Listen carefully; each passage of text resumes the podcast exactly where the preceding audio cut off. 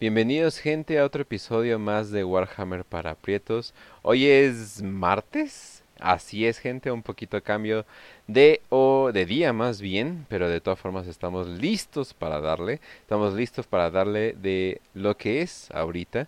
Eh, voy a simpiar tantito, voy a simpiar tantito por la Legión Alfa. No era tan gran fan la neta, pero ahorita ya como que sí estoy como como que sí se están ganando eh, mi amor pero sigo sin superar eh, sus modelos feos. Perdón, esa es, es, mi opinión. Pero bueno, antes de empezar todo esto, Facio, ¿cómo estás? Bien, Kench, aquí muy feliz porque hoy ganó Italia, le ganó a España, sin ofender a los que nos ven desde España, pero a veces la sangre llama, entonces uno le tiene que... Luego cuando te gusta el fútbol, el deporte de panaderos como el fútbol, pues estás al pendiente. Entonces, que muy feliz por hacer este programa Ayer no lo pudimos hacer porque yo tuve un problema de agenda. Pero lo, como saben, siempre hay programa, va a haber programa hasta que no digamos lo contrario. Entonces, pues nada más un día más de espera. De todos habíamos hecho un programa el, el viernes pasado de, de los spoilers de Godlight, por si lo quieren ver. Uno de los mejores videos, porque hasta ahorita he visto que en menos de dos días se convirtió en uno de los videos más vistos del canal. Mm. a muchos les gustó. Y creo que fuimos, de hecho, el primer canal en español, por lo menos en la comunidad hispana, tanto latinoamericana como española, que hablamos ya de por sí de lo que viene en Godlight. Eso antes que Los Poderosos de la Voz de Horus, que se aventaron su programa de casi cinco horas. Un saludo a alguien si nos escucha de la Voz de Horus, pero ya dijiste, voy a, secuestrar a pues Dan Avnet y le voy a decir, dime todo. Ah, para eso me secuestraste. No mames, me hubieras mandado un correo, güey.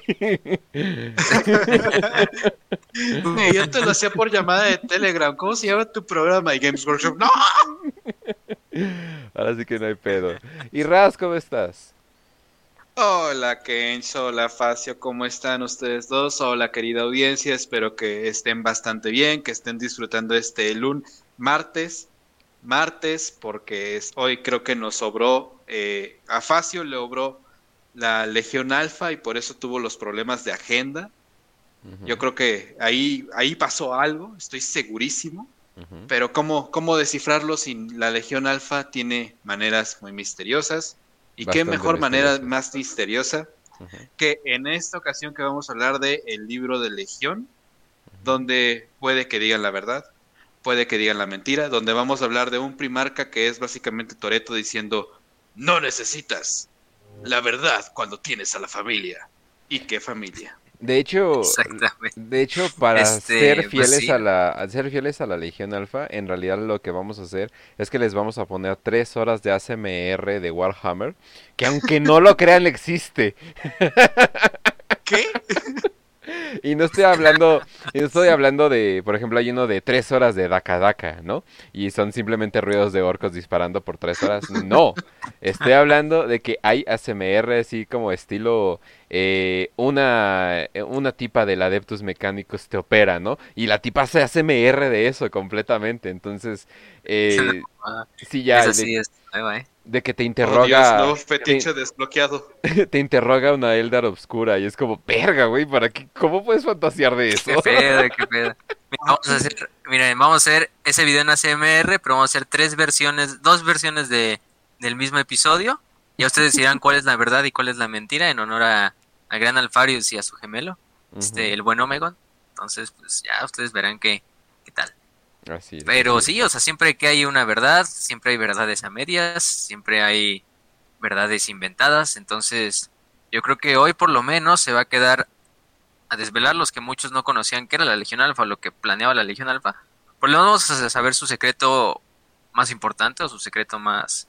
Pues el que en realidad tiene más peso en el lore, porque obviamente hay otros muchos misterios dentro de la Legión, pero pues no todo se puede responder y a lo mejor nunca se respondan. Entonces, pues, por lo menos hablar de lo importante de... Porque incluso cuando están en una cruzada negra dicen por el emperador, ¿no? Y vaya que vamos a... Bueno, Vamos a ver con, con, por el emperador una y otra vez. Eh, parece ahora sí que fetiche o algo por el estilo. Pero la Legión Alfa eh, es una de las legiones más interesantes. no funcionan como ninguna de, de, estas, de cualquier otra legión. Si ya se saben los spoilers, eh, no se los vamos a decir. Pero yo no lo sabía. Pero al parecer este fue el primer libro que reveló un spoiler grande sobre la Legión Alfa, sobre Alfarius Omegon. Yo no sabía para nada, vamos a tratar de dejarlo hasta el momento hasta el momento que, se necesite. Pero la legión alfa no trabaja como ninguna otra legión de, Space Marines. Eh, no tienen escuadrones tienen agentes Literalmente. ¿Cómo demonios tienen agentes? Todos son agentes, eh, inclusive todos se refieren a ellos mismos como alfarius. Se supone que dan una cara hacia, hacia el, el enemigo y se supone que son como un frente unido, comparten un cuerpo. Pero eh, no solamente... Eh, cabezas. Sí, o sea, pero sí, exacto, una hidra, ¿no? ¡Ah, wow! La referencia. Pero bueno, eh, se oh. supone... ¡Wow! Parece que alguien sí pensó en esto, ¿no? Pero la cosa es de que inclusive hay personas, bueno, hay astartes que piensan literalmente que son alfarius, pero en realidad no lo son. O sea, a ese grado de indoctrinamiento llegan.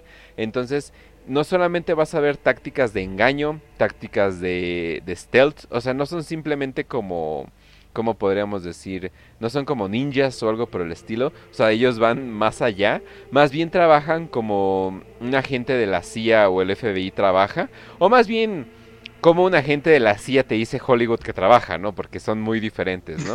más o menos como el nuevo James Bond, o sea, más o menos trabajan así. Solamente con tecnología increíble, eh, físicos increíbles y una inteligencia literalmente desbordadora. O sea, no sé en qué chingados, no sé si lo podrías medir en IQ o algo por el estilo, pero Alfaro Amigon es probablemente uno de los personajes más inteligentes de todo de todo el universo de Warhammer. Inclusive estamos hablando de gente como perpetuos no que han tenido la sabiduría coleccionada de milenios y cosas por el estilo. Estamos hablando de más allá todavía. O sea, usan redes de inteligencia de contrainteligencia dentro de la legión meten agentes incluso dentro de las organizaciones que son aliadas, por así decirlo, dentro del ejército imperial, de la flota imperial, dentro de otras legiones astartes, que es mucho más difícil, pero lo llegaban a hacer durante la Gran Cruzada. Por lo mismo, no eran muy queridos también por sus algunos de sus hermanos primarcas.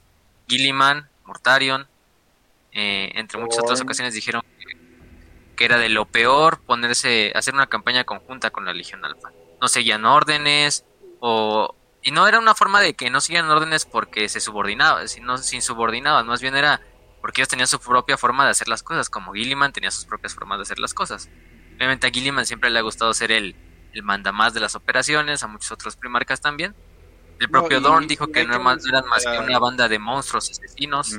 o sea, algo que hay que mencionar aquí es Ok, sé que la risa es porque también todas las legiones son una banda de monstruos asesinos, si lo ves en retrospectiva. Pero eh, es que ellos no utilizan tácticas convencionales de guerra. Ellos no van y van a tomar posiciones, van a hacer parapetos, no van a construir fortalezas, sino lo que van a hacer es utilizar tácticas de terror. ¿Alguna vez han este luchado en judo? No. Ok, el judo es, es una es un arte marcial que utiliza el, peso de tu oponente en su propia contra. Entonces la Legión Alfa tiene como que esa forma de hacer la guerra de vamos a hacer que la propia la propia amenaza de nuestro propio de nuestro enemigo se consuma a sí misma en cuestión de eh, fallos de inteligencia, eh, faltas de muchos problemas de logística.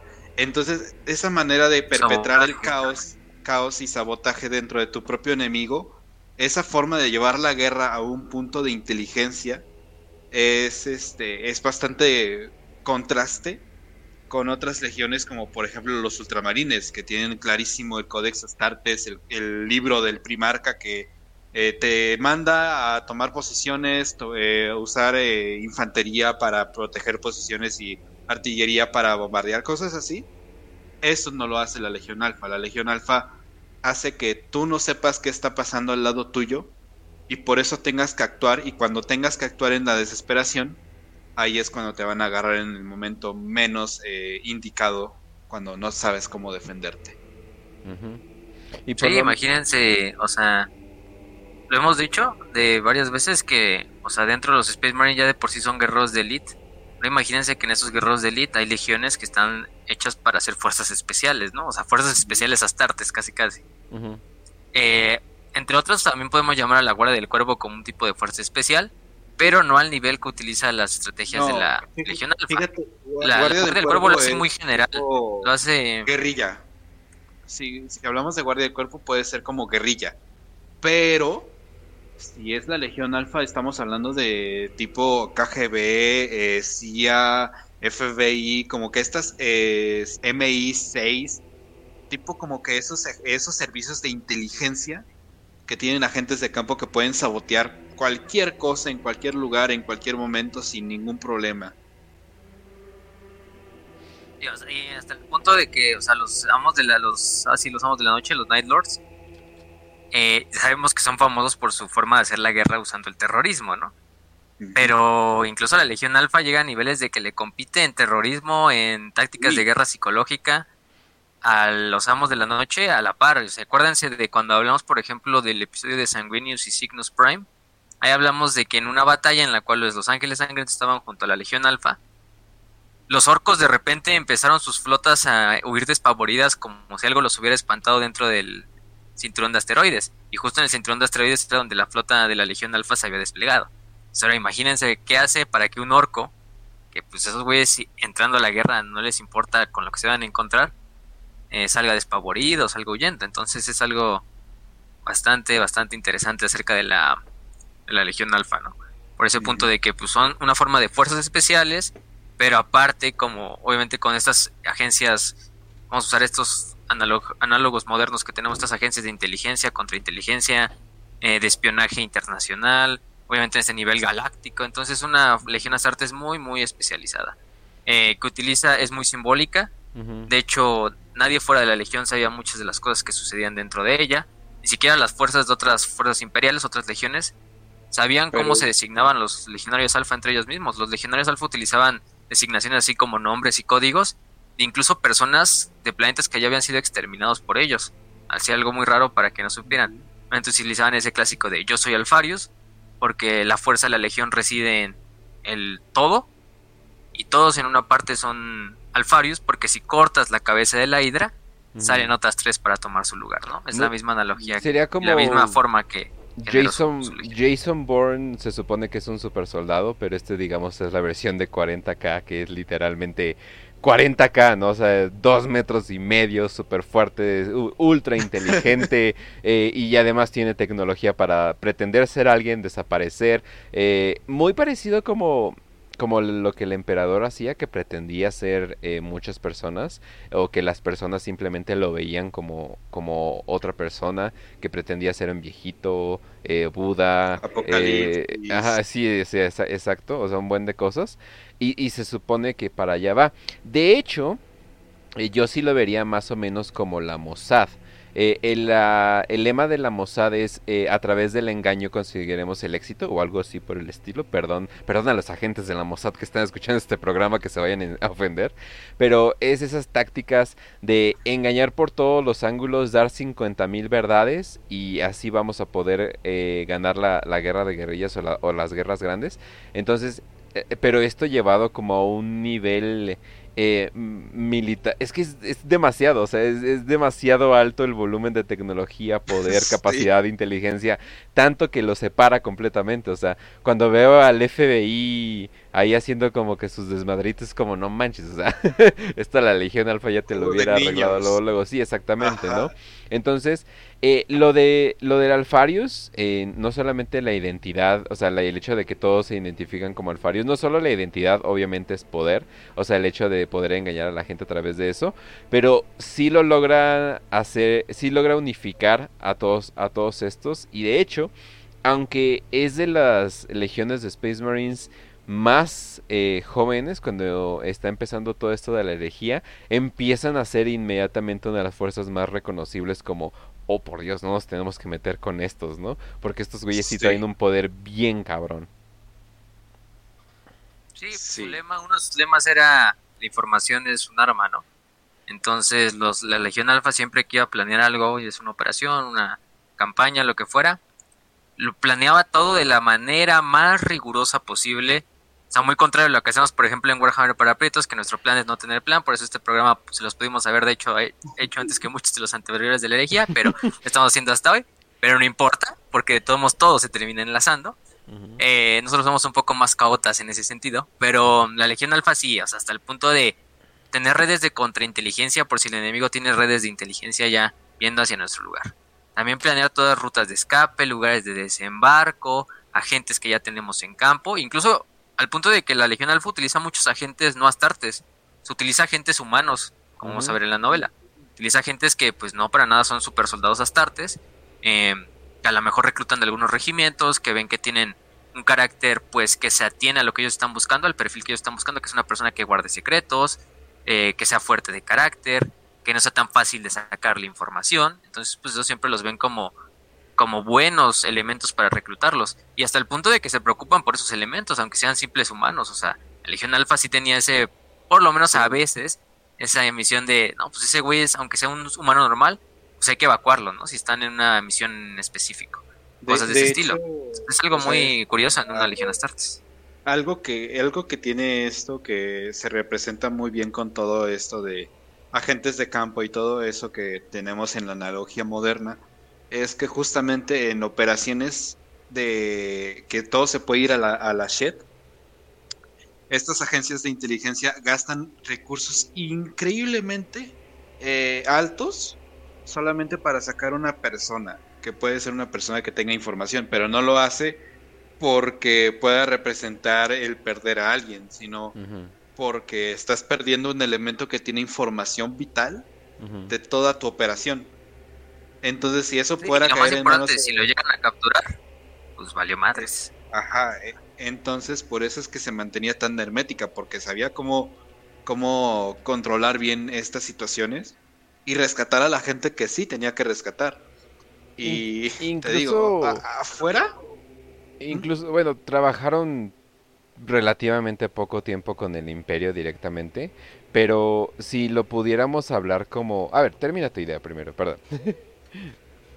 No, no, no, no, no, si quieres adelante te digo. Ok, ok. No pasa nada. O sea, yo diría que más bien funcionaban como una ala aparte de los adeptus eh, Astartes. Yo más bien diría que esto sería como Adeptus Secretum o algo por el estilo, porque entrenaban espías, entrenaban prostitutas espías, entrenaban psychers, eh, o sea, entrenaban un chingo de humanos y, indoctrinaban muchos humanos al, grado de que sí parecía como que una organización aparte, ¿no?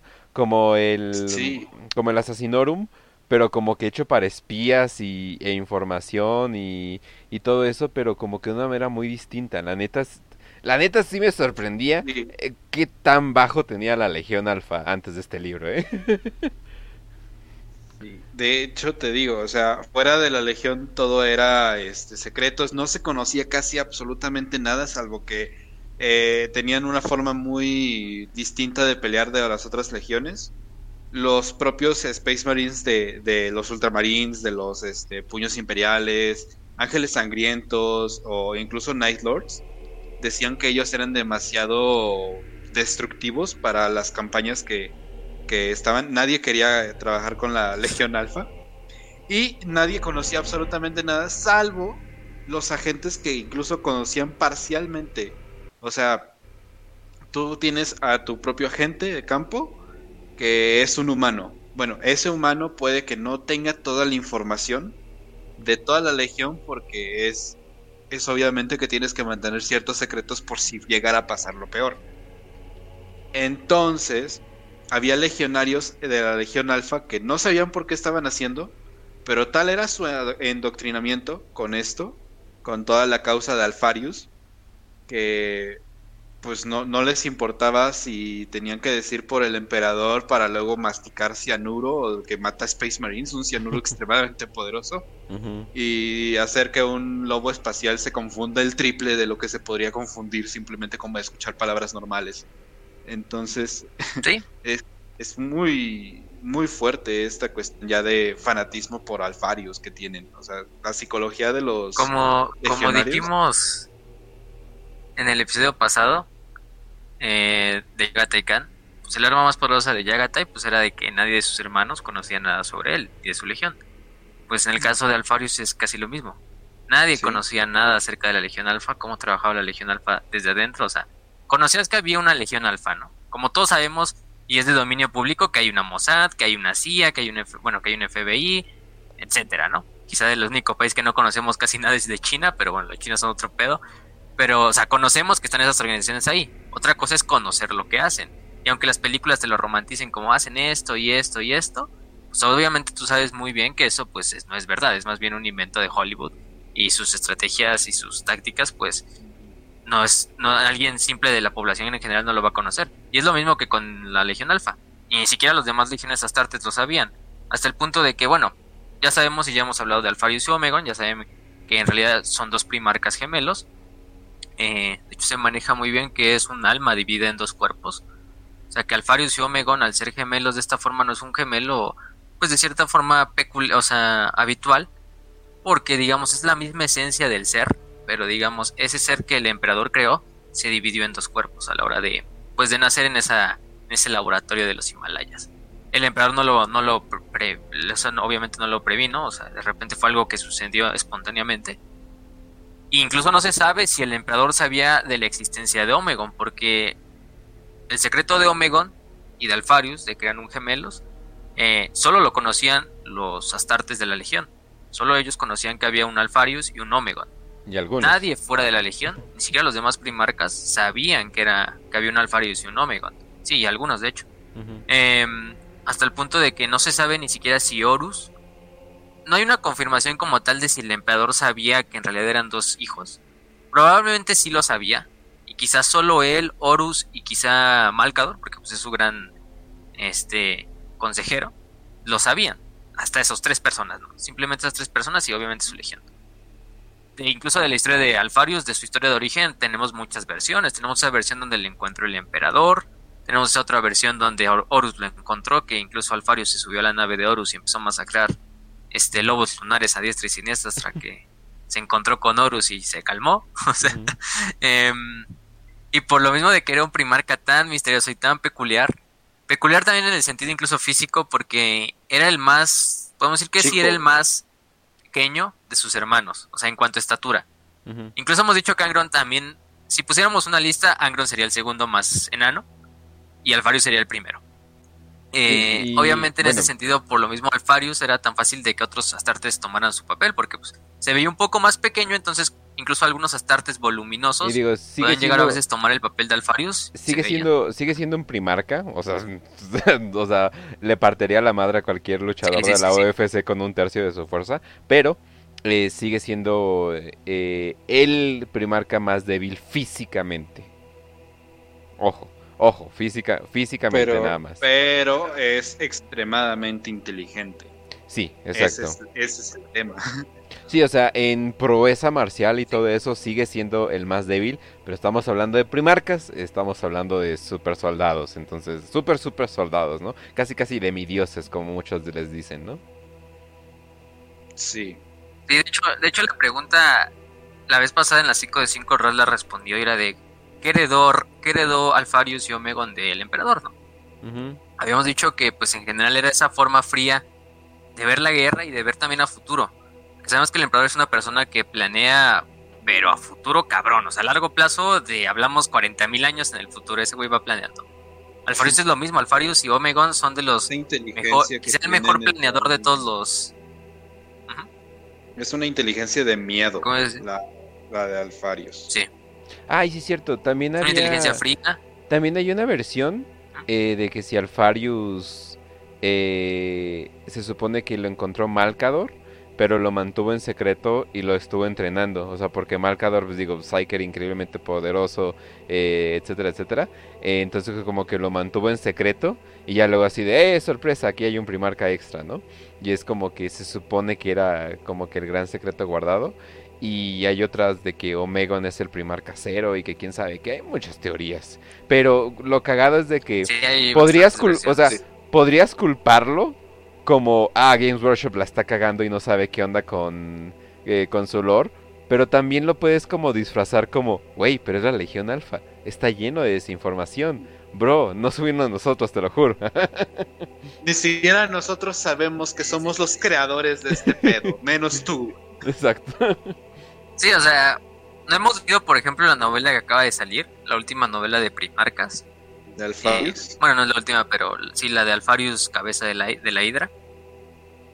No sabemos tampoco lo que se ha revelado todavía ahí. Quizá luego, a lo mejor en un futuro hagamos un episodio de qué se revela ahí, pero yo creo que no es algo que ya sabemos, simplemente se le da un contexto más al origen de Alfarius. No creo que sea algo tan importante que ya cambie todo para el futuro. Pero sí es eh, relevante en el sentido de que de Alfarius sabemos casi nada. Game Workshop también lo ha dejado mucho en secreto. Y es algo que, por ejemplo, un punto que decía este Ark en su video donde resumía también la novela. Hay dos formas de escribir a la Legión Alfa. O le escribes muy bien o le escribes muy mal que hasta parece ridículo, ¿no? Eh, de tanto secreto, tanto secreto que guardan, se vuelve un poco ridículo y se vuelve más un meme. En realidad, algo de ah, como, como, los Ultramarines. Puntos ¿eh? donde los. Ajá. Como, los, Ultramarines, exactamente. O la cagas horriblemente. O la cagas horriblemente o vos sos un libro decente. Wow. Mm. Sí, se inmortaliza en un meme o se inmortaliza en una buena novela. Sí. Entonces, en este punto, yo creo que eh, por lo menos la novela de la que le vamos a hablar hoy de Legión, escrita por Dan Abnett, ya saben que este, este programa, además de llamarse Warhammer Prietos, también es eh, otro santuario donde le lavemos las bolas a Dan Abnett cada, lunes. Em, pero pues es, es, merecido el título también, ¿no? Porque pues no por nada es el escritor que más confianza le tiene Waves Workshop. ¿Y quién mejor para que escriba una novela de de Alfarius y de Omegon y de la Legión Alfa que lo puede propio Dan Abnett. En el sentido de que la novela de Legión no hace ni tan ridículo eso del secretismo de la Legión Alfa. O sea, sí hay momentos donde tienes que mantener ese secretismo, ese subterfugio de la Legión Alfa, pero hay momentos donde la Legión Alfa también tiene que decir sus verdades, ¿no? También se tiene que ver algo coherente dentro de la Legión. Y es lo que logra Legión. O sea, sí está ese subterfugio, está... En toda la novela van a ver ese secretismo de la Legión Alfa, pero ya en el final, casi casi al final, vas a ver que la Legión Alfa pues sí también se rige por una verdad.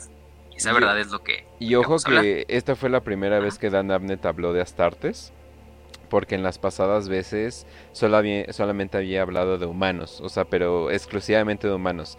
Eisenhorn, los fantasmas de Gaunt, o sea, habían sido exclusivamente de humanos, bueno, además de todas las cosas que hay en el universo, pero los principales eran humanos. Y le dijeron, pues órale, mi Dan échate una pinche novela chingona de la Legión Alfa. Y le dijo, dos más 10 más 10, perro, ¿no? O sea, y la hizo súper bien.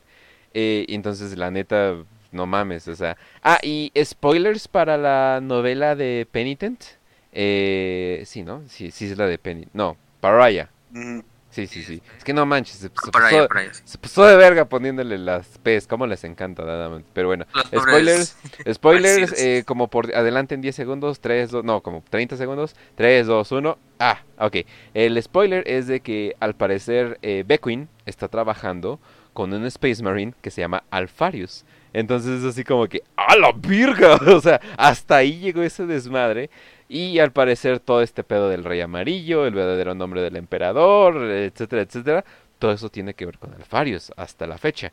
Pero pues bueno, no vamos a adelantarnos tanto y vamos a hablar de qué pedo con esto. Con esta novela de Legión, bueno, pues ya creo que con eso fue suficiente contexto para que conocieran quién es la Legión Alfa, cómo se maneja la Legión Alfa. Hablamos también de ellos, bueno, hablamos del descubrimiento de Alfarius y Omegon más a detalle en uno de los capítulos pasados de la Gran Cruzada, no recuerdo cuál fue, pero buscan los de la Gran Cruzada y es uno de esos. Simplemente ya están las también las este, timestamps en el YouTube para que puedan adelantar y ahí dice, pues aquí hablamos de Alfarius. Entonces no hay problema con eso, pero yo creo que sí le damos a la novela porque hay muchas cosas que comentar de la novela. Y la novela aunque la novela se llama Legión y obviamente ya los protagonistas ustedes esperen que sea la Legión Alfa, no son los únicos protagonistas, también viene e interviene un personaje que pues va a ser importantísimo no solo para esta novela, sino para por lo menos otras, diría, seis novelas más de la herejía de sí, de la trama general, que es el buen John, John Grammaticus, que de hecho ya hemos hablado de en él. Eh, hablamos de él un poco en la novela, bueno, en el ¿Cómo se llama? Grama en el miedo. Grammaticus. No, perdón, quería hacer Sus. chistes. Perdón. Pinche meme me arruinó y sobre todo, sobre todo leyendo, no, sobre todo leyendo Warhammer es Sí, sí, sí, sí. Alfarius, gramáticos y yo, no, por favor, cerebro, no hagas eso. Sí, porque un chingo de nombres terminan con el us, Horus. Y nada, o sea, está, está cabrón luego, luego leer sin, sin acordarte del meme. sí, yo también me acordé bastantes veces, pero, pero bueno. Lo peor es que, Ajá. es que yo creo que sí entra porque hay, hay partes en este libro donde sí se disfraza. Entonces, diablos. Sí, Es es, el peor, impostor. peor aún. Sí, sí, sí. Pero Ah, bueno, pues es que este es el, este es el programa de los amogos. Aquí sí vamos a hablar bastante definitivamente. de, de- de este Alfarius. Por cierto, gente, antes, Pero, de, bueno. antes de continuar todo esto, eh, gracias a los 50 y algo que nos están viendo, por favor denle like, compartan eh, y suscríbanse y pongan sus huevos en la pantalla, lo que quieran, pero denle like y suscríbanse. Así, ahora sí, ya, seguimos. Háganle un contribute al, al programa. No, no. Pero. pero bueno. Este. Vamos a empezar. Ajá. Vamos a empezar con la novela. Que pues esto va para largo. Entonces. Y conociéndonos, pues ya ven cómo luego las narramos. No queremos hacer tampoco un programa de 4 horas 50 minutos como el que hizo este. La voz de Horus. Bueno, ellos narraron la novela, pero casi casi hacemos lo mismo. Pero Oh, bueno. Legión, para que los que no conozcan Ah. la novela, sí hacen como una dramatización del libro. Ay, qué vergas. Por eso Oh, es yo más de como una pendejo cosa leyendo, no personal de mames. ellos. bueno, o sea, también se saltan algunos detalles. Tampoco le van a dar la, la totalmente. Si no, este pinche programa sería como de 10 horas y ya sería un audiolibro. Mm, Sí, con de hecho te iba a decir, el, el audiolibro, Pero bueno. el audiolibro es de 12 horas, entonces sí. Sí, Fuck. sí, eso, o sea, lo tienen que resumir, obviamente, pero lo dramatizan muy bien. Por eso, un aplauso a los de la voz de Horus.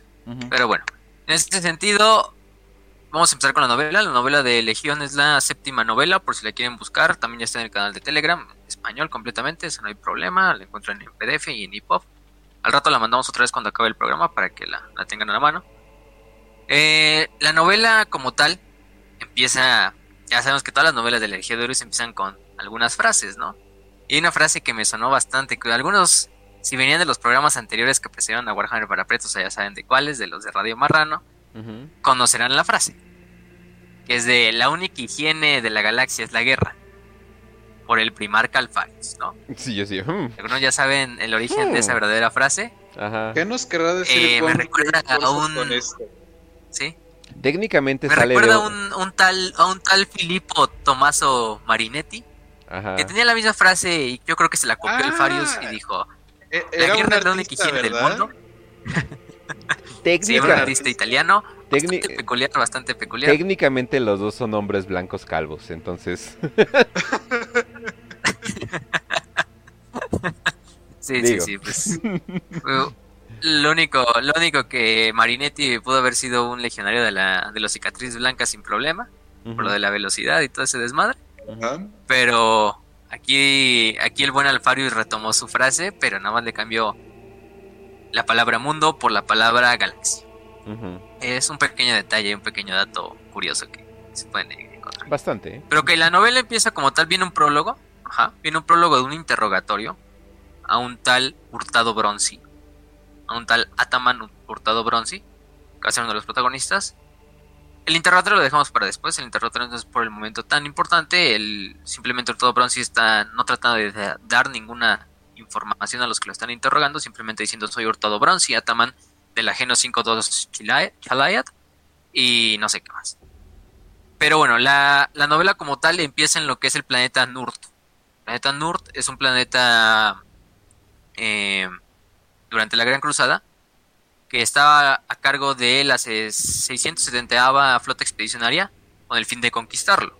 Nurt era un planeta que era un planeta colonizado por humanos, una civilización humana que durante la era de los conflictos pues, se quedó aislada como muchas, eh, se regresionó tecnológicamente bastante, o sea, hasta el punto de que los nativos pues simplemente eran tribus nómadas del desierto o había algunos asentamientos, tenían armas de pólvora negra, o sea, tenían algunos cañones un poco muy muy arcaicos, o sea, muy al estilo de la era de los 1700 por aquí. Eh, incluso el arma principal de sus ejércitos era una, un tipo de hoz larga que utilizaban como como arma cuerpo a cuerpo. Eh, esta civilización nurtiana, vamos a llamarle los nurternos o los nurtianos, como quieran decirle, eh, llevaba ya aproximadamente más de un año casi la 670 flota expedicionaria intentando conquistar el planeta. Y al principio, pues, la flota creyó que la que el planeta iba a ser bastante fácil de conquistar porque pues simplemente eran tribus desérticas que no tenían tanta tecnología y aunque se pudieran oponer un poco al imperio, esto iba a ser una cuestión de, de quizás semanas en la conquista del planeta. Pero ese no es el problema. El problema es que, como vamos a ver a lo largo del programa, los norteanos tenían un arma secreta, un arma, vamos a ponerle un arma un poco peculiar, que de hecho uno de los generales le había apodado el nombre de, eh, ¿cómo se llamaba? Era un tipo de atmósfera mágica. magia, literalmente Wind Magic, o sea, magia de aire, lo cual es el horrendo nombre, pero se pegó, o sea, porque es como que, pues, ¿cómo más le vas a llamar, no? Sí, Magic y y simplemente fue por una como un enojo, ¿no? De cuando se dieron la primera cuenta de lo que era esta magia atmosférica, pues dijeron, ah, pues vamos a ponerle ese nombre. Obviamente ya sabemos que el imperio, pues esas cosas de, de creer en la magia y de creer en demonios y cosas ya no estaban tan permitidas o por lo menos se toleraban, pero no era bien visto. Pero eran estas formas como de tormentas. O era vil ignorancia, o sea, tan siquiera la palabra caos es difícil de entender para muchos, todavía hasta la fecha. Sí, porque pues obviamente ya sabemos que era un imperio, pues el imperio de la humanidad en la Gran Cruzada era un imperio gobernado por, por la ciencia, por la lógica, la razón, y entonces de repente ver que una tormenta de colores y que se invocaba de la nada y protegía a los nativos y aventaba bolas de fuego, pues aunque la trataras de explicar con ciencia y con todo lo que tú quisieras, no que ibas a encontrar una explicación coherente. Pues, obviamente salía esta a flote esto de, pues vamos a ponerle la magia del aire, ¿no? La flota expedición estaba a cargo del comandante, Lord Comandante Teng Namajira. Está medio difícil pronunciar su, apellido. es un comandante que ya tiene bastantes años en la guerra. O sea, es uno de los más conocidos generales. Es un general normal, no es Astartes ni nada. Y tiene al mando bastantes regimientos eh, a su cargo en esta 670 flota expedicionaria.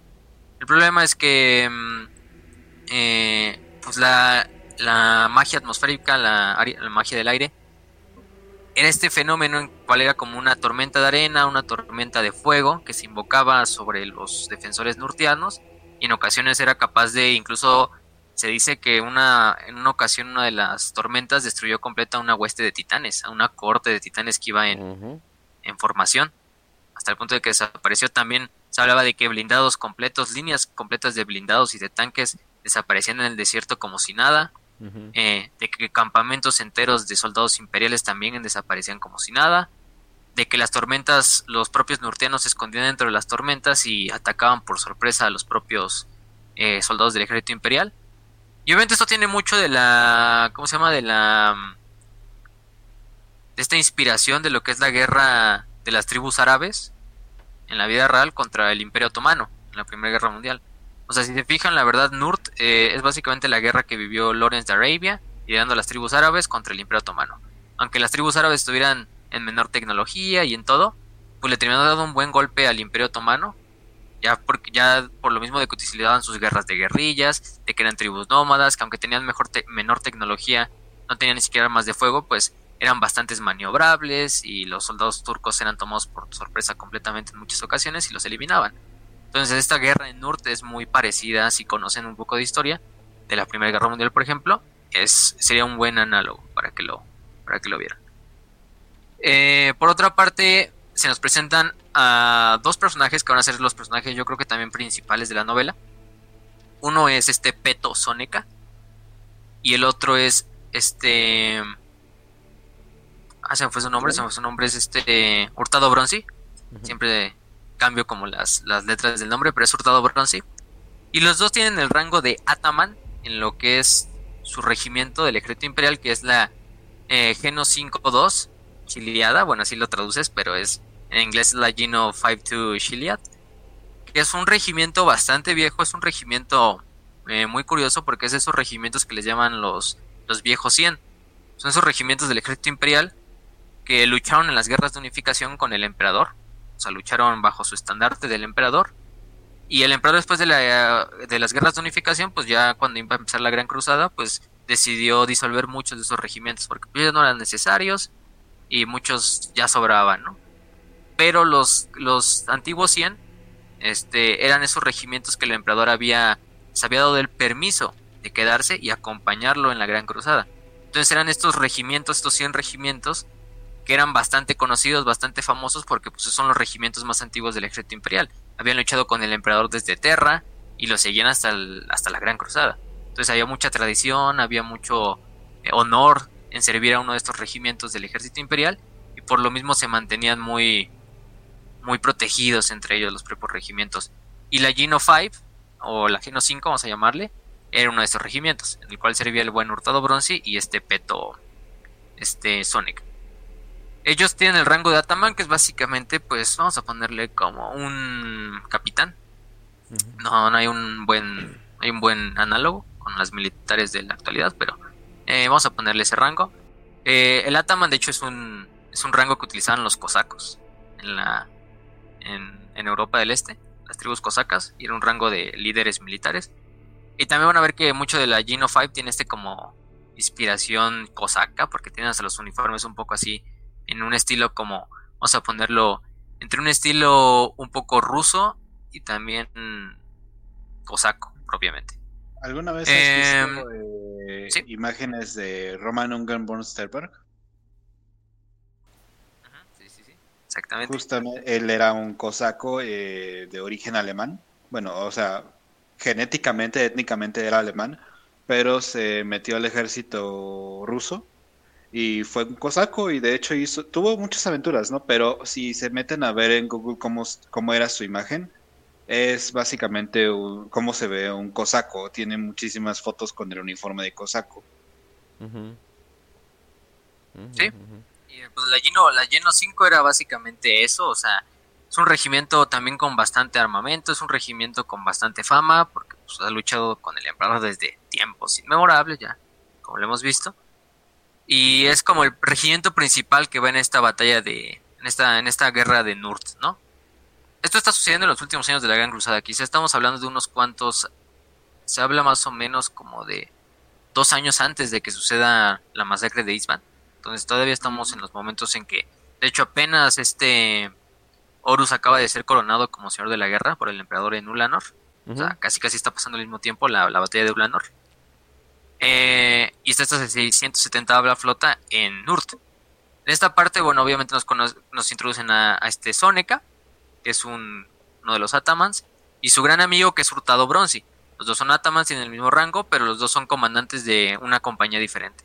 En este caso, Hurtado Bronzi es comandante de los bufones o de los Jokers, si lo también los encuentran, eso se llamaba la compañía.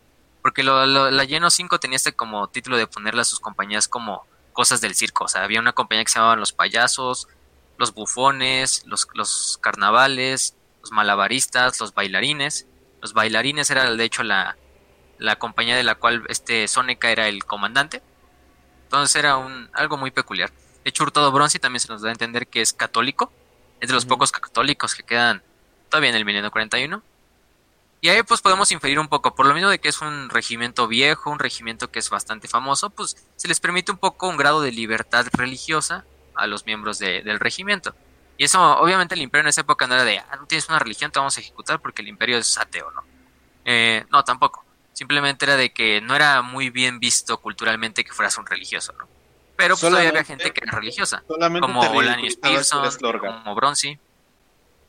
Sí, solamente si Lorgar te bombardeaban tu ciudad más grande de toda tu legión y te humillaban frente a, frente a tu hermano y cosas de ese estilo, pero nada más eras Lorgar, Pero este, es, Lorgar. Pero es Lorgar. En este sentido, bueno, Hurtado Bronzy era católico.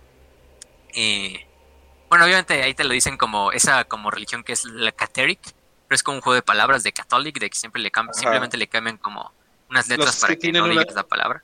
Los que usan el collar de la letra T, como lo dicen en este el de Olanius. Sí, como Olanius que tenía esa letra T en su cuello y que nadie sabía para qué era, pero Olanius era un hombre de fe y la llevaba todos los días a, la, a su capillita. Pero, bueno, esto no es tan importante, pero bueno, en este caso lo que pasa es que una de las batallas Soneca y su compañía estaban eh, acabando con unos elementos norteanos en las afueras de, del puesto de, de la base central. Y ya regresándose se dan cuenta de que ya va a anochecer y la noche es bastante importante porque en la noche es cuando mayores incursiones de los norteanos hay o simplemente hacen, eh, hacen esas emboscadas y esas incursiones por las que son famosos. dice, pues tenemos que regresar a la base en la cual de hecho está Bronzy con su compañía, ellos están ahí descansando y todo en la base, no hay problema alguno. De repente Bronzy se encuentra que hay un especialista que se viene a entrevistar con la Uxor. La Uxor es como el rango arriba, es la comandante de, son las comandantes de la Geno 5, de la Geno 5, de este regimiento. ¿Por qué digo las comandantes? Porque la totalidad de las Uxor, o de estas comandantes de este regimiento, son mujeres. O sea, todas son mujeres, todas son mujeres. Y es por algo interesante. Es en el sentido de que la, Geno 5 tenía un. tenía una tradición eh, genética dentro de la, del regimiento.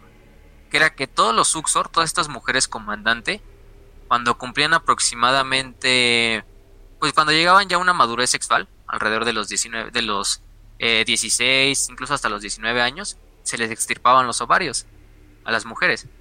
Luego los ovarios se ponían en los repositorios genéticos del regimiento, uno de sus planetas centrales, y esos ovarios se utilizaban para de ahí sacar óvulos, eh, con los cuales iban a crear nuevos soldados, y estos soldados iban a ser genéticamente mejores porque el esperma o la semilla masculina o el gameto masculino se sacaba de mm, hombres que fueran dota este que estuvieran dotados tanto físicamente como psicológicamente eh, todo este tipo no o sea bastantes fornidos más altos que los promedios en este sentido.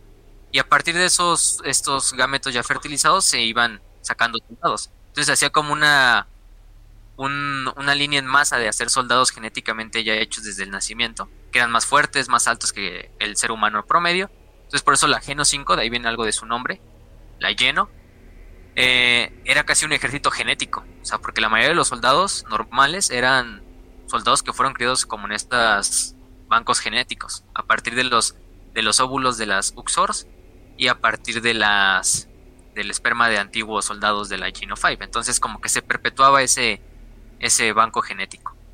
Eh, también algo interesante es que las, las mujeres, todas estas mujeres que eran las Uxors o las comandantes procedían como de una línea sanguínea que tenía como una habilidad psíquica menor, un poco latente, que no es una, no eran psíquicos como tal tan grandes, o sea, simplemente su habilidad psíquica era como que en algunos momentos se llegaban a coordinar bastante bien, o sus pensamientos como que los podían escuchar otros de sus comandantes, de sus comandantes subalternos.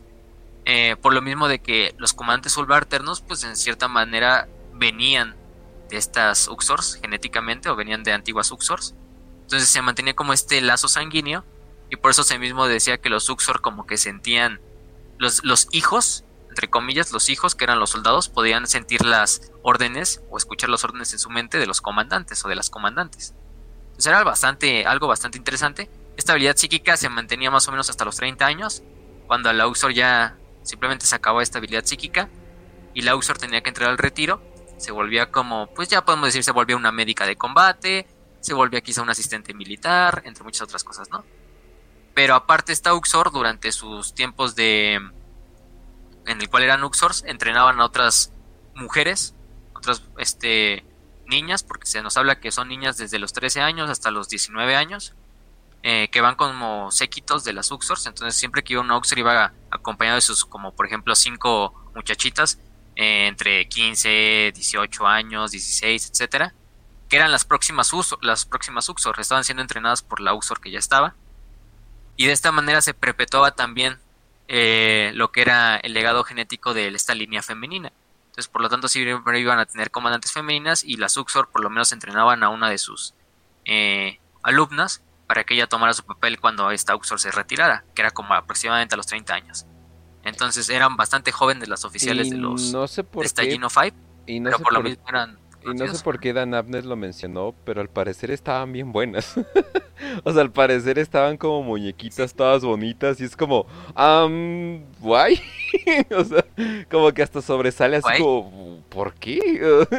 o sea, en este mundo tan Sí, porque no, era una- lúgubre, eh, tan eso es como que llegan las comandantes Sí, sí, ahí, sí. hola, ¿cómo están? Es como que, ¿what? Sí, o sea, las comandantes, las comandantes ya digamos mínimo tenían unos cuantos... Sí, para ser comandantes ya tenían por lo menos la mayoría de edad, o sea, ya eran 18, 19 o 20 para arriba. Por ejemplo, Honen Mu, que es la que estamos hablando de ella, tenía 23 años. Para, y para ejército o bueno, para cualquier tipo de fuerzas armadas tienes que tener cuerpo mamado o tienes que estar muy bien de cuerpo. Entonces, gracias Darnavnet. Haces que la lectura sea más placentera. Literal así de una, una pequeña Barbie y es como... bueno. Sí, por eso se nos decía que las más jóvenes, pues, lo máximo eran 13, lo mínimo eran 13 años. Y por lo mismo, ustedes imagínense, o sea, son soldados que no han visto una mujer en años porque llevan años velechando en una guerra. O sea, también lo mismo, pues son hombres un poco más genéticamente más forjados, con mucho más testosterona que un hombre normal. Entonces, ¿ustedes creen que no van a estar jariosos durante la, la guerra? por lo mismo, muchas Suxor eran muy bien apreciadas por sus soldados, porque aparte de que eran, era algo medio raro, porque en sentido eran como sus mamás también. O sea, no, no tanto sus mamás porque no estaban emparentados con ellas, estaban emparentados más con la línea genética, pero en cierta medida tenían como esta forma psíquica de que es nuestra madre. Pero aparte, pues, o sea, sí, los soldados sí, no, pues, está bien buena esa, la Uxor, ¿no? Casi, casi. Entonces, güey, me voy incluso, a escuchar Super Soy ahora mismo. Ajá. Me voy a escuchar Super Soy ahora mismo. Pero ¿alguna vez se acuerdan de la película, creo que era Toy Story 2? Cuando están paseando por el centro comercial y se encuentran en la playa, ahí como las Barbies haciendo como el juego de la playa y pasea y ah, haciendo este. ¿Te acuerdas de esa escena? Así yo me imagino a los soldados llegando y encontrándose a, estas chicas. De, Hola chicos, ¿cómo están? Estamos en plena guerra a punto de matar a cinco especies de enos. Ándale. me lo imagino así, güey. Sí, no. Soy la no, aparte, vamos, a ver una escena donde les voy bueno, la dejamos más para tarde. Pero también por lo mismo ustedes pueden esperar que, o sea, las mujeres les extirpan los ovarios desde niñas para que esos ovarios sean utilizados y a la larga ellas asciendan como Uxors. Eh, la mayoría pues ya superaba la mayoría de edad y las más veteranas de las de las ayudantes de una Uxor pues ya tenían 18, 20 años ya listas para reemplazar a su Uxor cuando ya llegara a su edad, edad de retiro, pero por lo mismo eran pues eran, o sea, sabemos cómo son las mujeres de vez en cuando y entonces la ninfomanía dentro de las, del regimiento del Gino 5 to Chiliad, pues era bastante común, no solo en hombres, sino también en las propias mujeres. Entonces imagínense, pues eran niñas que les criaron para ser militares toda su vida, entonces pues estaban bastante reprimidas como, como mujer de que estudió en escuela católica. Exacto. entonces, seamos sinceros, pues se, se puede esperar.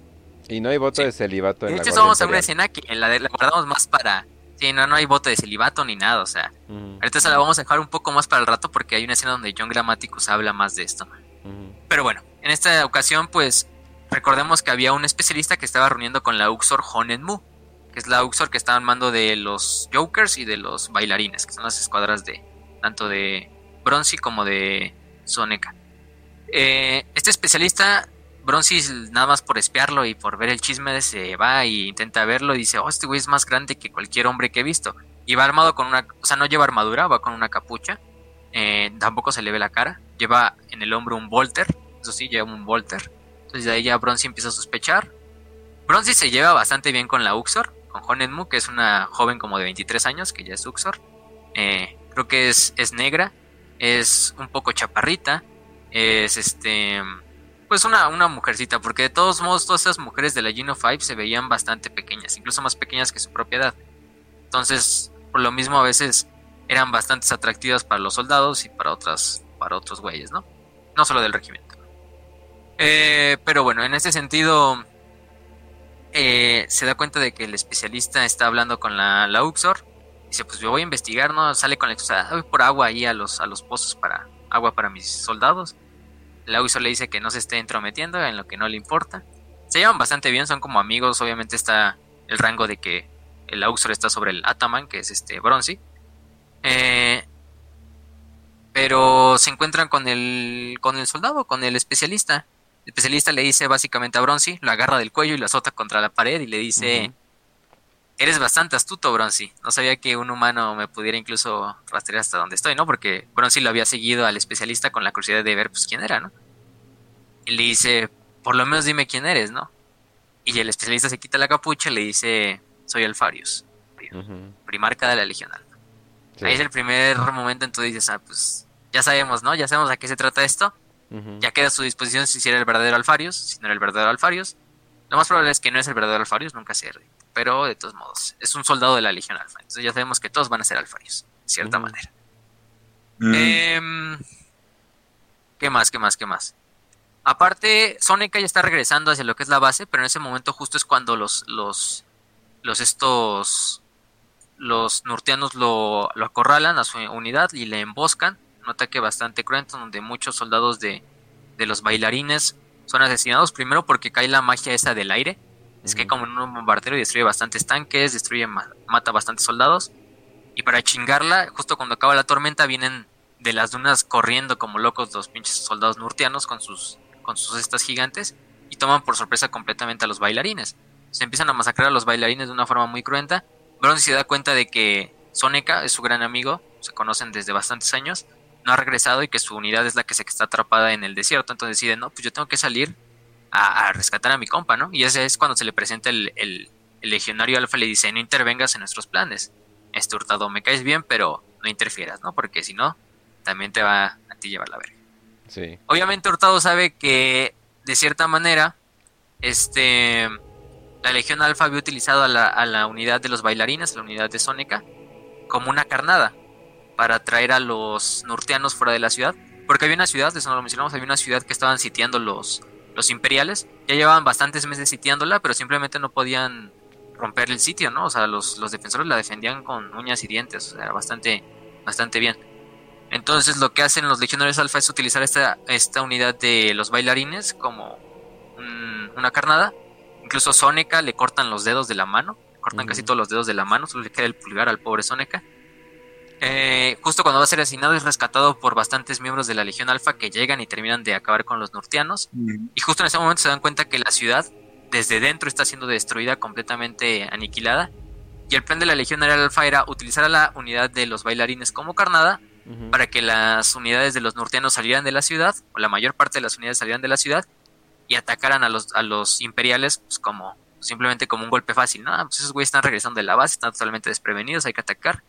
Mientras tanto, la Legión Alfa, aparte de que eh, luchaba contra los que estaban en el, en el desierto, se infiltraba dentro de la ciudad y la destruía desde dentro. Entonces fue un plan que, o sea, la Legión Alfa hizo una misión que los imperiales o el ejército imperial ya llevaba meses intentando hacer, le hicieron en A, la Legión noche. Alfa le encanta hacer el meme de maravillosa jugada.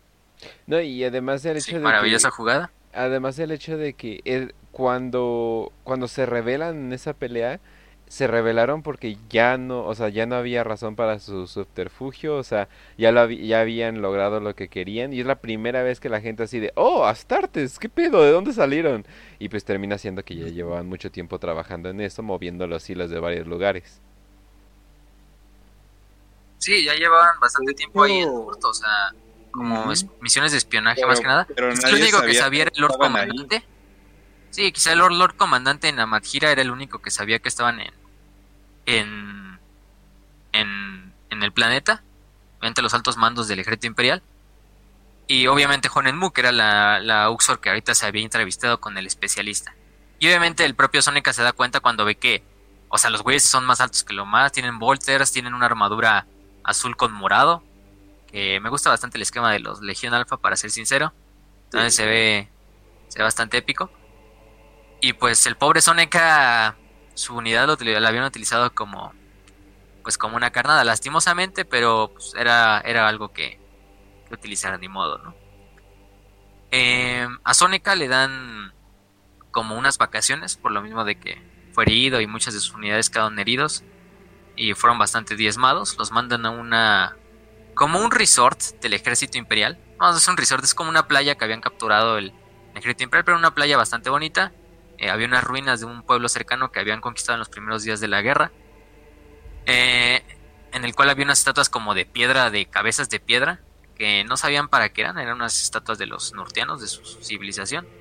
Pero ahí se reunían bastantes regimientos que estaban como de vacaciones, o unidades que estaban como de vacaciones, pues para, para tratar a sus heridos, para pasar un tiempo en lo que los volvían a meter al, al frente. Entonces ahí estaban, ¿no? Simplemente al Soneca lo, lo mandan porque pues le cortaron la mano, incluso le ponen unos implantes para que luego le pongan un injerto en la mano, eh, o una mano robótica, una mano androide. Incluso se dice que siente como si tuviera una mano, pero no está la mano, una mano fantasma, lo mismo de que Mm. ya tiene como los implantes, pero todavía no están los deditos de metal. Em, incluso ahí se encuentra con otro mm, comandante que se llama Shivan, que es otro Ataman, también de la de- del Geno 5. Es el Ataman, él es de la compañía, él es el líder de la compañía llamada Los Payasos. No confundir con los bufones, que es la de Bronzy. Sí. Aunque sean Jokers y Clowns, son diferentes. Eh, yo también a veces me confundí, digo, "Ah, pues, son, son los, los Jokers, pero bueno, final del día son sus nombres que se ponen en sus compañías. Sí. Eh, están bastante platicando, se hacen amigos Sonic, se hace amigo de Shivan, no se conocían mucho antes, sus unidades mientras están tomando las vacaciones pues están jugando un juego bastante raro que es como eh, buscar entre todas las cabecitas de Diorita, que es esa como piedra roja que encuentran por ahí, buscar una piedra, una cabeza de piedra grande y ponerla y cada compañía está luchando, ¿no? Los bailarines están jugando contra los, los payasos. Quien traiga una piedra más grande y la ponga en la fila se lleva un punto. Y así están jugando. Es simplemente como una como unas vacaciones ahí. eh, un día de franquicia que tienen los militares porque están heridos, ¿no? La mayoría están heridos. El de capítulo de la playa. batallas difíciles. ¿Sí? El capítulo de la playa del Chavo del 8. ah, Ándale. pero en Warhammer 40.000. pero mm, algo bastante bastante wholesome. De hecho llega Bronzy. Bronzy viene de visita y viene a visitar a Sonic, a su gran amigo. Pues le dice, yo quise ayudarte esa noche, pero pues ya sabes que los güeyes no me dejaron. ¿Sabes a qué nos referimos? A la Legión Alfa porque tú mismo la viste ese día, esa noche. Eh, de repente llega un soldado y le dices, eh, Ataman Soneca, eh, la doctora de, pues del, del lugar le llama, ¿no? Tiene que hablar con usted para que identifique un cadáver. Lleva Bronce y Soneca, pues son compas, entonces los dos van hacia, hacia la morgue. Se encuentran con la médica, que la médica de hecho era una Uxor, que ya estaba en el retiro, entonces se había quedado como médica de combate. Y les muestra un cadáver que se había recuperado en el desierto. Era un cadáver que llevaba, pues, por así decirlo, eh, un uniforme de los Geno 5, más específicamente de la compañía de los bailarines, o sea, de la compañía de, Soneca. Pero incluso este Soneca cuando lo ve dice, "Mm, no reconozco este cuerpo, o sea, todas las, todos mis soldados que murieron esa noche fueron recuperados sus cadáveres, yo mismo los identifiqué cada uno, en las listas yo marqué quién faltaba, quién murió, quién está herido, todo, etcétera. Este hombre no cuadra.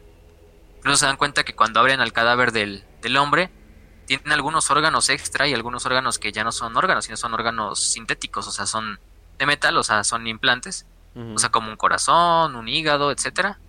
Pero lo más importante es que tiene un tatuaje de un reptil de tres cabezas en lo que es la, la nalga. Eh, y ustedes pensarán, pues un tatuaje de un reptil. Ay, estos Spring Breakers locos que se tatúan quién sabe qué mamadas. Yo. Sí, es una la fraternidad, ¿no? La fraternidad así universitaria, se la tatúan ahí. Ajá. Pero, pero sí se desconciertan un poco porque, ¿saben? Y ellos se habían dado cuenta, una tradición que tenían los, los, los nurtianos es que se tatuaban o tenían algunos pues, estandartes, más que nada llevaban unos tipos de reptiles y unos juncos, era como su símbolo nacional, era su animal como religioso aparte de, esas, de esos pueblos nurtianos. Creo que Entonces se le hizo raro, pues quizá era un, quizás un espía de los nurtianos, ajá. No, y literalmente así de, oye, y uno de tus hombres no tenía corazón, y así, entonces, ¿qué chingados tiene? Como que es una respuesta muy honesta Sí. de, de este güey. Entonces, entonces, ¿qué mierdas tiene, no? Es así de cómo ¿Qué funciona, ¿no? tiene? Pues, Ajá, y es este, así de- Y, luego la otra le dice, no, pues es que tiene como un reciclador de amonio, no sé qué madre le dice. Ajá, y es así Y el, de, eh, güey, no, y es de como que, espera, esto no es un humano ni nadie del imperio, es como que, ¿qué pedo, no? Sí, no, o sea, no es nadie. Y ellos a la primera se dan con la finta, pues es que este güey ha de ser un espía de los nurtianos, ¿no? O sea, ya hasta este punto nos se han infiltrado dentro de nuestras filas que ni nos hemos dado cuenta. Es en ese punto en cual ellos obviamente no se dan cuenta, pero esa cabeza de tres hidras, esa cabeza, ese reptil de tres cabezas, pues ya saben a qué nos referimos, es una hidra. Sí, claro. hidra. Sabemos de quién es la hidra el emblema. Pero pues ellos piensan que ah, es un espía de los nurtianos, ¿no? Porque tiene este símbolo del reptil, lleva estos uniformes, no es nadie que yo conozca. Entonces vamos a hacer una llamada. Y este Bronzy llama a la Uxor Honenmu. De hecho es una llamada que hacen encriptada y todo, dan unos códigos para que desde el cuartel general de, la Geno 5 le, le confirmen que está hablando con la, con la Uxor. Le dicen, no, pues hemos creemos, tanto Sónica como yo, creemos que hay infiltrados dentro de las filas, no solo de nuestro regimiento, sino de todo el ejército imperial, de los nurtianos, ¿no? Esta Uxor le, responde, no, pues tráenos el cadáver, eh, vente tú, Bronzy, llévate el cadáver y nos vas a traer en un punto medio donde te van a ir a recoger unos soldados de caballería para que lo traigas a la base, ¿no? Y lo analicemos y, y lo analiza un adeptos del, un adepto, uno del adeptos mecánico, ¿no? También para que sea algo mucho más, más fiel, ¿no? Porque pues la médica que ahí podía, pues simplemente puede hacer la autopsia y hasta ahí, pero para necesitar algo también un poco más, una investigación más, más fuerte. Entonces, pues dice, no, pues me voy, Sónica, tú quédate aquí en el resort. Me voy a llevar a Shivan, que era el otro Ataman. Que, ah, no dijimos, el Ataman Shivan había sido herido también unos meses antes en otra batalla. Cuando estaba, estaba explorando y había visto unos, unos cuantos nortianos que estaban poniendo minas en las cestas para los tanques imperiales. Decidieron atacar a los nurtianos. Los nurtianos, así como ya no tenían escopetera, se inmolaron o sea, activaron por su propia cuenta las minas que habían puesto. La explosión fue tan grande de la mina que incluso los pedazos de los cadáveres de los nortianos, algunos pedazos de huesos se le incrustaron al propio Shivan en lo que es el cuello y el pecho, y por eso fue trasladado a urgencias, fue, fue operado y todo, eh, lo hirieron, pero, pero no pasó a mayores. Lo mandaron de vacaciones igual al mismo lugar donde estaba Soneca. Y pues decide, no, pues yo me voy con Bronze y tú quédate aquí, Soneca. Tú tú te mereces más esto, o sea, tu unidad casi fue diezmada, o sea, yo me encargaré de esto, amigo, le dice Bronzy. Y pues Bronzy se va a bordo de un tanque eh, con Shivan y con el cadáver para entregarlo a, a Honenmu. Y pues Soneka se queda en el, en el campamento. En la noche Soneka se da cuenta de que le estaban despertando pues sus terrores nocturnos. Eh, también Shivan le había comentado los días antes que había escuchado una cancioncilla, una cancioncilla un poco, un poco tétrica, porque no me acuerdo de la letra como tal, pero van a ver luego de qué se trata un poco la canción, o de qué infería la canción de lo que era. Incluso el, Sonic le dice, pues, esa, canción me la cantaba mi mamá cuando era niño. Y se me hace muy raro que tú conozcas esa canción. Incluso el Shivan le dice, ¿sabes qué significa? No, no lo sé. Pero bueno. Este, y Bronze y Shivan se van con el cadáver en el desierto. Mientras tanto, Sónica se despierta en la noche y ve que de repente todo está muy tranquilo alrededor del campamento. Como que las torres de vigía no están. No hay, no hay guardias en ellas al parecer todo está muy más tranquilo de lo normal. Se dan cuenta que, pues en ese momento es que básicamente cien, este, bastantes cientos de norteños empiezan a salir de las colinas y atacar al campamento totalmente desprevenido en la noche. Eh, es tanto el campamento que incluso eh, no se dan a tiempo las alarmas, matan incluso a los vigías del campamento y el pobre Soneca y la mayoría, bueno, Soneca finalmente logra escapar o se logra esconder en el desierto eh, con bastantes de sus elementos sobrevivientes. Aproximadamente sobreviven creo que unos 12 o unos 10 elementos de, de los bailarines porque todos son totalmente masacrados. La compañía de los bailarines es casi extinta. Solo sobrevive Soneca y pues, unos cuantos soldados suyos. Lon, que era su mejor soldado, o su segundo al mando. Incluso la doctora es asesinada, el comandante del campamento es asesinado. Eh, es un, combate totalmente por sorpresa, ¿no? Al mismo tiempo este Bronze va en el desierto y se dan cuenta que en medio de las dunas aparece una silueta bastante grande. Este va vestido en una armadura azul con una capucha. Detiene al, al, tanque y le dice a Hurtado que pues le dije, te dije Hurtado que no te entrometieras en lo que no te interesa. Entonces Hurtado al principio dice, no, pues es que nos estamos dirigiendo con la con la con la Uxor usted es el que viene a recogernos. Y el primarca simplemente carga contra el tanque. Shivan, el otro Ataman, intenta dispararle al, al, al Astartes con su rifle. El, el, Astartes rápidamente saca su Volter y destroza a Shivan. Y finalmente agarra a Hurtado y le dice, pues ya sabes que que no te debías de entrometer en esto. Y ahí acaba ese pequeño pedazo. Vamos a dejarlo así, ahorita vamos a hablar qué pasó con Hurtado. Pero, mientras tanto, se nos viene otra escena donde es Grammaticus. Bueno, es este John Grammaticus. Finalmente se nos introduce este buen John.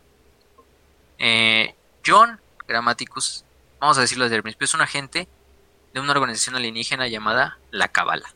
Que por la Cabala es una organización alienígena. Que por cierto, ¿era solamente yo o de la nada introdujeron posiblemente una de las organizaciones más poderosas de toda la pinche historia de la nada.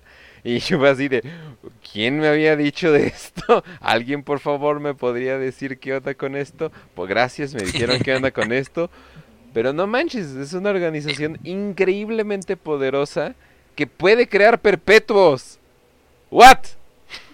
Sí, de hecho, es lo importante con John, ahorita vamos a hablar de ello. Una organización extremadamente poderosa que, se llama La Cabala. Qué extraño, ¿no? ¿Por qué se llama La Cabala? Extraño, ¿de dónde habrán sacado eso? ¿Qué nos querrá decir Games Wars? Mueve las cosas desde, desde la sombra. Mm. Está muy raro. Estamos metiendo en territorio siniestro. Pero bueno, la Cabala es una organización alienígena que ha existido bastante tiempo, incluso antes de que la humanidad evolucionara ya como humanos. Eh, ha luchado contra lo que ellos llaman el aniquilador primordial. ¿Sabemos a qué nos referimos con el aniquilador primordial? Pues nada más y nada menos que la disformidad, el caos, que los cuatro dioses. La cábala se opone totalmente a, los dioses del caos y es una organización de bastantes especies alienígenas. hay bastantes especies alienígenas involucradas. Nos, la, más conocida obviamente son los Eldar. De hecho, hay uno de los líderes de la cábala es un Eldar. Em, pero lo importante es que esta organización lleva bastante tiempo intentando detener lo que es los planes del caos. Desde tiempos, incluso a lo mejor desde los Old o sea, casi casi desde acabada la guerra en el cielo. Eh, esta organización alienígena no solo está hecha por Elders, hay muchas otras especies alienígenas, se nos describen insectoides, o sea, unas que parecen tentáculos, incluso unas que parecen furros, o sea, luego se nos dice así como hay alienígenas que incluso tienen forma de zorro, cosas de ese estilo. Hay unos alienígenas incluso son de pura energía, no, o sea, es algo bastante bizarro no es como que todas las especies alienígenas estén involucradas en esto. Obviamente no van a haber orcos en la cabala, ni, esas madres, o, o tiránidos, o necrones, o de ese estilo. Pero, pero ustedes se pueden imaginar, hay bastantes especies senos que no conocemos en la galaxia, que existían en la Gran Cruzada, después las eliminó el Imperio y las exterminó de la faz de la galaxia. Pero pues había bastantes representadas. Los Eldars eran una de ellas y eran las más importantes. Aunque no todos los Eldar consideran a la cabala un buen aliado y no todos, incluso algunos consideran la, la como un peligro, como el propio Eldrath. Luego vamos a ver, no en este episodio, sino en los episodios próximos, cuando hablemos de Eldrath y de lo de qué pasó con la cabala en el futuro. Vamos a saber qué le pasó a la cabala y qué fue de Eldrath y qué hizo Eldrath y cómo fue el papel de Eldrath dentro del fin de la cabala. Y se supone que todo el punto de em, esto es. Pero por lo menos sabemos conseguir gente que puedan ver el, la vista larga o el juego largo, ¿no? O sea, ellos como que están viendo las que tengan esa visión, ¿no? O sea, con miles de... Es así, vamos a hacer esto para que en miles de años tenga su consecuencia y podamos hacer esto y todo esto. Tú vete con calma. Parece mucho como hay una novela sobre un grupo de vampiros aristócratas que se supone que están eh, creando como que este, este nuevo este nuevo universo eh, este nuevo universo dentro de la propia Tierra con física cuántica lo es algo extraño pero eh, igual son así de que no sí pues ya en 10.000 años vamos a ver la consecuencia de esto no y como son vampiros pues les vale madres no pero es algo parecido es algo muy extraño pero de la nada es como una organización increíblemente poderosa y este güey es un es un pequeño eslabón en Sí, es un agente y muchas veces la cabala te lo va a decir así. La humanidad es la especie, quizás es una especie, la cabala no le gusta para nada a los humanos por lo mismo de que los humanos son bastante violentos, simplemente están matándose entre ellos más que lo que matan los demás. Pero al final del día son nuestra mejor arma o nuestro peor enemigo en la lucha contra el aniquilador primordial. ¿Y por qué? Porque se preguntarán, ¿cuál es nuestra mejor arma? Porque no hay, no hay, hasta el momento no ha habido especie más exitosa en la galaxia, incluso más que los propios Eldar, que los humanos. Los humanos ahorita están expandiéndose en tiempo récord. Ahorita estamos hablando de la Gran Cruzada, ¿no? Están tomando y liderando bajo el, bajo el liderazgo de su emperador, pues lo, la mayor parte de la galaxia en tiempo que ni los Eldar se esperaban. Y también em, algo que, que, antes estaba la era oscura de la tecnología, que desarrollaron tecnología de que, le incluso llegaba al tú por tú contra los Eldar que tenían millones de años de existencia, ¿no? Y eso pasó en solamente 5000 años de desarrollar tecnología. Sí, sí, sí.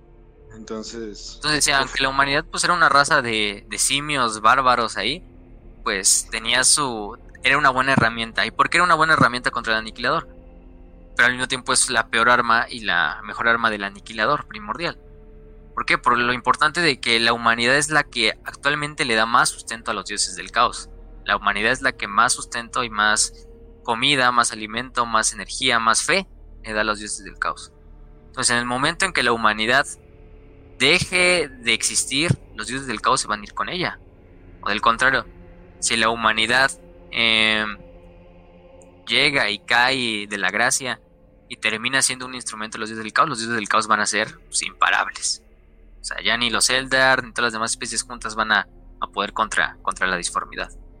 Entonces, en ese punto, pues, John Grammaticus era una de las grandes herramientas de la Cabala. John Grammaticus era un hombre que había nacido en Terra en el 1929, era originario del Cáucaso.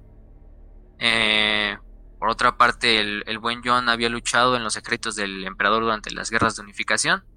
Incluso conoció al emperador en persona.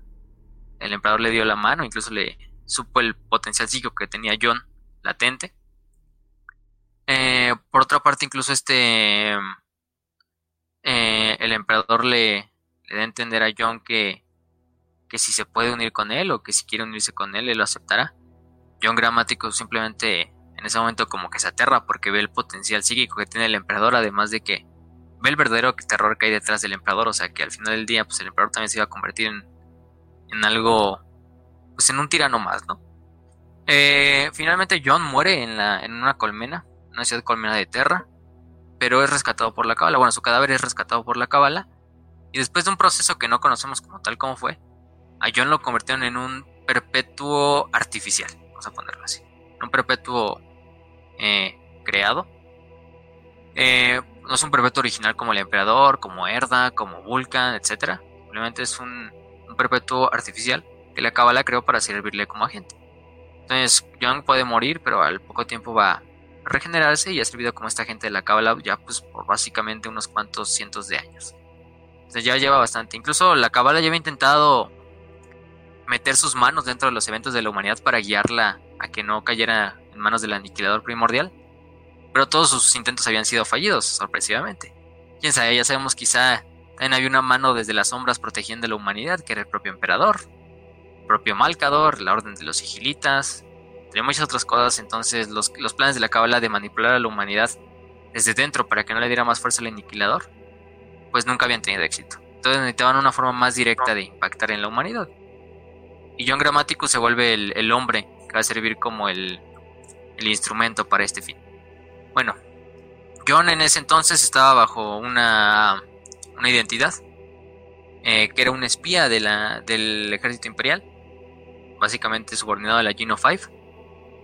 Eh, en este caso, aunque estaba subordinado a la Geno 5, eh, su identidad también decía que era un espía, pues, en general del ejército como tal, no nada más del regimiento.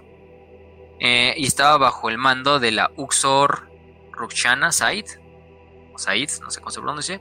Roxana, vamos a decirle Roxana. Es, un, mucha mamada. Roxana, ¿qué es eso? Pero mm, ella era una Uxor, igual que por ejemplo Honenmu.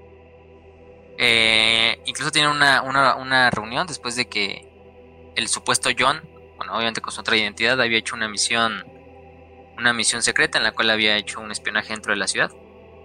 Monlo era la última ciudad que quedaba en el planeta como tal de los de los nortianos, era la última ciudad que se había mantenido firme, era un puerto, era un puerto que, que estaba en la costa de una de de los mares del planeta y era básicamente la capital del planeta. Obviamente era, a lo mejor desde fuera se veía como un puerto totalmente dicho natural, pero incluso algunos eh, reportes de arqueólogos habían dicho que esa, esa forma o esa, esa construcción sobre la que estaba hecha la ciudad estaba construida sobre un... Eh, había sido construida por manos alienígenas hace aproximadamente unos 10.000 años, ¿no? Antes de que, de que los pobladores llegaran al norte. Obviamente John Grammaticus sabe que esa, esa estructura que forma el puerto fue creada por la Cabala era uno de sus puertos donde aterrizaban sus naves. Pero obviamente eso no se lo revela a Lauxer, ¿no? Porque pues, él tiene su propia misión y todo esto. Pero si se da cuenta, algo importante de este. de las habilidades psíquicas de John. Es que aparte de que puede leer la mente. O puede leer la mente de una forma muy, muy básica. O sentir los sentimientos de otra persona. Su habilidad psíquica más importante es que él puede eh, imitar cualquier lengua humana, cualquier acento, incluso algunas lenguas alienígenas, siempre y cuando tenga el órgano necesario para poder hacerlo. Eh, Y- y de esta manera, incluso también Limitar, saber ¿no? de dónde También. procede una persona solo escuchando su acento. También es delimitar. que imi- imita también. como que formas, ¿no? Un poco, un poco. Eso es más que nada del otro psíquico, no tanto de imitar formas. Este, gramáticos tiene, esa, tiene esas tres habilidades. Bueno, tiene la habilidad, de, obviamente, leer un poco la mente.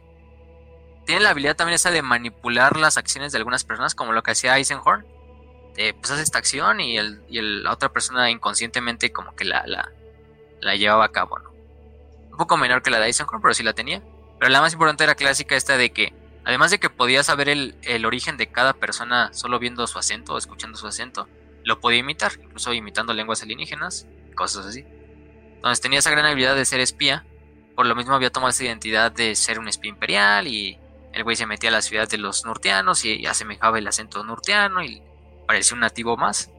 Eh, pero se entrevista con la Uxor Roxana y pues le dice básicamente, no, pues he investigado, está bastante protegida la ciudad, no sé, tendría que entrar otra vez para, para ver cómo está la ciudad. Incluso ahí es lo que les hablábamos hace rato de las mujercitas de, de la, del regimiento. Cuando Gramático se entrevista con la Uxor, la Uxor va acompañada de sus cuatro eh, alumnas, que van a ser próximas Uxor. Eh, Y el vato dice, unas- la más grande tiene si- 19 y- años. Y si en vez de entrar a la ciudad yo entro en ti. Sí, sí, sí, sí, no, no, no. Ver, no, o sea, John, John también tiene sus prioridades, no por ser agente de la cabala, pues iba a dejar de coger, ¿no? Pero, pero bueno, incluso lee las mentes de las, de las jovencitas antes de leer la de la Uxor y dice, o sea, marca así, no, pues estas, estas jovencitas están llenas de pensamientos lujuriosos, incluso ahorita en el momento que me están viendo, porque pues el John Gramático también está mamadito y todo, o sea, eh, lleva sus años también, ya lleva bastantes años siendo agente de la cábala, entonces sí, y le pesa y entonces dice, pues, o sea, él está leyendo las mentes de las jóvenes y pues las jóvenes lo están mirando con deseo y con, con lujuria, o sea, así lo dice textualmente este, el propio John, ¿no? Pues era de esperarse, pues esas jovencitas que fueron creadas desde niñas para ser militares, pues era tarde o temprano que iban a salir así. Entonces, incluso también se da cuenta de, bueno, la Uxor, pues la Uxor tiene, tendrá unos como veintitantos años, unos 28 años, creo 29. Y dice, pues es de las mujeres más hermosas que he visto en toda mi vida, es, es rubia y es, o sea, tiene, está bastante bien, con buenos atributos, ya sabemos a qué nos referimos, aquí también para que YouTube no nos vaya a querer censurar. Pero bueno, al final del día se da cuenta de eso, la, la Uxor manda a sus, a, a sus ayudantes a que se vayan del salón y simplemente el gramático pues, le dice, ¿qué mami? ¿Cogemos o qué? Entonces Exacto. pues básicamente Bien peculiar. este John se va a acostar eh, ¿quién pa' culiar? Y pues terminan culiando ahí en, en los aposentos privados de la Uxor. Oye, pero... Y de Dana- hecho Grammaticus ahí tiene un problema así de... Exacto, es, de- eh, es a ver si lo puedo mencionar, pero Dan Apton tiene dos cosas. Sabe describir a las mujeres muy bien, en el sentido de que se ve que el güey le- cuando le pica el horny le pica bien cabrón. Porque siempre pone como que... Y la, al menos- novela. Sí, al menos un personaje así como que está bien bueno o un momento sexy. O sea, siempre tienen como que un momento así. Sí. Aunque sea, por ejemplo, Beckwin, que este Eisenhorn no la puede tocar. o sea, siempre, siempre hay un momento de, oh, se me cayó mi playera, ¿no? Eso es como que... Eso ya, ok. Está bien.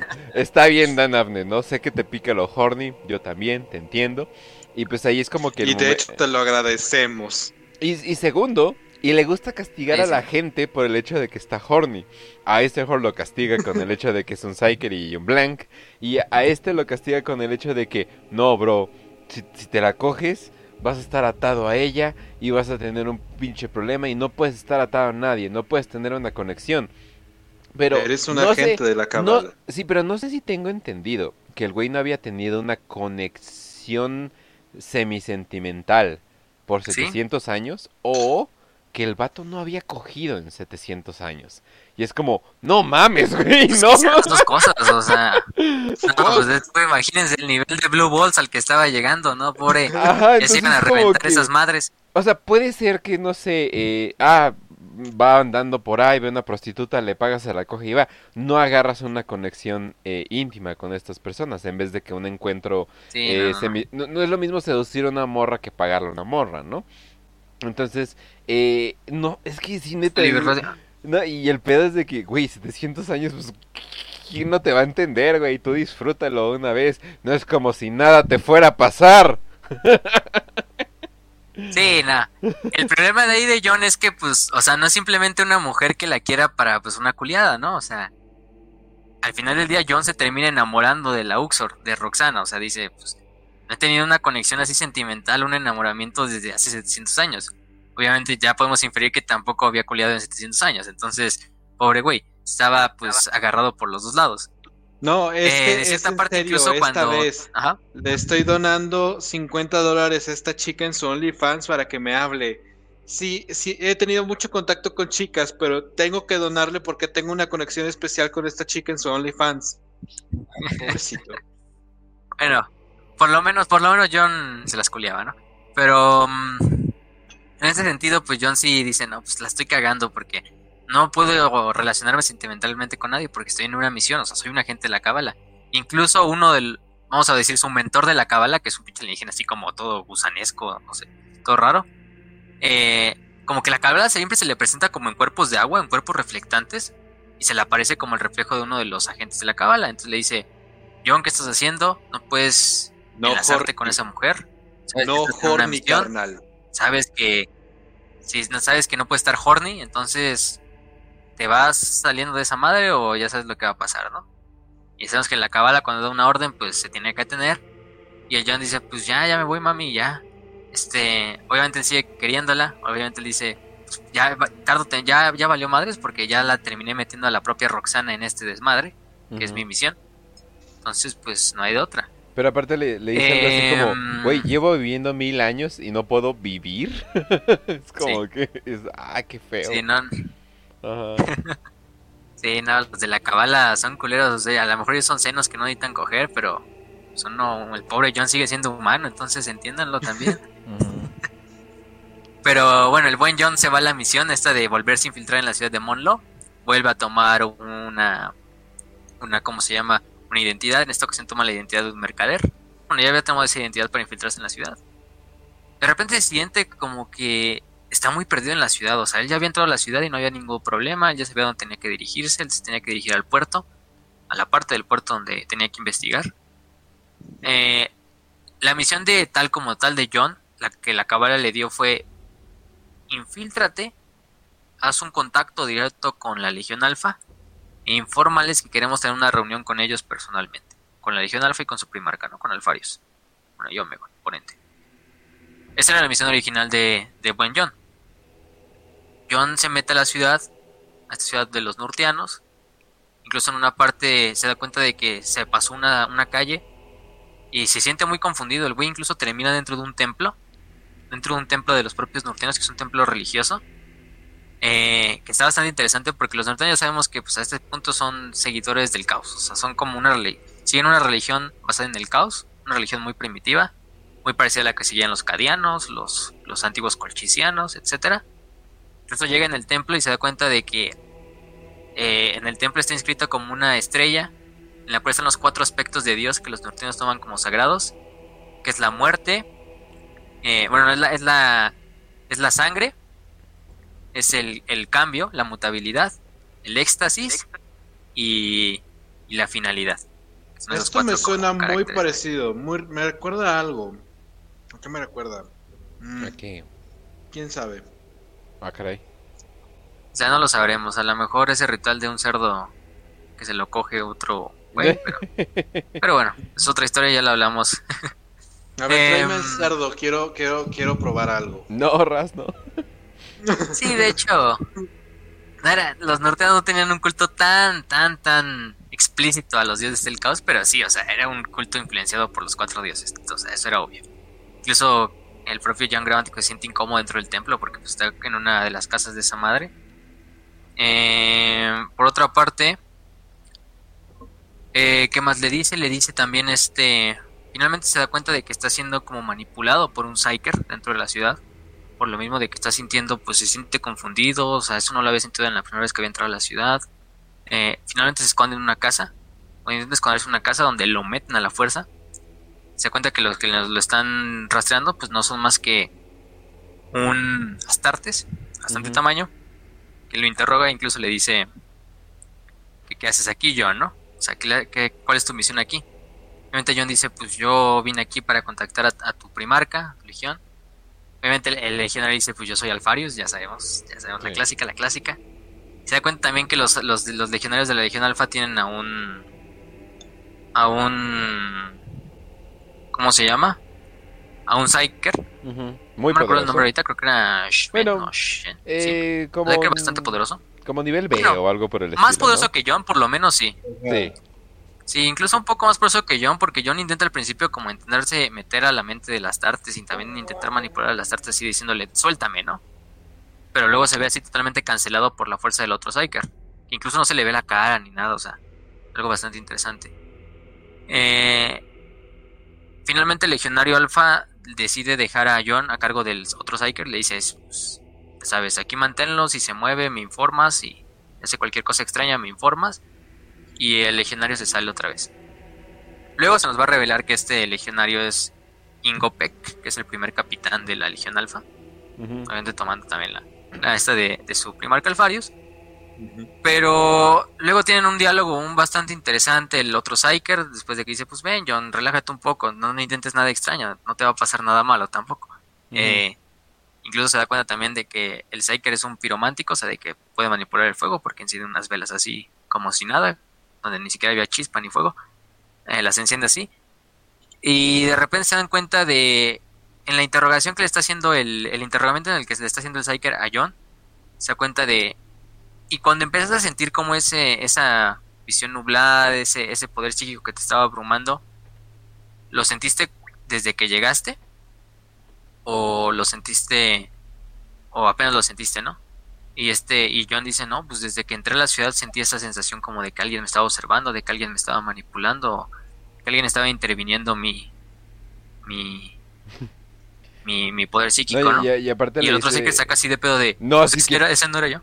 no, espera, es así, eso no fuimos nosotros, de hecho te acabamos de detectar algo así, que igual no sabes si es choro, o sea, igual no sabes si es choro para que, a ver cómo, cuál es su reacción, pero como que sí se saca de onda de que, ah, chinga, o sea, al parecer sí como que les jugamos tantito a la Legión Alfa, o sea, como que sí logramos eh, engañarlos tantito, por el hecho de que de que ellos se quedan así como, oye, acabas de hacer algo que a la Legión Alfa no le gusta, que es saber un poquito más que ellos. Entonces, ten mucho cuidado cómo te llevas, que pues ya viste, la Legión Alfa no es nada agradable, no es nada eh, dulce con sus básicamente prisioneros. O sea, porque es básicamente un prisionero. Con sus prisioneros. Sí. a ese punto es un prisionero. O sea, casi que está interrogándolo el otro Psyker. De una forma muy amable, hasta le ofrece vino y todo, pero obviamente si intentas algo extraño, pues ya sabes, te va a ir como en feria. Em, incluso el Psyker dice, no, pues entonces no, esos no fuimos nosotros. Se saca así de pedo. En ese momento agarra el radio y le comunica a los legiones del Alfa que alguien más está también siguiendo a John. Entonces los legionarios regresan en chinga lo que es la, los legionarios regresan en chinga lo que es la casa de seguridad, porque es una casa de seguridad la que habían tenido. Eh, que habían ellos incluso planeado para ir a agarrar a John y, e interrogarlo y meterlo y todo. Eh, también los propios legionarios estaban en su misión de infiltrar dentro de la ciudad de Monlo. Regresa, regresan uno de los legionarios, que en este caso es otro, el segundo capitán de la Legión Alfa, que es este Matías Herzog y le dice, pues tenemos que evacuar rápido a John, tenemos que irnos de, la ciudad porque ya a este punto ya tarde o temprano ya nos detectaron los norteanos con sus propios psíquicos, estamos a en chinga. Y Matías no solo va acompañado, o sea, va el Psyker, va John, está el eh, Matías que es el segundo capitán de la Legión Alfa, pero va acompañado de dos mercenarios, bueno, no son dos mercenarios, son dos soldados del ejército imperial que eran agentes de la Legión Alfa. Entonces hay dos puntos donde ahí vemos por primera vez de esos agentes de la Legión Alfa que como tal no son eh, eh, Astartes, por esta parte. Entonces empiezan a evacuar la, la, casa, la van a evacuar por la puerta principal, pero se dan cuenta de que abren las ventanas así de madrazo, y de repente empiezan a salir un chingo de lagartijitas o de lagartos, y se empiezan a meter por lo que son las ventanas.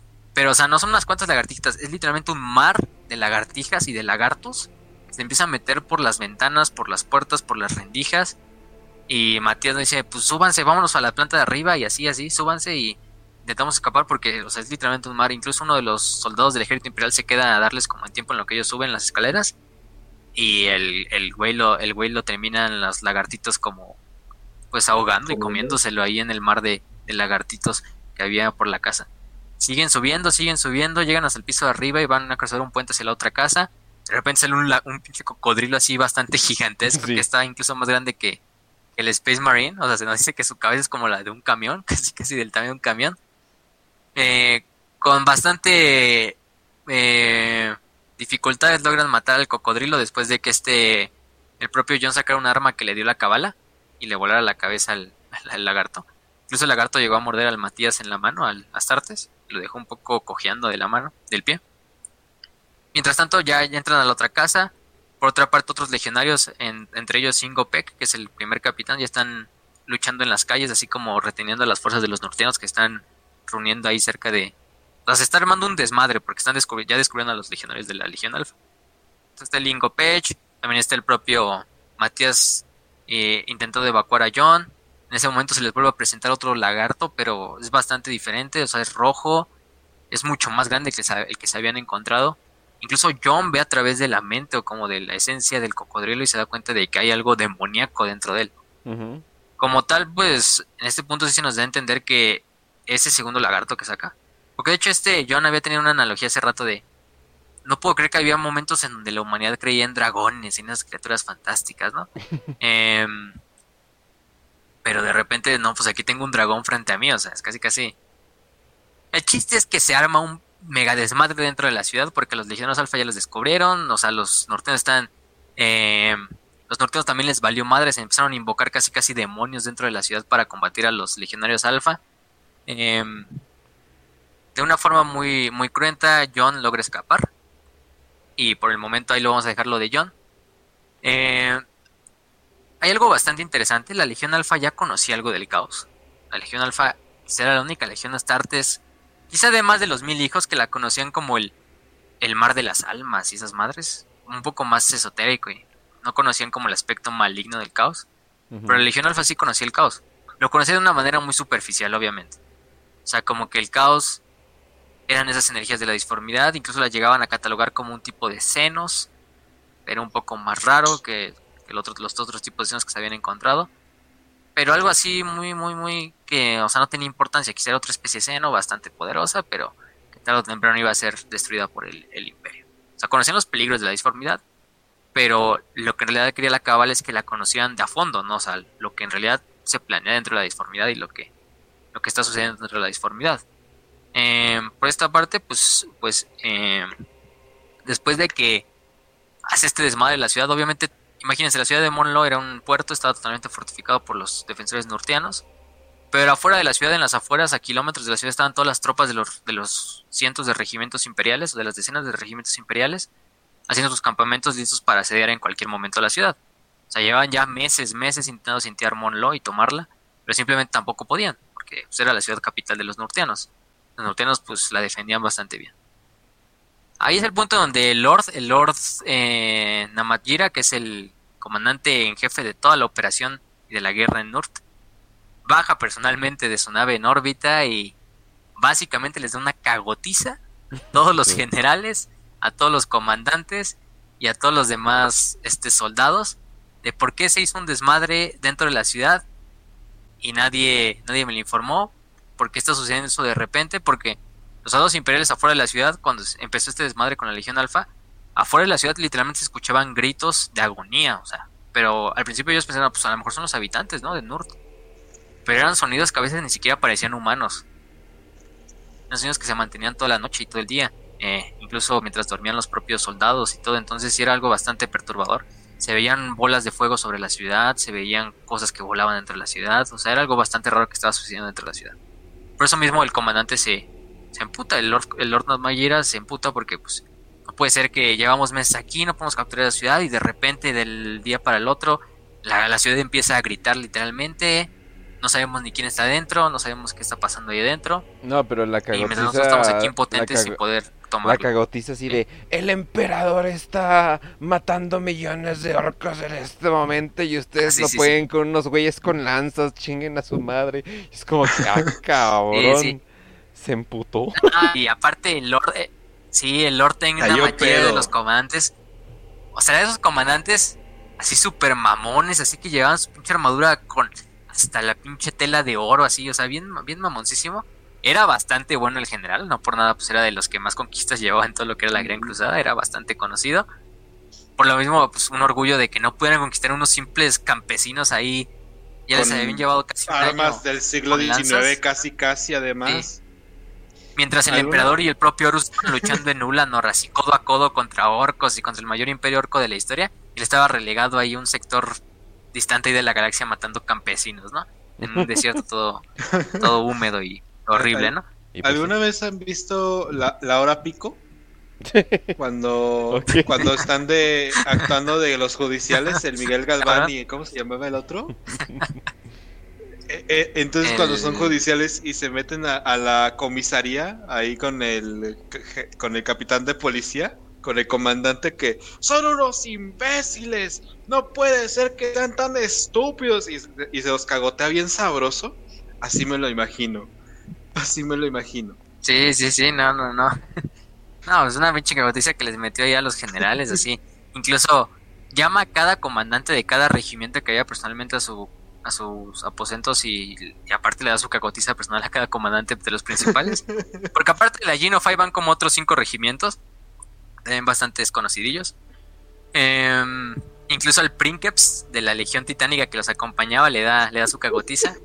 Porque llama, llama, llama, llama a esta Honen Mu y a Roxana, que son las comandantes de la Gino 5. Bueno, aparte hay otras Uxors, y viene a Uxor al mando, pero también las llama a ellas personalmente.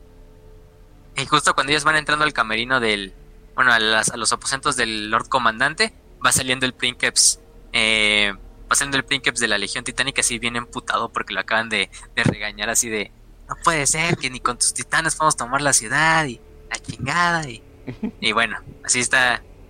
Ya interroga, interroga a Honen, interroga a Roxana, eh, les pregunta acerca de si conocen algo que haya generado el problema dentro de la ciudad. Al principio Honen pues dice no, no, no conozco nada. Roxana también se ve muy bastante pues como reservada, bastante extraño porque está intentando como ocultar algo. Sabemos que pues ella había dado la orden de que el espía, bueno que John, no me acuerdo del nombre que tenía como, como, creo que era Konik, el nombre que tenía como, como segunda identidad. Eh, había mandado a la ciudad, entonces a lo mejor eso fue el desmadre. La propia Honen también se da cuenta de eso de, pues, pues esta está como rara, ¿no? Y incluso le encarga luego a uno de sus, creo que se llama, este, liti- litiganos, latigenos, perdón, que investiga acerca de la Uxor Roxana. ¿Qué está pasando con ella? Porque es tan raro, se me hace que algo oculta. También el propio Lord Comandante ve algo raro dentro de, de Roxana le dice, pues esta me está ocultando algo y manda a uno de sus guardaespaldas, que es este, que es el propio, ¿cómo se llama? Dinas Chain, que es un capitán de un regimiento, es un regimiento de los antiguos 100, es un regimiento de los, ahorita me acuerdo de los nombres, Em, que son los, los, negros, los luciferianos negros, así se llama la- el regimiento Sí. del cual nada más quedan bastantes, po- bastantes pocos miembros. De hecho, el regimiento es un regimiento bastante interesante porque recluta como a los hombres más así enfermos en la guerra que han encontrado. O sea, el propio Dina Shane, que es el, el guardaespaldas en jefe de, de del Lord Comandante, viene de un planeta que se crió bastante en guerra, o sea, era un planeta que está en una guerra civil. Él nació en el bando perdedor. Eh, obviamente al nacer en el bando perdedor desde muy temprana edad lo mandaron a luchar como niño soldado, o sea, así de incluso dice el niño más el niño más grande de el comandante de la escuadra tenía a lo mucho 16 años y el niño más pequeño de la escuadra quizá llegaba a los 9 años. Eh, entonces y mandaban a esos niños soldados en, en su guerra civil de su planeta. Mataron al, al comandante de los 16 años y a la larga este el propio Chain se convirtió como en el comandante de su escuadra, pero creció como un niño, pues imagínense un niño que se cría en la guerra o sea, a sus 16 años este Chen ya había matado por lo menos como a 25 hombres con sus propias manos. Entonces, Son- para no, pues ya era un pinche Para dar güey que estaba una, para dar una en la guerra. para dar una niño. referencia sería como los Tempestus Scions, ¿no? De, de Cadia. Es- O sea, serían como que elite, el elite a más no dar mejorados con todos, súper dedicados. Sí, también como los Los Carscreen. Ujú. Aparte, Este, de Cadia, que también son de Cadia. Aparte de luciferianos, es como, Jesus Sí, no, pero- Christ. No, los luciferianos negros, no, esos güeyes estaban cabrones. Ah, cabrón. No, ese ah. güey, o sea, un pinche Sí. maestro interrogador. ¿Te imaginas así como un pinche güey que, un agente así especial, así, pero de lo más despiadado, de lo más frío? Ese es el propio Diga Chain, que es el Dina Chain, que es el guardaespaldas del Lord Comandante. Y es el líder de los luciferianos negros que sirven. Los luciferianos negros, como quedaron muy poquitos después de la guerras de unificación, pues simplemente se convirtieron como en un papel eh, como ceremonial. Es más como un tipo de guardaespaldas personales que tienen bastantes Lord Comandantes de la Gran Cruzada. Entre ellos, pues el propio Lord Namajira, ¿no? Eh, y le dice, no, pues ve e investigame también a esta Uxor, que está muy pinche raro lo que, cómo está haciendo esto, para mí que me oculta algo. Incluso le, le revela a Juan Muy, le revela a Roxana que la Legión Alfa se va a unir a la, a la campaña, que es algo que tarde o temprano va a ser oficial, entonces se los dice ahí personalmente él. Después de que les da su cagatiza, no se les da tan fuerte como yo creo al Princeps o al otro general, que era el, el mayor general que estaba al mando de todas las tropas. Eh, pero sí, al final del día Mu pone a uno de sus latigenos a que investigue, que se llama Franco Boone, a, la, a Roxana. O sea, Roxana ya la está investigando tanto la otra Uxor, esta Juan Mu, como el propio Lord Comandante, a través de, de Dinas. Em, por otra parte, el propio, em, ¿cómo se dice? Soneca se reencuentra, Soneca se reencuentra con, con Mu, se reencuentra con Honen Mu, le dice cómo sobrevivió a la masacre esa que fue el, en el lugar vacacional. Eh, Soneca viene bastante como pues también tocado porque pues toda su unidad fue totalmente destruida, solo quedaron esos 10 hombres que él conocía, entre ellos Lon, que es su gran soldado, su segundo al mando. Y, y le dice que si recibió el mensaje de que si logró encontrar a, a Bronzy. Y Jones Mu le dice, ¿Bronzy? ¿De qué hablas? O sea, y le dice, pues del cadáver, del cadáver que le íbamos a enviar. Jones Mu le dice, ¿cuál, ¿cuál cadáver? No recuerdo que nunca me hayan hablado de un cadáver. Pero si el propio Bronzy se comunicó con usted por, por radio.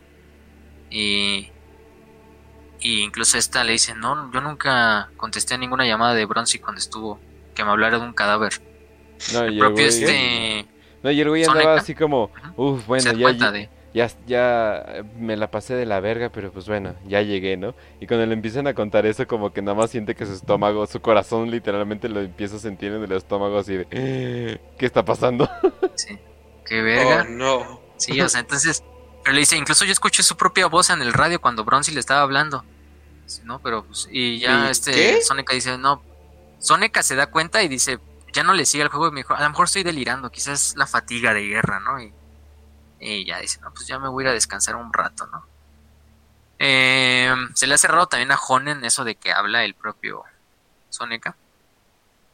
Eh, posteriormente se va a encontrar a Bronzy. Bronzy sí llegó a salvo a lo que es la a, a su, a su destino, pero ya sin el cadáver, obviamente. Ahorita vamos a hablar un poco de eso.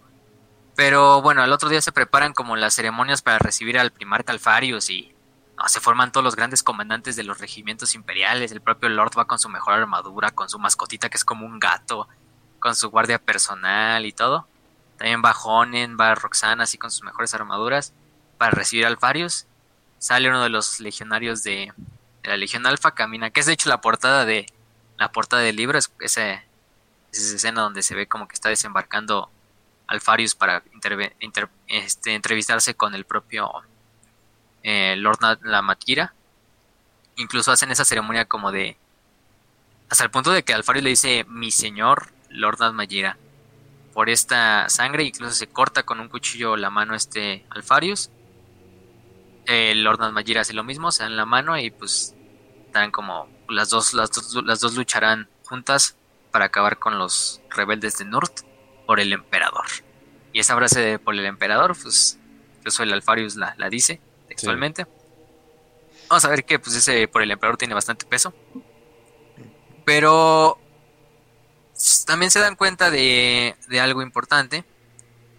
Grammaticus había salido de la ciudad, no se sabe cómo, salió de la ciudad, pero esta Roxana le había dado como un lugar de escondite, un escondite en su propio cuarto, en sus aposentos privados. Obviamente después de utilizar al buen, al buen John como juguete sexual, eh, de vez en cuando, pues lo, lo, lo podía mantener ahí escondido dentro de, del cuarto.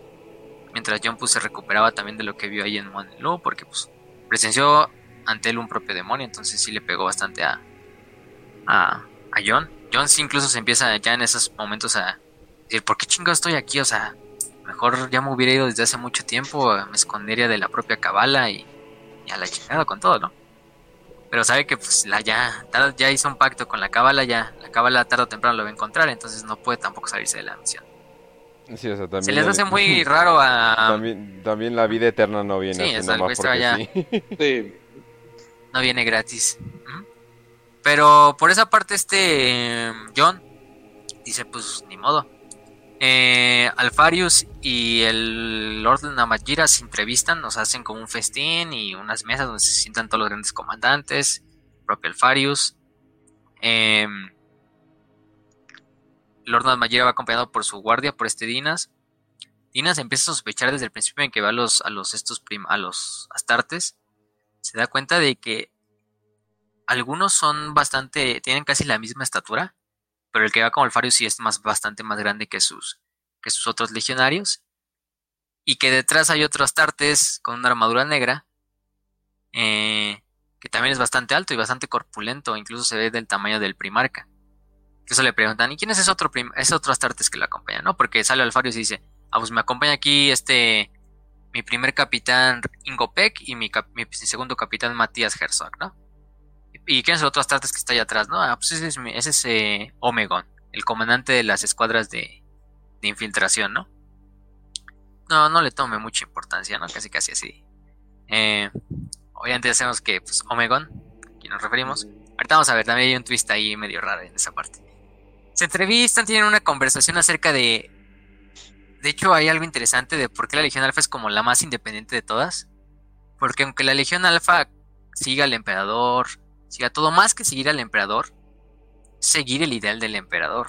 Incluso el propio el propio Namayera le dice, pero es que es un ideal un poco utópico, ¿no creen? Eh, y los de la Legión Alfa le dicen casi casi, pues sabemos que es utópico y por eso ahí está el mismo error del plan. ¿Eh? Algo utópico no puede ser logrado por especies imperfectas. Ouch. Ajá. Tienen una, una plática bastante filosófica en el sentido de que la misión del emperador, aunque noble y aunque tenga sentido y aunque ellos seguirían al emperador pues hasta el infierno y de regreso, es un poco un algo muy utópico, ¿no? Que aunque el emperador la dirija desde la cima, pues la humanidad es una especie imperfecta y a la larga un plan utópico no se va, no se va con, no se va con eh, lograr porque pues, es algo muy difícil para una especie de ese tipo. Finalmente, pero- bueno, en ese momento también John Lo ven como. Como el superhombre, eh, digamos al, al estilo de Nietzsche. No lo ven tanto como Dios, que ese ya, ser- ya sería como Lorgar, ¿no? Que ya lo ve como, como un ser divino. Ellos lo ven más bien como lo que todo mundo debería aspirar a y pues nosotros vamos a lo vamos a hacer todo lo posible para que se logre eso, ¿no? Es un poquito diferente al pedo del Lorgar, o sea, sí, nada sí. más como que le mueves tantito y ya como que ya ya, ya se te jode todo. Si somos un arma más del emperador, somos más un... Creemos en el emperador, creemos en su ideal, pero sabemos que pues también tiene sus fallos, ¿no? O sea, también por eso lo mismo decimos de que es de las más independientes, porque a lo mejor otras legiones pues decían, ah, no, si el emperador lo sigo y lo sigo y lo sigo ciegamente. Eh, pero en, en realidad podemos decir también que la legión alfa es la más realista. O sea, Sí. ellos sí son realistas en el sentido de, pues, aunque el emperador diga esto, pues sabemos que eso no se va a lograr. A lo mejor se logra y podemos evitar los conflictos lo más rápido, lo, los conflictos en la mayor medida de lo posible, pero siempre va a haber, porque pues a la larga la humanidad es una especie imperfecta. Quizá el emperador es perfecto, pero, pero la humanidad no. Y de, hecho, y de hecho lo ven como lo que es, como un humano, al emperador, como un simple hombre más, no como un dios, como nada. Que también es algo que lo diferenciaría, por ejemplo, del plan del Orgar. Em, pero bueno, es algo bastante interesante, eso mejor leanlo en el libro, porque es una plática con más trasfondo, también con más profundidad. Eh, tampoco queremos convertir esto en un debate así muy, muy filosófico de qué es el emperador y de qué es su ideal y todo ese desmadre. Pero en ese momento también John Gramático ya estaba espiando lo que era la conversación. Desde que Alfarius llegó y se entrevistó en, en la- en las afueras con, con la arma Gira, estaba viéndolos desde un telescopio, con una mira telescópica Eldar, desde un edificio. incluso el propio agente de, del Lord Comandante, este Chain ya sabía que había como un espía dentro de las dentro de, la, de los regimientos, entonces estaba buscando a gramáticos. De hecho encuentra la torre donde estaba Gramáticos y Gramáticos le deja una nota así como de pues mejor mucha mejor suerte a la próxima, ¿no? Sí, él, hasta el, Lucifer negro se emputa así de no. Eh, pero sí sabe el John Gramáticos dice luego, no, pues la cagué porque dejé esa nota, o sea, eh, al final del día creo que la, la peor debilidad que tengo como espía pues es también mi propia como este, insensatez, ¿no? De pavonearme frente al otro güey que no me pude encontrar. Em, otra cosa también por ahí es que em, durante la conversación, Gramático se infiltra por detrás del estrado, se infiltra como un servidor, como un sirviente de los que iba a traer la comida, pero después dice, pues ya voy a investigar y se sale a la cocina, se sale por ahí, se mete en una de las partes de atrás donde se puede escuchar la conversación perfectamente está totalmente custodiado por láseres, sí, por estos trampas láser. Se la sortea de manera rápida. Justo en ese momento es cuando lo encuentra un Lucifer negro.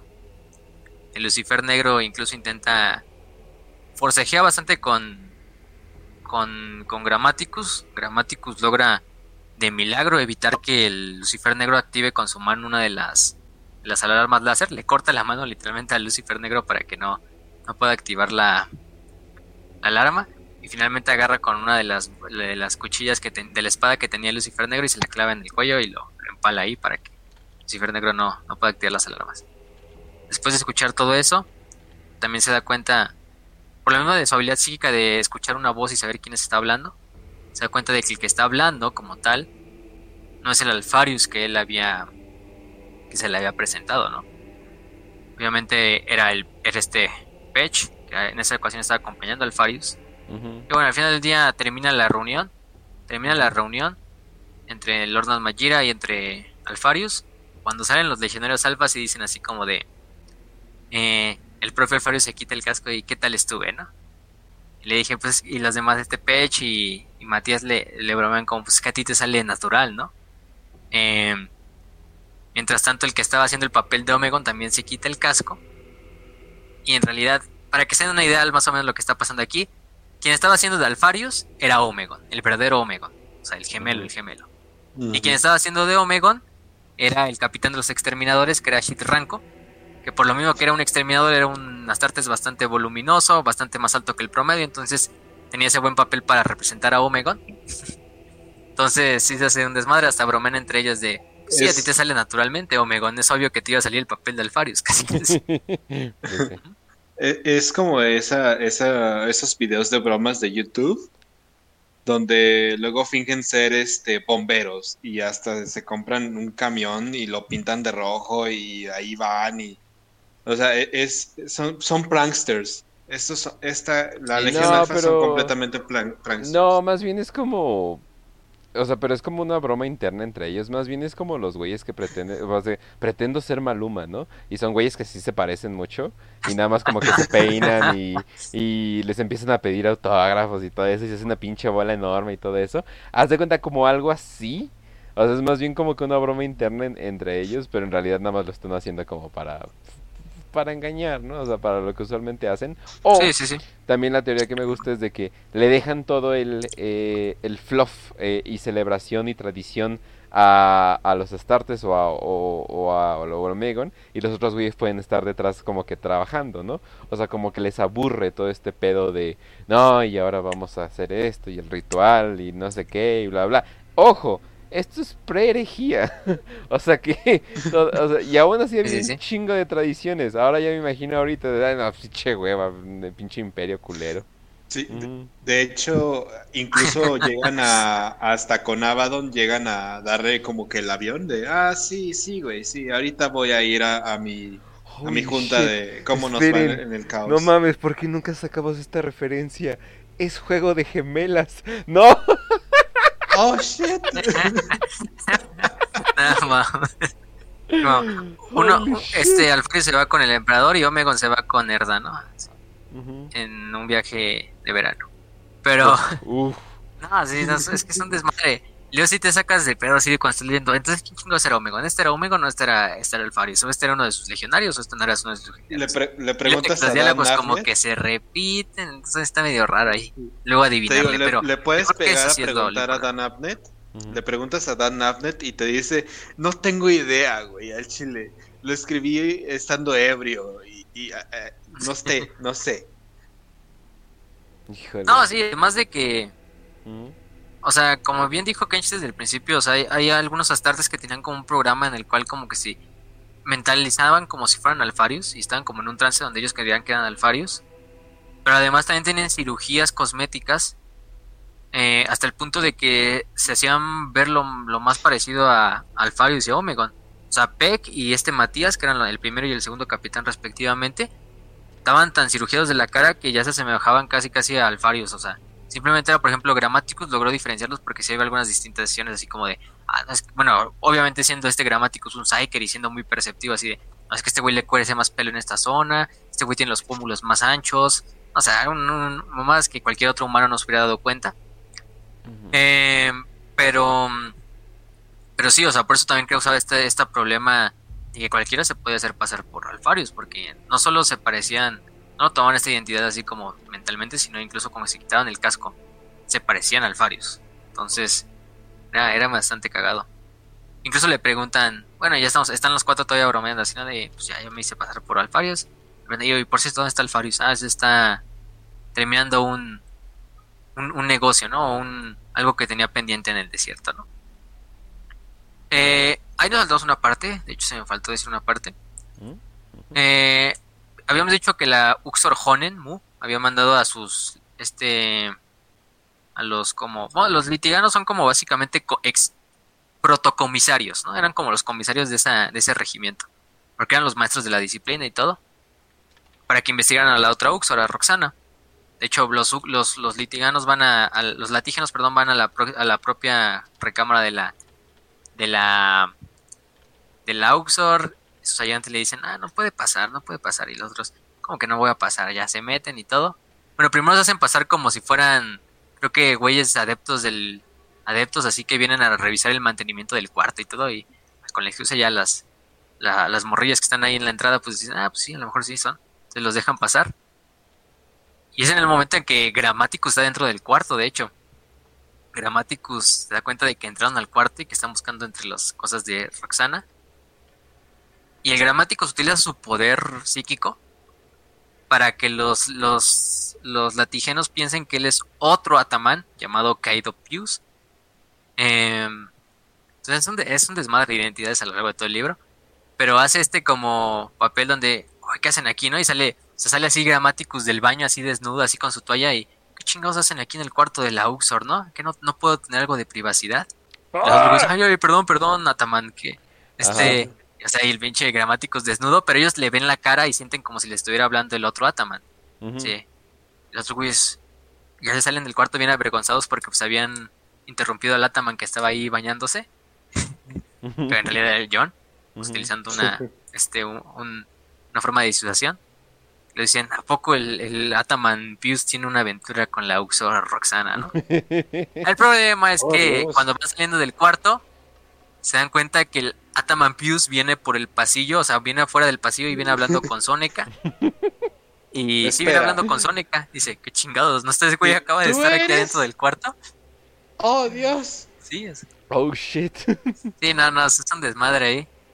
Soneca regresa, Soneca, de hecho se queda, se queda jetón el propio Soneca. El día de que iban a recibir al Farius, eh, sus, pro- sus últimos soldados que quedaban de su compañía, pero dicen, no, pues vamos a ponernos el forma de gala y vamos ahí a estar con todos para recibir al primarca y todo. Soneca dice, pues sí, vamos, y se encuentra ahí con, con Pius, que también era un gran amigo. Dice, ah, ¿cómo estás, güey? No sé qué. Y, y también Bronzy, y de repente va Bronzy a lo lejos, Bronzy no lo ve, Bronzy simplemente se da la vuelta y sigue con su camino, ¿no? Y por otra parte, también el propio, ¿cómo se dice? El propio mm, eh, latígeno que había mandado este Honenmu también estaba sospechando de de este ¿cómo se llama? de Soneca por lo mismo de que había mencionado un cadáver y que no sé qué Entonces en una misión, en una parte van e interrogan a, a Soneca, sus, ayudantes del latígeno. No, como que un cadáver y, y se pone un poco muy, todo muy tenso porque Soneca siente que lo están como vigilando, que vienen como a interrogarlo casi casi. Soneca se escapa corriendo y es en ese momento en que Bronzy llega con un tanque, bueno, con un vehículo blindado, y dice, vámonos de aquí, y ya lo sube al camión y se lo lleva al desierto. Se lleva al desierto al propio, a este, a Soneca, lo presenta ante otro soldado, que es de otro regimiento. Entonces el soldado le da la, le da la idea esta de, de que pues eh, el soldado ese que habían encontrado el cadáver era uno de sus soldados. Se había hecho pasar por uno de los soldados de los bailarines y pues que básicamente Soneca sabía mucho, ¿no? A este punto. Entonces, no les convenía también este Bronzy y el otro soldado le enseñan sus emblemas. Bronzy lo tiene también en, como en, la espina ilíaca, o sea, en el abdomen. Eh, tiene ahí su símbolo de la hidra, de tres cabezas. Ahí es cuando Soneca se da cuenta que ese símbolo en realidad es el de la Legión Alfa. O sea que Bronzy, Bronzy a este punto ya es un agente de la Legión Alfa. Y nos recordemos cuando cuando iba en el desierto y se encontró con Alfarius, ¿no? Con ese legionario de la Legión Alfa. Que le dijo, ya sabes demasiado. En realidad lo que hicieron los legionarios Alfa es capturar a Bronzy. Y Bronzy se unió a la Legión Alfa como uno de sus agentes. Entonces, en realidad no le pasó nada a Bronzy, pero sí mataron a mataron a Shivan, que era el otro Ataman que lo acompañaba. Al principio, obviamente, Bronzy pues, no sabía por qué habían matado al este. Después los legionarios Alfa le preguntan que Shivan ya estaba corrompido de cierta manera por el caos, porque cuando le explotó esa mina, recordemos que la mina salían volando pedazos de hueso de los nurtianos y se le clavaron al propio al propio Shivan en el cuello y en la, en la cabeza. Por eso Shivan luego tenía esos sueños medio raros donde hablaba como de de un de, un, de como un goblin que venía y iba, bueno, no un goblin, era más como un trasgo que venía y arrancaba su carne y todo. Los que le Sónica le decía, ¿qué pedo? ¿Por qué sueñas eso, no? que ya estaban viendo los primeros síntomas como una corrupción caota dentro de Shivan, por eso lo mataron ahí mismo. Entonces, pues fue algo necesario, ¿no? Sonic se saca de pedo y dice, no, no puede ser, ¿cómo tú estás dentro de esos güeyes? ¿Y cómo estás? Este, Bronze le dice, no, pues amigo, o sea, únete y, o sea, haz, este, haz algo por Lord Alfarius y básicamente es por un bien mayor, ¿no? Es por algo que buscamos, por la seguridad del imperio y por la misión del imperio. eh, Justo en ese momento es cuando llega un legionario, un legionario de la, Legión Alfa, que se presenta como Alfarius. Y por lo que hemos visto, este sí es el verdadero Alfarius. Y le dice a Soneca, pues básicamente sabes demasiado. Saca un cuchillo. Un cuchillo que estaba listo. Y para no hacer largos el cuento, Soneca no es asesinado.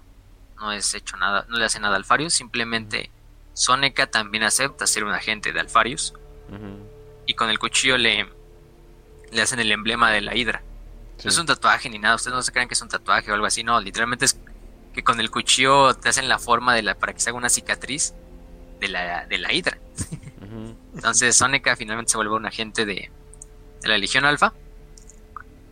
Eh, por otra parte, a este gramático que se lo descubren, recordemos que había matado al Lucifer Negro y se había escapado después de escuchar la información, todo, y que Alfarius estaba ahí. Eh, incluso el propio guardaespaldas del Lord Comandante este Dinas se había dado cuenta de que habían matado a uno de sus soldados. Dijo, pues el espía estuvo aquí.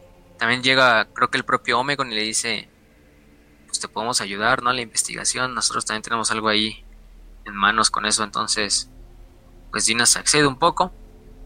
Eh, por otra parte, este Grammaticus se va hacia el desierto.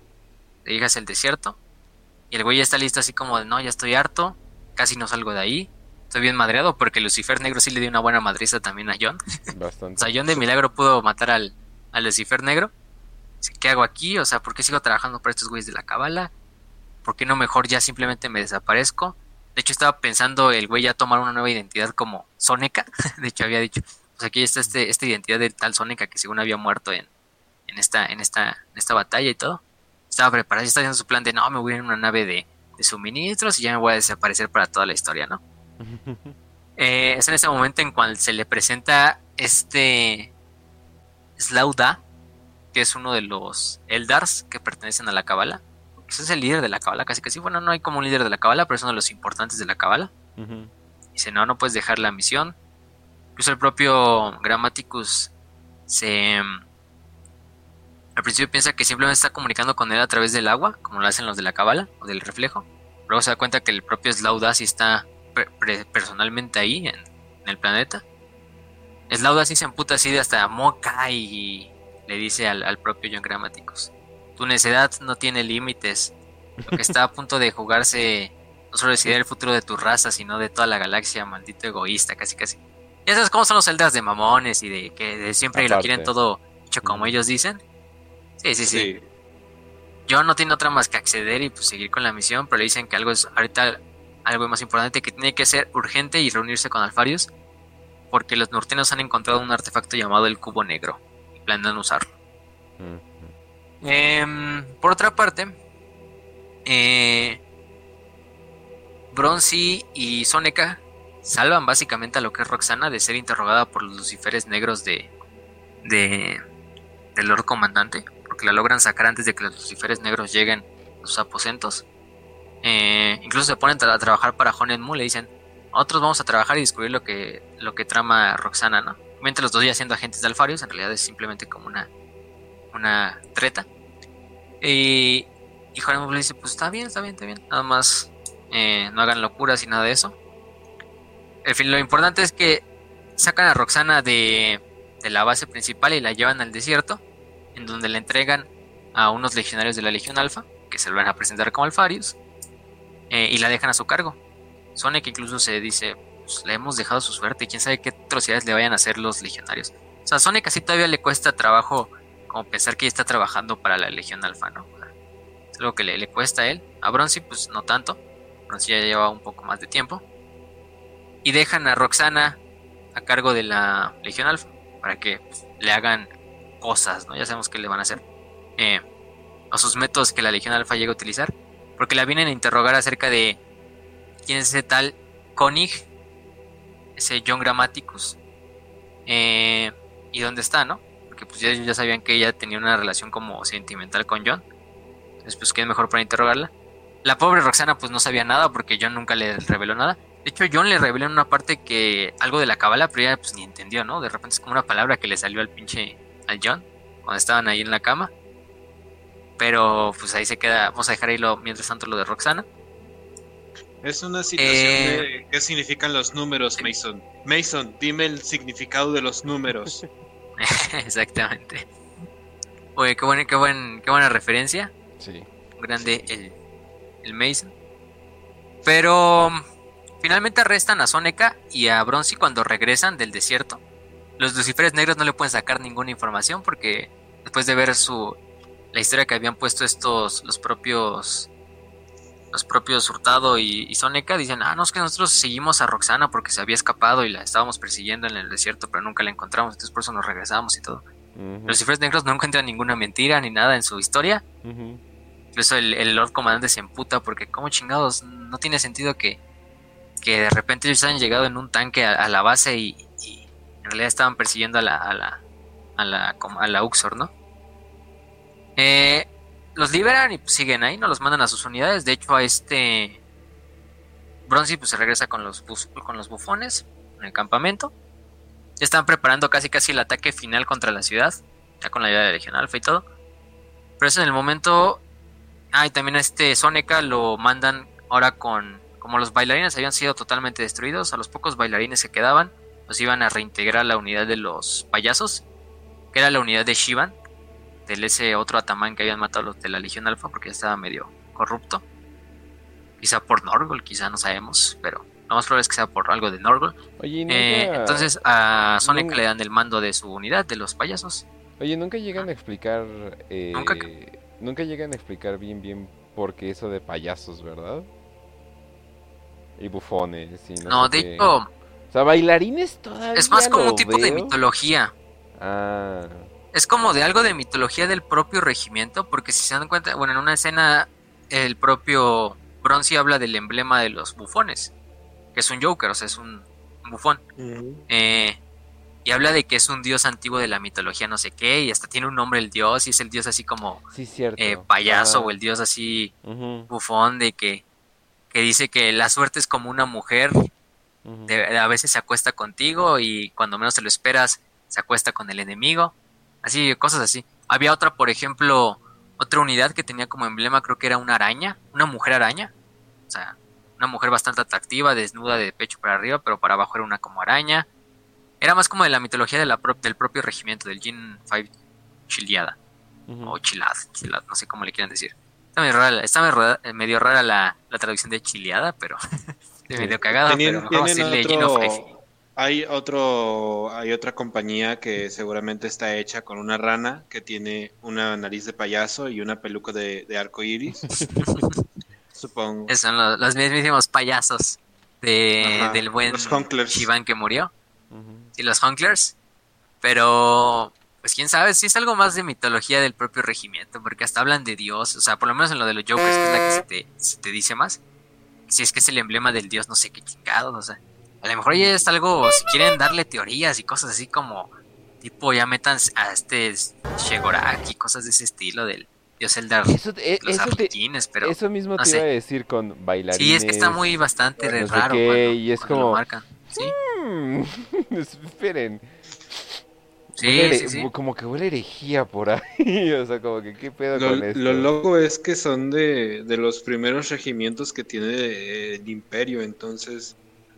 Si, si te haces ideas muy locas. Sí, está bastante turbio, está bastante turbio que tengan esa inspiración así como de un Joker, de un payaso, de unos bailarines, de unos carnavales, o sea, quién sabe, a lo mejor es un culto propio de los planetas de los cuales venía la Geno 5, pero bueno, por lo menos se nos dice que es, por eso sabe, esos nombres vez- llevan las unidades. Tal vez encontraron aquí como que antiguos eh, videos o dibujos o algo así y pensaron que los payasos eran nuestros dioses o algo por el estilo. y así de, oh, mira, los admiraban y eran Sí, ¿no? héroes. Ajá, entonces, quién sabe.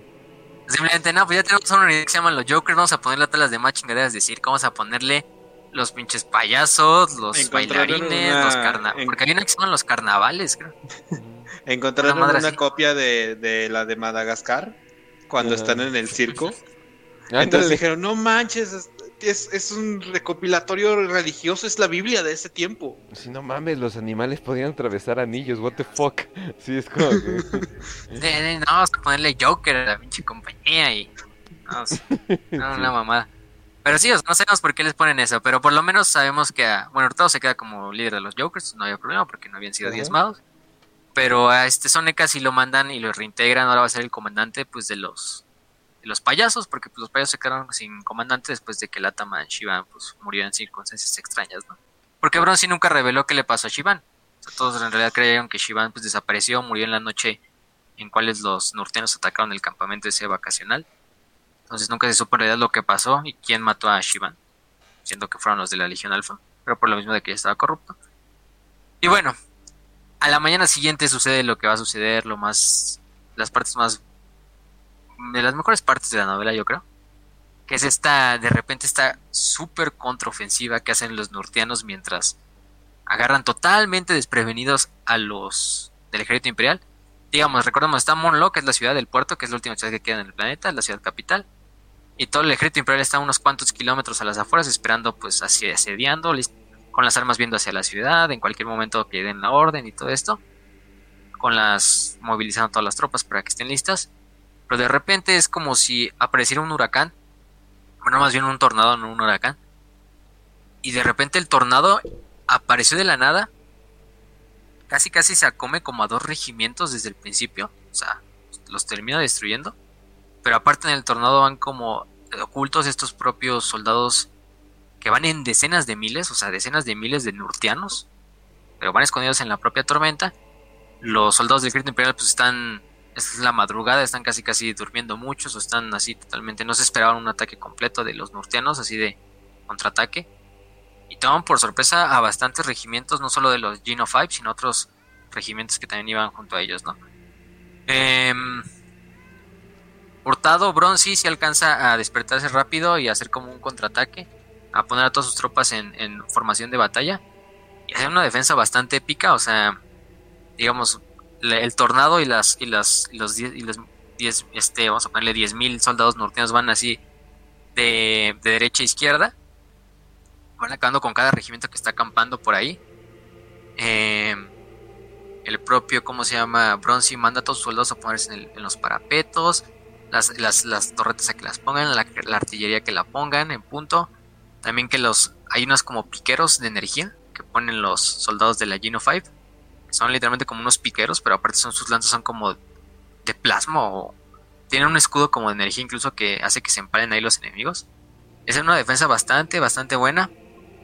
Pero el propio Hurtado sabe que la defensa solo va a detener a los norteanos por un poco de tiempo, entonces si pide refuerzos al mando central. El mando central responde, no, pues empiecen a mandar todo lo posible, manden los titanes, manden al Princeps, manden a las fuerzas blindadas a que acaben con el contraataque, todo esto. Eh, incluso el propio Lord Majira no se emputa, simplemente es como...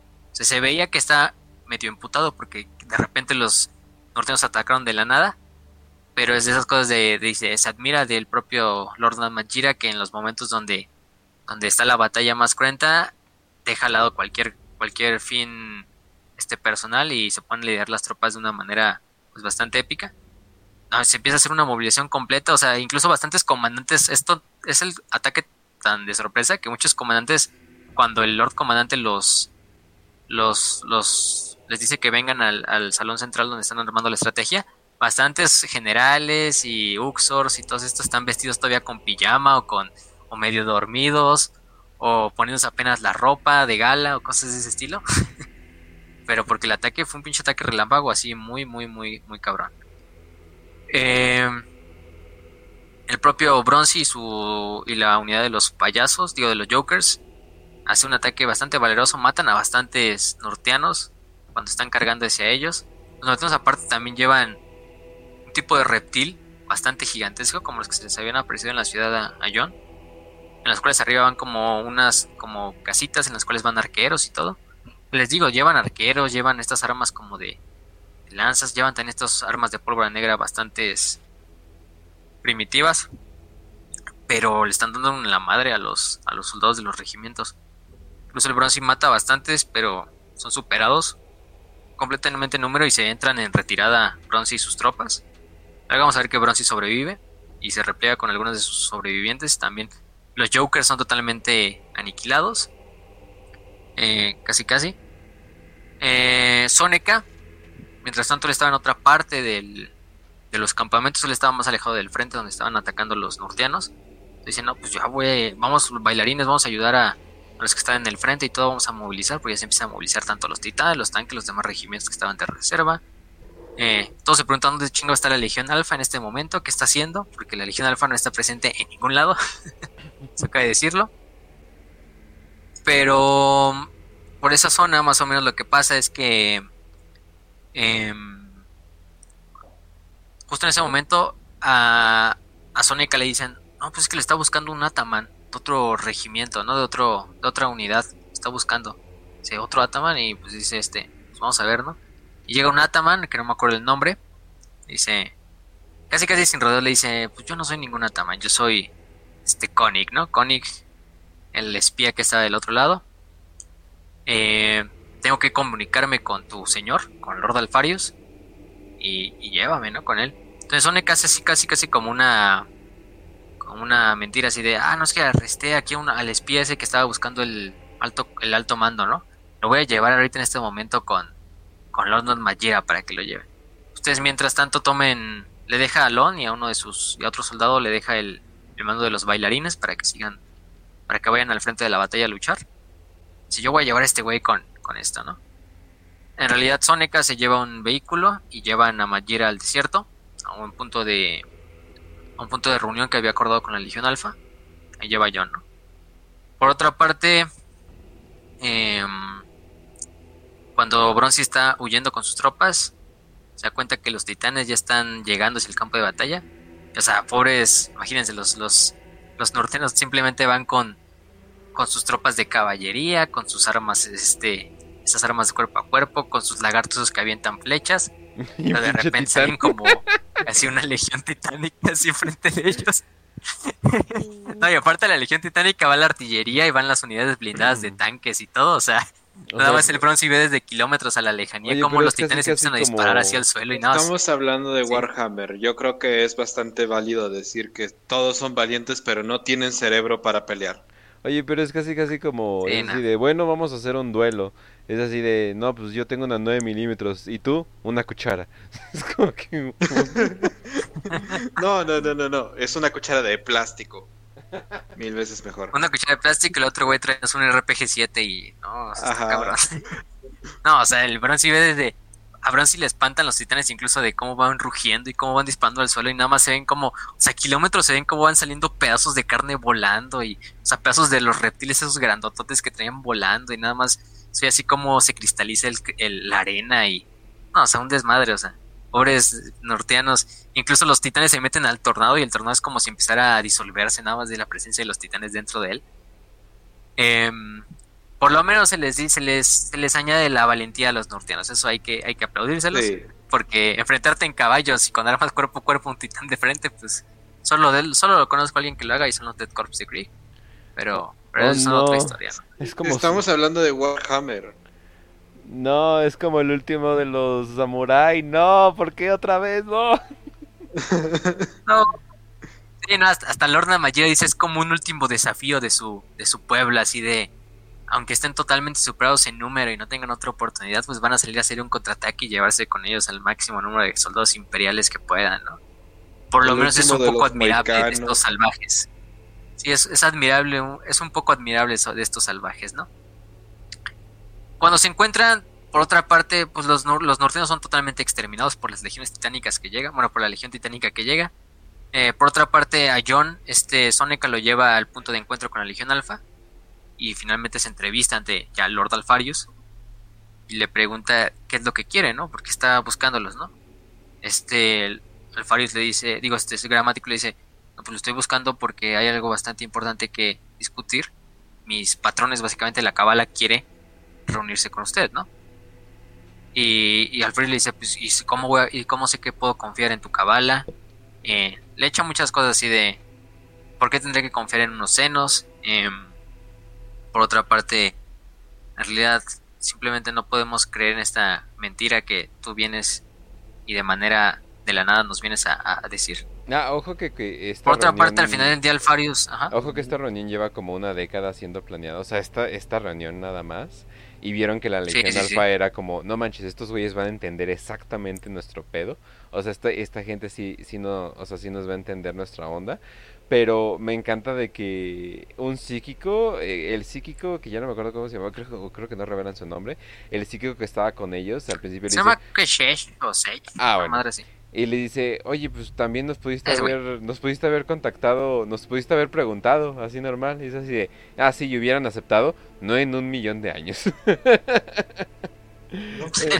Entonces, la Sí, no, manera, porque, o sea, sabía que, ajá, Sí. sí, o sea, la manera en hacer una reunión con Ah, esos sí. güeyes es la manera como ellos harían una reunión, o sea, subterfugio solamente respeto a sí, subterfugio. secuestrando ahí, casi casi dándole un levantón al John y, y llevándolo ahí a una casa de seguridad y no, pues bajo nuestros mismos términos. Sí, casi casi le dicen a John, o sea, la reunión se va a hacer, pero bajo los términos que nosotros pongamos, ¿no? De la Legión Alfa. Porque la Legión Alfa, pues, no es tonta tampoco, o sea, saben que la Cabala, pues, es una organización alienígena. Como senos, pues, no se confían de ellos, obviamente. También al final de ellos dicen, pues, puede ser más una misión de los senos simplemente para subvertir a nuestra, nuestra legión.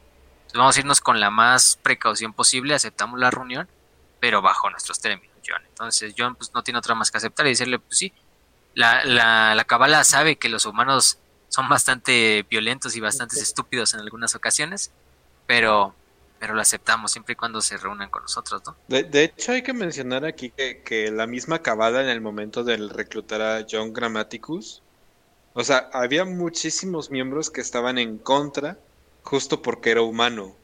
Y decían, este cabrón Sí, sí, va a sí. ser pura guerra, los humanos son una especie muy peligrosa, muy violenta. O sea, con decir que nada, prefirieron utilizar Eldars, que son este como que la raza más decadente para ese momento, por todo lo que pasó con Slanesh, que usar humanos, que era como que la raza más poderosa del momento.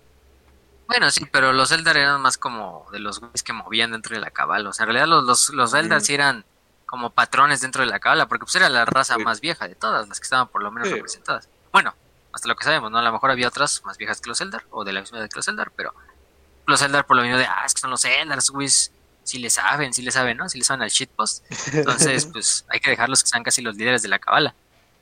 Sí, Eh, bueno, Por un otra Eldar parte, siendo líder. Un Eldar siendo líder y amado, yo creo que mancuerna perfecta. Y, y les alimenta bastante el ego a los Eldar, entonces, pues, Ajá. por otra cosa. Ajá, exacto. Pero, bueno, pinches Eldar, ya sabemos cómo son. Me encanta cuando terminan, los terminan matando. pero, Genocidio de niños. pero, por otra parte, este gramático le dice que tiene que evacuar a todos los miembros de la Legión Alfa en este momento del planeta. Y que también haga lo mismo con los... Bueno, en realidad a gramático solo le importa que evacúen a los de la Legión Alfa, ¿no? Obviamente Alfaro le dice, ¿y por qué tendría que evacuarlo? ¿Y por qué tendría que seguir una orden tuya, no?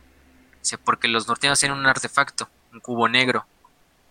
Eh, para los que no sepan que es un cubo negro, bueno, o sea, esto no va a salir en este libro. Pero por lo que la cabala le dice a John, los cubos negros son, bueno, solo hay cinco cubos negros conocidos en toda la galaxia. Son artefactos creados desde los tiempos, casi casi te lo dicen, desde los antiguos, o sea, de los old ones, o sea, de la guerra en el cielo, casi casi.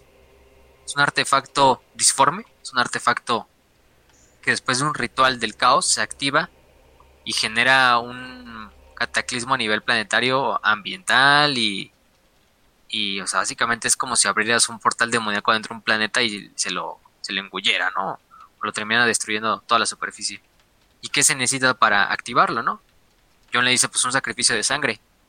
El, el mismo sacrificio de sangre que acaban de hacer los nurtianos al hacer su ataque sorpresa. O sea, los nurtianos todos se murieron cuando llegaron los titanes, pero ese era el punto, de que todos los nurtianos pues terminaran muertos y como sacrificio a sus dioses, para que se se activara el cubo negro. Entonces se empieza a activar el cubo negro y ya desde que había empezado la ofensiva, como que ya se empezaron a sospechar porque el cielo se estaba poniendo de color rosa y de luego se puso de color rojo, después de colores mul- de multicolores y de color negro, o sea, Sí, cu- cuando Sí, alguien está a salir tormentas parece que alguien está o sea, jugando con Photoshop cabrón. con tu propio cielo es como que oh shit, algo está pasando. sí. Algo está mal, ¿no? Algo está mal, mejor salgámonos de aquí. Alfares no tiene otra más que pues ordenar que toda la que toda la legión evacúe, que no hay otra cosa más que hacer. También hice entrevista el Alfarius con, con su hermano Omega. Y es cuando John empieza a sospechar, o sea, todos los demás astartes tienen alguna peculiaridad que los diferencia de Alfarius, ¿no? O sea, a lo mejor se les ve lo- la cirugía estética, su estatura o cosas así. Pero con ese que está hablando en este momento es como si fueran dos gotas iguales, ¿no? O sea, no puedo diferenciar nada entre ellos. O sea, son como si fueran dos personas al mismo tiempo. Es cuando ya empieza a sospechar este John que a lo mejor. Bueno, no, en realidad no sospecha que hay otro primarca, pero sí se le hace raro que pues, ese güey esté igualito a Alfarius, ¿no? O sea, no como los otros Astartes que todavía puedes diferenciarlos. O sea, de una manera muy, muy perceptiva. Entonces, pues, este Alfarius da la orden de que se repliegue todas las tropas de, de Nurt. Eh, también le manda el mensaje a Lord Majira para que evacúe a todos los soldados del ejército imperial de, de Nurt. Y lastimosamente la evacuación de Nurt es casi, casi un desastre. O sea, la Legión Alfa se alcanza a evacuar rápidamente porque pues, fueron los primeros en escucharlo. Pero Lord Mayura, mientras también estaban los combates todavía, eh, no alcanzaron. Creo que incluso se dice que aproximadamente un poco menos de la mitad de las tropas se quedaron atrapadas en Nurt y no pudieron ser evacuadas tanto de todos los regimientos, tanto de la Geno 5 como de los otros regimientos que la acompañaban, incluso tres, este, cinco titanes de la legión, bueno, la legión titánica que los acompañaba, no pudieron ser evacuados y se quedaron dentro del planeta y pues fueron destruidos cuando el planeta pues, se consumió a sí mismo. Eh, incluso el Princeps se emputa, o sea, completamente así con el con Lord Majira le dice a ver si el Mechanicum quiere seguirle prestando apoyo después de que dejó que cinco de mis titanes quedaran destruidos en la superficie de, de North, ¿no? Uy, perdón. Y el, el Princeps, de hecho, se va de la, se va de la expedición, el- o sea, el, el Princeps se va de la expedición y deja su suerte a, a Namayura, o sea, le quita el apoyo totalmente de titanes. Entonces las, seis- las 670 ya no como, tiene es como sí. el niño, el niño que tiene el balón que deja, que lo Sí, sí, presta sí. para que jueguen en, en el recreo y luego le dan una patada o le hacen una falta. Ah, pues chinguen a su madre, me llevo mi balón. Me Y llevo el balón. Sí. Me llevo Me mi llevo los balón. titanes. Chu, chu, Ah, sí. oh shit. No, pero. O sea, sí se mamó. Eh, De hecho, está bien. Dan Abnett entiende a los Princeps que son una bola de mamones. Entonces está perfecto. De hecho, sí está bien. Sí. Sí. Y entre un mamón que es el Princeps y otro mamón que es el Lord Comandante, pues imagínense, No. ¿no? O no se van a... Todo, Sí. todo lo que Agarrar la palabra. sabe es que el último sonido que salió del, del Mechanicus fue tut, tut, tut, tut, chiste, chiste de chinga tu madre. No mames. Te mamas. Pero sí, es que no mames, biche. Exactamente así como, como le acaba de suceder. Pero lleva sus titanes el buen Princeps haciendo su berrinchito. Eh, pues no tiene otra más que dirigirse al planeta de. al planeta de. En el sistema de Hydra, que es donde de hecho John Grammaticus le había dicho: ahí se va a llevar a cabo la. La. la, la- pues sí, la. La reunión en un planeta llamado 42 Hydra Tertius. También llamado de Eolit para la Cabala, si lo conocían la Cabala como Eolit. Y pues este, la Legión no tiene otra más que irse hacia ese planeta, hacia 52, 42 Hydra, Tertius. Y de hecho la Legión Alpha toma- al principio se toma como un insulto, ¿no? Que hayan este, escogido ese planeta. Porque en los registros imperiales aparece como 42 Hydra Tertius, ¿no? Y yo, no, pues es que es como una forma también de cortesía, ¿no? Porque conocemos su simbolismo de ustedes, de la Hydra y todo eso. Entonces, poner algo simbólico, ¿no? Para que fuera nuestro lugar de reunión. Eh, John es puesto como en custodia dentro de la nave de los legionarios Alpha. Se pone como prisionero. Eh, Soneca lo va a visitar casi diario. Lo visita más o menos diario y come con él. Soneca obviamente sirviendo como un espía de la Legión Alpha y diciendo, pues informándole al Alfarius y a Omegon de todo lo que Grammaticus le habla. o para mantener vigilado a Grammaticus y que no haga nada extraño, ¿no? Eh, que se intente contactar con la cabala o cosas de ese estilo. Entonces, eh, también el propio gra este, Grammaticus escucha los quejidos de Roxana, o a veces los escucha, de su celda. Eh, incluso Grammaticus ya se ve tan, tan, tan jodido que hasta le creció la barba y bajó de peso y todo, aunque Sonic le traía de comer diario y comían los dos juntos en la celda. Ellos hacen medio buenos amigos, a decir, los hacen amigos de cierta manera Sónica y Gramáticos. Em, por otra parte, este Namajira pues acompaña, después de que el desastre en la, en la campaña de North, después de que se perdió bastante la mitad de las tropas, Namajira y las tropas restantes fueron a, a un astillero imperial, ahí fueron reparadas la mayoría de las naves y volvieron a tomar el mando con la, con la flota de Alfarius, o se reunieron con la flota de Alfarius y Alfarius les comunicó de que los necesitaba para la misión que iban a emprender en Hydra Tertius. Incluso al propio Namajira le habían llegado informes de que se necesitaban refuerzos en lo que era el planeta 6319. Que si acordarán de ese planeta, es el planeta en el cual se desarrollan los eventos de Horus, Señor de la Guerra. Es el primer planeta que sale en el libro. También escrito por Don Abnett. Que es este planeta donde incluso había un emperador, Chafilla y todo. Entonces, Pues el- Bastante la, raro. la famosa Pero- primera frase, ¿no? De que se forma a través de, de ese. de yo estuve ese día en el cual Horus mató al emperador, ¿no? Ajá, y todo el mundo. La "Oh, famosa shit". frase que dice Loken. Ajá, exacto. Oh, y así empieza una legendaria saga. Sí. Así empieza la Legión de Horus. Pero, um, o sea, en los eventos está pasando al mismo tiempo para que se den una idea en cuanto a línea temporal de qué está sucediendo. O sea, al mismo tiempo de que está esta expedición hacia Hydra Tertius, está la expedición en 6319, que es el planeta que tarde o temprano va a llegar, va a tomar los lobos lunares. Em, obviamente este Namajira decide ir con la Legión Alfa porque también es como una forma de resarcir su honor. Eh, también porque Namajira ya sospechaba que la Legión Alfa pues tenía espías dentro de, de sus ejércitos. O sea, Namajira nunca se terminó de confiar de la Legión Alfa. Todos conocían cómo la Legión Alfa trabajaba, o por lo menos lo superficial de cómo la Legión Alfa trabajaba. Entonces, pues ni el mismo Namajira se confiaba de la, de la Legión Alfa. Van a este planeta. Cuando están en órbita sobre el planeta, a Gramáticos lo llevan al puente de, de la, de la nave de, de la Legión Alfa. Ahí está Omegon, está Alfarius, está Peck, está Matías, está el Señor de los Exterminadores. Están todos los Space Marines de la Legión. Y están sobre el planeta, están en órbita sincrónica sobre el planeta. Le dicen, ven el planeta, analizan el planeta desde la órbita. Es un planeta totalmente, pues, como envuelto en una miasma. Eh, de cierta manera es inhóspito para la humanidad. O sea, no podrían respirar los humanos en esa superficie. A menos que tuvieran trajes ambientales. Pero se dan cuenta que hay como una, como un, vamos a ponerlo como un huracán en una parte de la ciudad, del planeta. Y es como un artefacto que la cabala había puesto.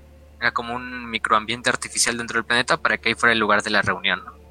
Incluso analizan desde órbita el lugar de la reunión y es completamente igual al puerto ese de Monlo que estaba en el otro planeta de Nurt. Y por lo mismo gramático le explicaron, no, pues así son como hacen los puertos, sus puertos la cabala y sus lugares de reunión, o sea, todos los hacen igualitos, entonces yo he estado desde ahí y, este lugar está hecho para que lo para que sea como lugar de reunión entre ustedes y la cabala, ¿no? Em, la flota de Namadjira se pone también sobre el planeta, esperando las órdenes de Alfarius también, de que desembarquen sobre el planeta. Obviamente Alfarius le dice a Grammaticus que, como ya le había dicho, esto va a ser bajo los términos, entonces cualquier momento que la cabala haga algo raro o extraño, los eliminarán y cazarán a la cabala hasta, hasta su último escondite, incluido a ti, al propio Grammaticus. Grammaticus ofrece, no, pues llévenme a mí, yo serviré como el embajador para que no haya malentendidos y no sé qué. dice, no, bajaremos solo nosotros y nada más nosotros, ¿no? En ese sentido, el propio, ¿cómo se llama? Gramático se emputa porque, ay, ¿por qué no me envían a mí? O sea, yo soy el, yo soy el agente que en realidad que hizo la- sí, tanta tanto, cogedera tanto desmadre para que no me lleguen a la reunión. O sea, yo tendría que ser el que está ahí para mantener la, la, la diplomacia entre la, entre la cabala y ustedes. La cabala no se toma muy, eh, muy, muy bien que digamos los insultos de ustedes como humanos, ¿no? Cosas de ese estilo. Eh, finalmente lo recluyen otra vez en su celda. Namadjira y Alfarius se reúnen en la nave principal de Namadjira. Y ahí da la orden este Namadjira de, que todos los regimientos del ejército imperial desembarquen sobre esa zona de zona que está todavía habitable. Pero Bronzy, Bronzy va a bordo, Bronzy sobrevivió a la evacuación de Nurt. Y es donde se nos revela que sí sobrevivió. Eh, otra está al mando de su escuadra de los Jokers. También sobrevivió Hunen Mu. Eh, y los envían básicamente a lo que es la superficie del planeta de ellos y a otros bastantes regimientos desembarcan en lo que es esa zona compleja. El Bronzy les da un discurso bastante cagado a los, a los soldados antes de que vayan a desembarcar en el planeta. Em, por otra parte, también este Namadjira se presenta con Alfarius y le dice que es todo lo que planean. Finalmente Alfarius ya como medio harto también le, le habla de que están planeando una organización que existe que llamada la Cabala, que está en el planeta. No sabemos si es hostil, no sabemos qué planea, pero vamos a, a, a hacer que hable, ¿no? Casi, casi. Eh, incluso este propio Namadjira les pregunta sobre, y esa es una, o sea, Namadjira empieza a decir los nombres de todas las naves del ejército imperial, ¿no? Ah, esta es la nave tal, esta es la nave tal, esta es la nave tal, pero esa nave, la suya, no la conozco. ¿Cuál es su nombre? Y el Alfarius, nosotros no le ponemos nombre a nuestras, a nuestras naves. No mientas. Eh, simplemente les damos una designación. Ajá. ¿sí? Les decimos una designación. ¿Y cómo es la designación de esa? Pues beta. Así es, simplemente es beta, ¿no? Y alfa, alfa está en otro lado de la galaxia haciendo otra tarea. No se preocupe por eso, ¿no? Em, por esa parte, mientras tanto, dentro de la nave de la Legión Alfa, eh, Sónica se presenta ante la ante la celda de gramáticos le dice, te voy a ayudar a escapar, güey. Tenemos que llegar a la superficie antes que la Legión Alfa. Porque aquí lo importante es lograr que Alfarius vea lo que le quiere decir la, la, la cabala. Este gramático dice, ah, no, pues qué buena onda, amigo, todo esto, vamos a, a, a bajar. Rescatan a Roxana, que está en una celda. Roxana está bastante traumatizada, simplemente está como sollozando y llorando y gritando. Gramático la intenta calmar, pero simplemente ya no responde, o sea, simplemente está así gritando, se la llevan, así se la llevan, porque pues obviamente Gramáticos pues no va, a dejar a su, culito ahí arriba de la nave. Y agarran una, cápsula de desembarco de los Astartes y bajan hacia el planeta. Desde ahí emprenden el camino que es ir hacia donde se van a reunir, porque son las colinas temblorosas, se llama la zona donde se iban a reunir con la, la Legión Alfa, con la Cabala, o estaba planeado que se reunieran. Viajan hacia esa zona, mientras tanto Bronzy y los demás regimientos imperiales están ya desembarcando en el planeta, en otra parte. eh, desembarcan en una zona que es bastante rara porque es como un tipo de cascadas en una costa en el cual se encuentran incluso bastantes materias putrefactas de seres vivos que habitaban ahí, pero en el momento en que se generó esa como mini atmósfera se murieron todos esos seres vivos que estaban ahí, peces, pájaros y se pudrieron. Entonces se hace bastante raro. Hace bastante alienígena también el, aspecto del lugar, o sea, obviamente, porque imagínense, es un ambiente, un microambiente que la cabala creó pues en días, o sea, era algo bastante raro. Eh, justo en ese momento es cuando llegan a una cueva este Soneca, Grammaticus y Roxana. Dice Grammaticus es aquí, ¿no? Se meten a la cueva y de repente los de la cabala se materializan ante ante de Grammaticus y los otros dos güeyes que iban con él. Y o sea, se ve a Eldar, se ve a, a este a razas de bastantes tipos, ahí es donde se describe así no hasta furros casi casi van en la, en la cabala, este, es bolas de energía ahí como alienígenas, o sea, un chingo de aliens, ¿no? Están hablando y le dicen, este, a Gramáticos, pues que ya cumplió su misión, que estamos esperando a la Legión Alfa, que sabemos cómo son de obstinados y de salvajes los humanos, por lo mismo. Eh, es en ese momento, en realidad en cual se ve el plan que tenía Sónica y la propia Roxana. Es el momento en que Sónica manda por radio una, un código. Roxana también manda su propio código y comunica y activa como una baliza. Gramático se da cuenta que Roxana en realidad no estaba para nada ya pues como loca ni sollozando, simplemente estaba como bajo una estaba actuando. Hasta tenía como una un tipo como de escudo protector de las de psíquico que hacía que Gramáticos al ver su mente simplemente viera como alguien que estaba totalmente destrozada. Grammaticus sí le pega de repente porque pues ve que su mejor amigo Sónica y Roxana simplemente lo utilizaron como, como un chivo expiatorio para que los llevara hacia donde estaba la reunión de la cabala. Cuando activan la baliza de teletransporte, todos los legionarios, como 40 legionarios de la Legión Alfa, se teletransportan en la sala de la cueva donde están los de la cabala, apuntando con sus volters a todos los miembros de la cabala, los de la cabala totalmente desconcertados, comunicándose entre ellos así totalmente desprevenidos, así de ya nos cayó, ya nos cayó la hermano, ya te cayó la ley. Que por cierto. Está rodeada un, un, aplauso. Eso no es el aplauso. un aplauso a, a Dan Abnett por hacer una historia de subterfugio, engaños y mentiras sobre tres facciones engañándose y mintiéndose entre ellos. La neta, un aplauso. O sea, la neta. No, y, y si hay semillitas de todas las cosas o sea, cuando regresas a, la novela, si hay como semillitas de todo eh, regados, entonces así de, wow, la neta, mis respetos, Dan Abnett, ya sé que te chupamos el pito bastante, pero al chile sí te salió muy bien y eh, capturaste perfectamente la esencia de la Legión Alfa. Pero bueno, sigue, sigue, que está bueno. Sí, no, o sea, la Legión Alfa es de... Nos engañamos a los que nos querían engañar, o sea, de repente los pinches aliens de la cola, no todos desconcertados así no, ya nos cargó la chingada, ya se ponen a comunicarse entre ellos. Entre Alfarius y Omegon se teletransportan en el centro y le dicen no hagan nada estúpido, los tenemos totalmente rodeados. Les dijimos que esta reunión iba a ser bajo nuestros términos. Tenemos que escuchar. El este Slauda, que es el Eldar, bueno, el líder de facto de la Kabbalah en ese sentido, se presenta ante Alfarius y Omegon, también les dice Ahí es cuando se dan cuenta por primera vez la cabala le revela. Como tal a John, a Soneca y a Roxana, porque pues eh, Alfarius y Omegon ya se lo esperaban, de que Alfarius y Omegon son dos primarcas gemelos, o sea, que es el único gemelo de los 20 que han nacido, ¿no? O sea, eres, incluso ahí es donde sale la frase de que es un alma dividida en dos cuerpos, propio Alfarius y un propio Omegon, algo que ni el propio emperador pudo haber este, prevenido, ¿no? Eh, incluso Alfario y Omegon saben, les dicen, ¿cómo saben ustedes eso? No lo sabemos más que nosotros de la Legión Alfa. Dice, pues también no nos subestimos, nosotros también tenemos nuestras fuentes. También hemos rastreado a lo largo de la historia los, los patrones de no solo ti, no solo tuyos, sino de tus otros hermanos. Entonces sabemos que, que tú eres algo peculiar en ese sentido, ¿no? Ahí es donde la cabra le explica básicamente a este Alfarius y Omegon que pues ustedes como humanidad son el arma más grande que tiene el aniquilador primordial para destruir a las demás especies.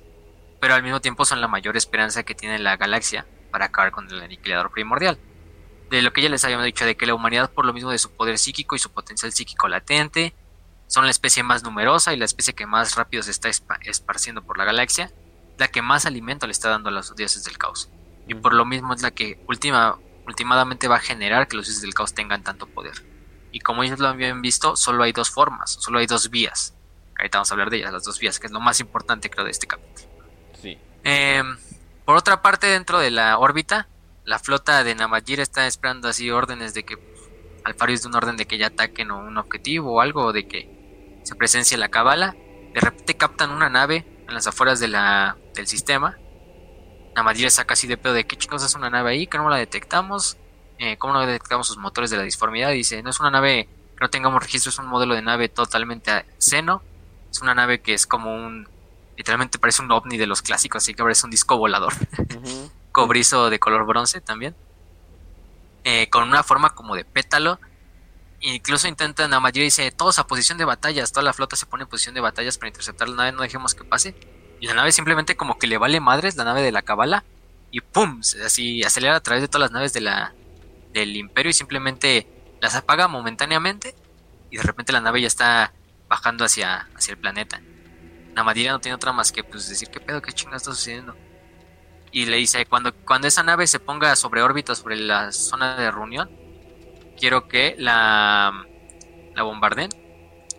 Bombardenla con todo lo que tengan, incluso no me importa si mis propios soldados están en, en, el planeta, quiero que la bombarden. Y por esa parte, este mm, Alfarius y Omegon deciden, bueno, eh, llegan al acuerdo de que pues están eh, trasladados a la nave. Alfarius y Omegon suben a la nave y se presentan ante, bueno, les dan unos aposentos, también sube Soneca, sube, también van acompañados del psíquico, de este, creo que es Sven, no me acuerdo el nombre muy bien. Em, suben todos a la nave y que cuando estén listos, pues vayan a lo que es la sala de la, de la acuidad, que es un término que utilizan mucho los de, de la cabala Acuidad, para los que no sepan es un, es un sinónimo de agudeza. Entonces lo que por lo que se puede inferir, acuidad es como un tipo de, y por lo que te dicen es como un tipo de tecnología que se basa en la tecnología, bueno, en el, poder psíquico de los videntes Eldar para ver el futuro y de esa manera ver el destino o los futuros posibles de algo, ¿no? Es como una sesión espiritual en los de la cabala se meten y todo. Entonces por ahí habían visto los dos posibles. Entonces dice, pues, tiene que verlo Alfarius y tiene que verlo Omegon. Alfarius y Omegon le dicen a, a Soneca, le dicen, Soneca, ¿quieres acompañarnos? Soneca le dice, a mí yo, yo, ¿por qué? Si yo simplemente soy un, espía, ¿no? Un agente ahí X, ¿no? Eh, porque queremos verlo desde todos los puntos de vista posibles, lo que vamos a ver, ¿no? O sea, vamos a ir Alfarius y Omegon como primarcas. Va a ir este Shven, que es el este el psíquico, para que lo veas desde el punto de vista de un psíquico. Y queremos que tú vayas Soneca para que lo veas desde el punto de vista de un humano pues, común y corriente, ¿no? De un humano no psíquico o de un humano así, simple. Entonces Soneca va, acompaña al psíquico y a los dos primarcas y entran a la sala de a la sala de la acuidad, ¿no? Y ahí es cuando vamos a lo importante, ¿no? Cuando se presentan los dos caminos. Este les explican al y Omegon, como ya habíamos dicho, la humanidad tarde o temprano iba a engendrar el caos o le iba a dar más fuerza al caos. Eh, el aniquilador primordial solo es cuestión de tiempo para que mueva sus piezas y es algo inevitable. Va a terminar moviendo sus piezas y va a terminar desatando una guerra que va a acabar con la humanidad o va a acabar con la galaxia en unos próximos años, tal cual la conocemos, ¿no? En esa guerra va a haber dos bandos y va a haber dos vías. Esa guerra va a estar liderada por el propio Horus. Al principio este Alfarius y Omegon se niegan completamente como, al, como mi hermano, este Horus va a ser el, causante de todo esto. El más chido, el más e Incluso amenazan la cala de... El amigo de todos, el güey que se lleva... El, güey se lleva... el cabrón se lleva bien con Conrad Kurz. ¿En serio me estás diciendo que ese güey va a hacer algo así? es como sí. Sí. Sí, él lo va a hacer. Este... Dice, la especie humana es pujante, progresa, salvaje y ansiosa, es en su ignorancia especialmente susceptible a la influencia del caos. El aniquilador primordial ha clavado las guerras en la humanidad con la intención de convertirla en un arma. Es el futuro que ocurrirá y es una gran guerra que pues ninguno de ustedes puede evitar. Simplemente pueden participar para que acabe de una u otra forma. Les presenta las dos alternativas.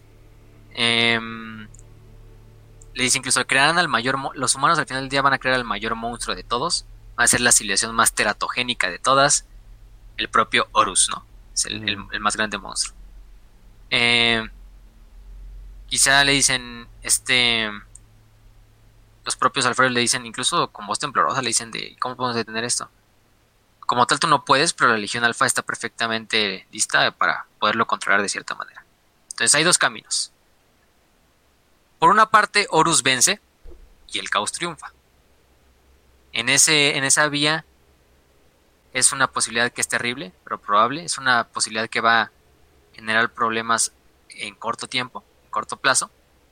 Horus va a ganar, pero lo poco que quede de bondad, que hemos visto que quede un poco de bondad o de, de, de la chispa del emperador dentro de Horus, va a salir a flote. Horus va a entrar en un completo sentido de autodesprecio a sí mismo y a lo que ha logrado, después de que acabe la herejía y de que mata a su padre, y va a terminar destruyendo a la propia humanidad en el camino aproximadamente de dos o tres generaciones. Quizá oh. unos, unos cuantos siglos, ¿no? Unos pocos siglos, dos o tres siglos. Estas dos o tres generaciones va a terminar acabando con la humanidad, pero al morir la humanidad, va a morir el caos. ¿Por qué? Si la humanidad muere, el caos ya no va a tener un sustento en el espacio real. Eh, ni todas las demás razas juntas que aunque sigan hablando del, caos, van a tener poder para darle al caos. El caos no, no va a poder ganar, por lo mismo de que en esa última inmolación de la humanidad se acabó su sustento y se acabó lo que la mantenía a flote, al caos. Entonces esa es la primera posibilidad, en la cual pues eh, la gran victoria del caos al final del día va a durar por poco tiempo, y se va a pagar cuando Horus decida exterminar a la propia humanidad. Y el otro punto es, gana el emperador, eh, Horus es asesinado, el emperador va a quedar completamente deshecho y va a quedar postrado en el trono dorado, por esa parte el imperio se autoperpetuará por los milenios pues, que siguen, y de esta manera el caos va a, tener, va a seguir alimentándose involuntariamente de la humanidad porque la humanidad no se va a destruir, simplemente se va a perpetuar y de una forma más cruel y más, más horrible de lo que ya se ha perpetuado, ¿no? De esta forma el caos a largo plazo va a obtener la victoria, tarde o temprano. La victoria del, caos quizás se tarde un poco más de tiempo, pero al final del día llegará, porque la humanidad va a seguir y la humanidad va a seguir alimentándolo. Eh, entonces, esos son los dos caminos. O te unes a Horus y haces que gane la guerra y el caos acabe, Obviamente el sacrificio de la humanidad será un sacrificio para que todas las demás especies de la galaxia pues sobrevivan y el caos no, las acabe a ellas también. Pero por otra parte, si decides ayudar a tu padre, el emperador, el caos va a ganar a largo plazo. Entonces, pues donde lo quieras ver, ustedes están jodidos. casi, casi, ¿no? Pues los humanos, de cierta u otra manera, pues no tienen otra más que ellos, son los amos del destino de la galaxia. Eh, no hay otra forma más que decidirla. Eso dicen, considera la alternativa primar Omegon. Esto es lo que hemos visto en el futuro. El emperador dará su vida para conseguir la victoria. Caería en Terra, pero acabará con Horus. Este será su destino. Vedno. Si el emperador vence, el estancamiento se apoderará del imperio, intentará perpetuarse a sí mismo una y otra vez a lo largo de miles de años, pero se pudrirá, de forma lenta e inevitable. Se pudrirá y permitirá poco a poco el regreso del caos, que acabará consumiéndolo. Eh, por otra parte, pues si es un momento en donde Alfarius y Omegon se caen por completo, o sea, incluso para hacer primarcas, pues, o sea, les cuesta también procesar lo que están viendo, lo que están oyendo, lo que están viendo en el futuro. Y eso los está diciendo, en realidad no lo están viendo más que nada, o sea, apenas van a ver lo que les depara. Eh, incluso el propio... Eh, este... Incluso Alfarius dice la famosa frase de...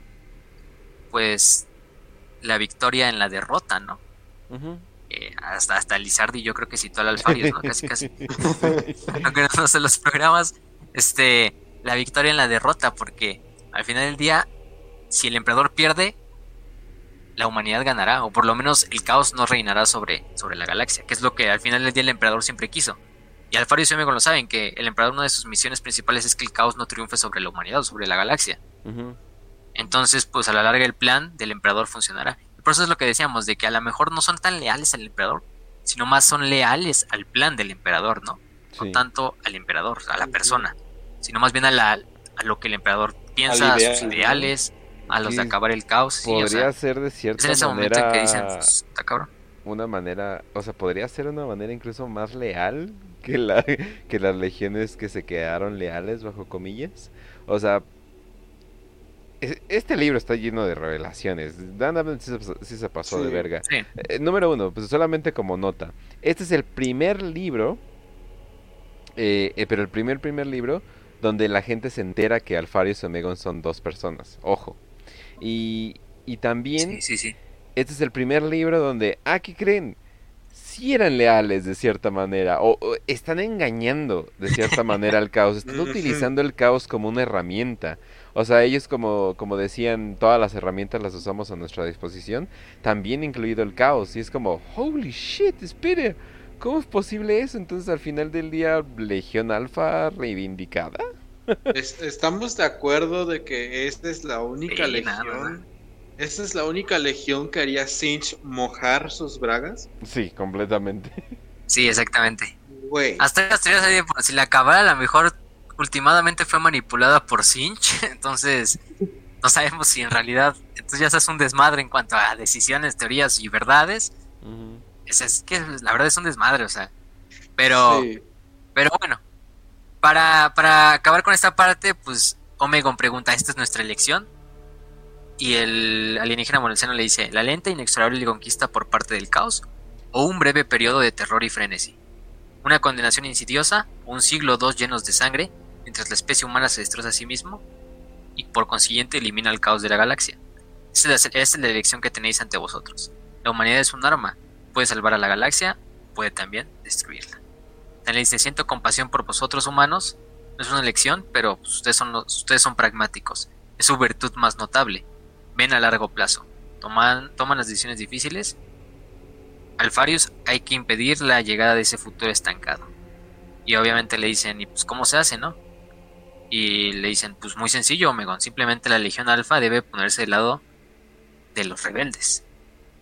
Eh, de Horus, del Señor de la Guerra. Debéis asegurar que Horus gane.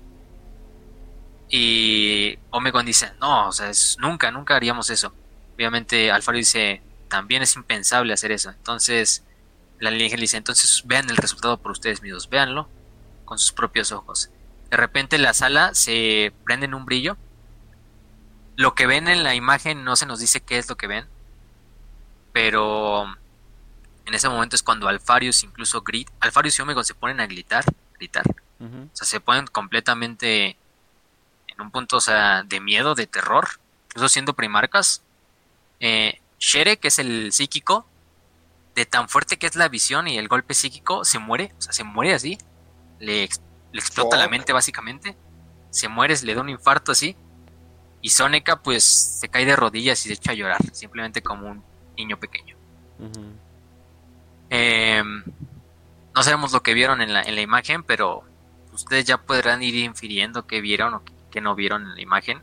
Quizá vieron el verdadero futuro que le deparaba a la humanidad si no, si no se unían al lado de Horus, al propio emperador. Algo muy parecido a la, quizá a lo que vio Gilliman cuando, cuando habló con el emperador en Godlight. Entonces, sí, o sea, es un momento en donde Yo, dices... yo siento que en pues realidad se pusieron no a ver videos forma. de TikTok. Yo siento que se pusieron a ver videos de TikTok ahí. Y por eso no es terminaron llorando, malo. exhotando. ¿Cómo el Zoomer está echándole mierda a TikTok y el Boomer ya lo está defendiendo? Güey, hay videos de cómo criar patos, No güey. ser. Hay videos de cómo criar gallinas. Hay videos de carreras. de Warhammer. Hay videos de carreras de cerdito. Hay un buen de video, hay un buen de gente de Warhammer en TikTok ya. Sobre todo te enseñan rápido cómo modelan sus miniaturas y todo eso. Entonces no, aunque sí hay un, Oh. aunque Sí, sí hay sí, un chingo de cringe. O sea, si no lo si no lo filtras, a la verga, sí hay un chingo de aunque cringe. tres cuartos de la Los- los aplicación, aunque tres de cuartos de la aplicación sea cringe, pues hay algunas cosas rescatables. Sí, exacto. Pero bueno, sigamos. Pero, pero bueno, para sigamos y ya acabar con esto porque ya estamos al punto final. Ujú. Alfarius y Omegon toman la, la decisión de pues al final del día esto es por el emperador. O sea, unirnos a Horus es por el emperador.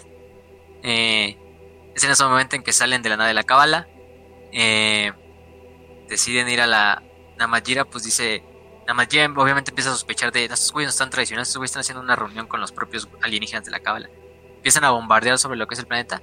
De repente se dan cuenta que la nave, la famosa Beta, empieza a abrir fuego contra todas las naves del ejército imperial. O sea, de repente la barcaza de batalla, Namajira le ordena al capitán de la nave que, se ponga en posición de combate y que, y que ponga la nave justo para luchar contra la de la Legión Alfa. Y de repente sale otra nave de la Legión Alfa que es la famosa Alfa. sale de la nada. Em, el propio capitán casi casi dice, pues estamos jodidos, o sea, son barcazas de batalla de los Space Marines. Y no, las barcazas de la batalla empiezan a acelerar y pobres naves de los, del ejército imperial empiezan a implosionar en segundos, en cuestión de minutos, casi casi todas, excepto la, capital donde van a Majira. Em, en ese momento es cuando suenan balizas del transporte a lo largo de toda la nave en Majira. Se da cuenta que están siendo abordados por legionarios de la Legión Alfa. Entonces, pues alrededor de toda la nave, los soldados del ejército imperial se ponen a pelear contra los legionarios de la Legión Alfa que empiezan a embarcar, eh, a tomar la nave. Empiezan a matar a todos los soldados de la, de la, de la tripulación. A este Namajira le intentan este, evacuar sus soldados a bordo de una cápsula de, escape.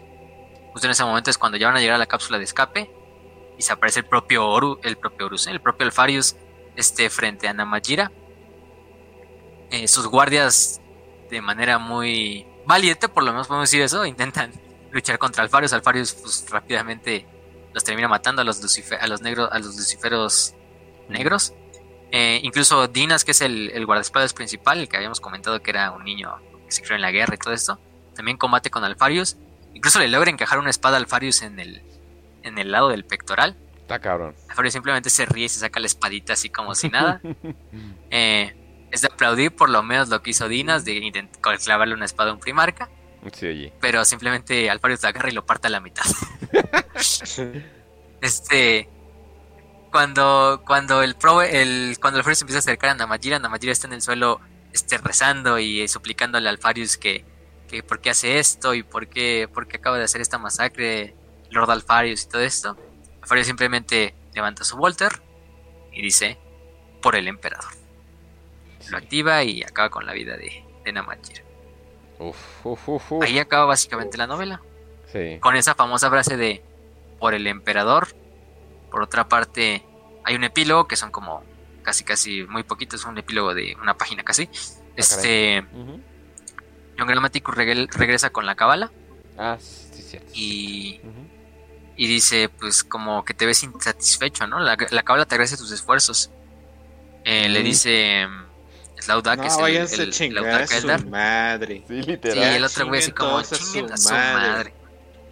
Sí, no, Grammaticus se va súper deprimido porque dice, pues debido al éxito de mi misión he firmado la sentencia de muerte de la especie humana. O sea, en realidad es culpa mía también parte de que la especie humana se vaya a, terminar, ¿no? Eh. Y decide irse dirigiéndose hacia la cápsula de... hacia la esclusa de... ¿Cómo se llama? Eh, hacia las compuertas exteriores donde sacan como la basura espacial hacia el ah, espacio para que pues ahí la desechen. Y el le dice, ¿por qué te diriges hacia allá? No, pues porque eso quiero, ¿no? Y este John Gramático dice, pues ojalá esta sea la última vez que, que muera y ya no vuelva a revivir. Oh, no. Entonces, o sea, literalmente Gramáticos va y se intenta suicidar eh, eh, aventándose por una de las cápsulas. Esperen. Lo avientan fuera de la nave. Gramático. ¡No! no, ¿por qué regresa? ¿Por qué regresa esto una y otra vez? No, es la sí, No, ya, está, está, perturbador, ¿eh? Ya está. No, ya está, ya me está dando miedo de ya tanta analogía entre, entre Among Us. Oye, pero bueno fuera, bueno fuera que hubiera tenido ese, ese, ese como final trágico eh, sacrificio personal, ¿no? Es muy parecido a ¿cómo, se llamaba este super general de Cadia? Eh, como que eh, Chaparrín. Creed. Creed, sí que es así de, me voy a, tipo como final del Titanic. Y es así de, sí, me voy a sacrificar, no sé qué, bla, bla, bla. Y de repente escucha, la eternidad te espera. Y él así, no. Entonces como que, es como que... ¿Se escuchan risas metálicas? Sí, y es como, oh shit. Sí, eso sí, del- eh, sí, la- la- el infinito. Pero bueno, eh, la cosa es de que como que bueno fuera, ¿no? Pero esto es Warhammer. No existe el final no, feliz. no. Ajá. No existe el final feliz ni para, ni para el buen John. Y John se va, o sea, imagínense, lo traicionó su, su vieja, que era la Roxana. A alguien que consideraba su amigo, al final del día, Soneca. Eh, los, la cabala pues simplemente lo utilizó como una herramienta para decidir el destino de su especie. Aunque él a veces ya no se sentía tan apegado a la especie humana, pues decía, pues sigue siendo un humano, sigue siendo... Tengo cariño por, por mi especie, ¿no? O sea, no, o sea, no es- por eso intenta suicidarse, no lo logra. Eso hay que, se lo spoilamos desde ahorita, no lo logra. O sea, es un perpetuo al final, un perpetuo artificial, entonces Sí. va a revivir. Y en los posteriores momentos de la herejía va a seguir cumpliendo algunas misiones, algunas misiones bastante importantes, que yo creo que vamos a hablar como en dentro de dos capítulos de la herejía, cuando nos acerquemos a lo que es el Imperium Secundus. Eh, ese es un programa que todavía falta un ratito, porque yo creo que el próximo episodio de la herejía de Horus va a ser, y vamos a tratar de los ángeles oscuros, que tampoco hemos hablado muchos de ellos, y serían como el último paso para ya entrar a lo que es el Imperium Secundus. Verga, güey. Pero ahí para terminar y ya, He llegar a... escuchado, escuché las panties de varios güeyes de aquí mojarse, porque no manches como hay unos que nos los han pedido bastante, ¿eh? En parte Sí, yo soy uno de de los ángeles oscuros, hay bastantes... yo me incluyo, Sí, entonces. son un, un capítulo bastante interesante. Eh, Sí, sí, sí. No, y entonces ahí pues llegamos y es ese momento donde te explota la mente de... O sea, al final del día, ¿qué es lo que nos llevamos de esta novela y qué es lo que nos llevamos pues de Alfarius y de Ómego, ¿no? Y de su legión. Nunca confíen en las mujeres, chicos. Nunca confíen en las mujeres. Oye, Es lo peor que pueden hacer. No, los españoles se van a enojar. No, eh, no, pero fuera de broma, sí la mayoría de esta desgracia que le pasa, sí le pasa porque motherfucker, no pussy motherfucker, ya saben. Entonces como que sí, sí, Sí. sí, le afectó eso. Aquí sí fue Me What hubiera Pussy Does to ahorrado MF. tantos problemas Sí, si simplemente no hubiera sido Sí, no, no, no. lo que 700 años de sin pues- pussy le hace un motherfucker. Que cientos años de no follarla es un hijo de su puta madre, pero... Sí, está Pero cabrón. bueno, pues pobrecito John también tenía necesidades fisiológicas, aunque fuera un güey que... un perpetuo artificial. No, Pues pues, sí. Pero... mira, por ejemplo, en África, como último comentario, en África, la forma de decirle al sexo en África es las obligaciones naturales. Mm, Pues sí, Pues es que sí, si lo vamos a decir de ¿Sí? manera, sí. Son obligaciones Tienen toda, tienen toda la razón. eh, sí. Eso no se puede, no se puede eh, poner a- en duda. Pero bueno, pues pobre Grammaticus, todavía le va a faltar bastante y su aventura no va a acabar aquí. Si no, uf, todavía... Si creen que este viaje de Nurt a Hydra Tertius 42 fue un viaje cabrón, ahora imagínense el pobre, el- la- pobre güey lo que va a hacer. La gente no Eso aprende lo vamos a que... dejar para los La siguientes gente, la, la gente no aprende que la vida eterna no es una bendición, sino en realidad esclavitud perpetua, ¿verdad? Eso es lo que la gente no entiende. El Sí. emperador es el único que Sí. se ha librado de esa madre, o sea, no manchen. Pero bueno. Entonces, eh... Pero bueno, para terminar con lo de Alfarius, Ah, ok. Nada más para decir el último mensaje, pues recuerden. Aquí se nos revelaron bastantes cosas. Lo más importante es que pues la Legión Alfa en cierta manera sigue siendo leal. Utilizan al caos más como un instrumento que como un algo en lo que creen. Ellos siguen, por lo menos la mayoría. Ya sabemos que todavía hay bandas de guerra en el milenio 41 de la Legión Alfa que quizá ya se deslindaron de la ideología de Alfarius y de Omegon. Y obviamente después de que Alfarius va a terminar como va a terminar a las manos en las manos de Dorn durante la batalla de Plutón. Obviamente Ah, va a sí. quedar Omegon para liderar todavía la legión. Pero hasta cierto punto, de hecho, hay unos, hay unas teorías que por ahí, por ahí vi. Que de hecho, Alfarius, digo, Omegon se pone luego la idea de una tercera vía. Una tercera vía. No se sabe muy bien qué es esa tercera vía, pero algo ellos están de estar viendo por ahí. Y por otra parte también, la cabala al final del día estuvo lo que puta se merece. Luego lo vamos a ver. Oh, sí. También su, su, su visión al futuro tuvo ciertos errores. Quizá lo más importante con lo que lo podemos enlazar es con la novela de Godlight que hablamos la vez pasada. La cabala nunca fue capaz de discernir qué tal que iba a pasar lo que pasó en Godlight. O lo que pasó con Gilliman. O lo que pasó con este nuevo, vamos a decirlo, bueno, no vamos a, vamos, lo voy a dejar así para no darle spoilers a los que no han visto el episodio. Ven el episodio de Godblade por si lo quieren ver. Pero el plan de la cabala al final del día también tuvo su fallo. O sea, en realidad también lo que ha mantenido, digamos, la, la, la victoria del caos tampoco es una victoria que sea absoluta. Incluso más con lo que vimos en Godblade, no sabemos si la victoria del caos incluso va a llegar después de lo que vimos ahí. Entonces, por cierta manera, ellos tampoco vieron todos los, los, los puntos o los factores que cambian el futuro y se confían mucho en su idea de que, ah, pues nada más hay dos vías. Hay una vía en donde gana Horus y una vía en donde gana, donde gana el emperador. Tampoco sabemos si la vía donde ganara Horus era una vía factible. Quizá Horus nunca hubiera visto esa cosa de bondad dentro de él. Y incluso se dice, por ejemplo, en la novela de Slaves to Darkness, que de cierta manera la pierde, ese pequeño pedazo de bondad que todavía le quedaba a Horus. Em, que es una novela posterior de la de Horus, pero no vamos a hablar ahorita de ella. Em, entonces el plan de la Kabbalah, pues, no es un plan tampoco muy factible, pero la Legión Alfa, pues, se avecinaba una guerra, tenía que escoger un bando. Al final de ellos escogieron el bando que ellos creían correcto y el bando que la mayoría creemos que es el correcto.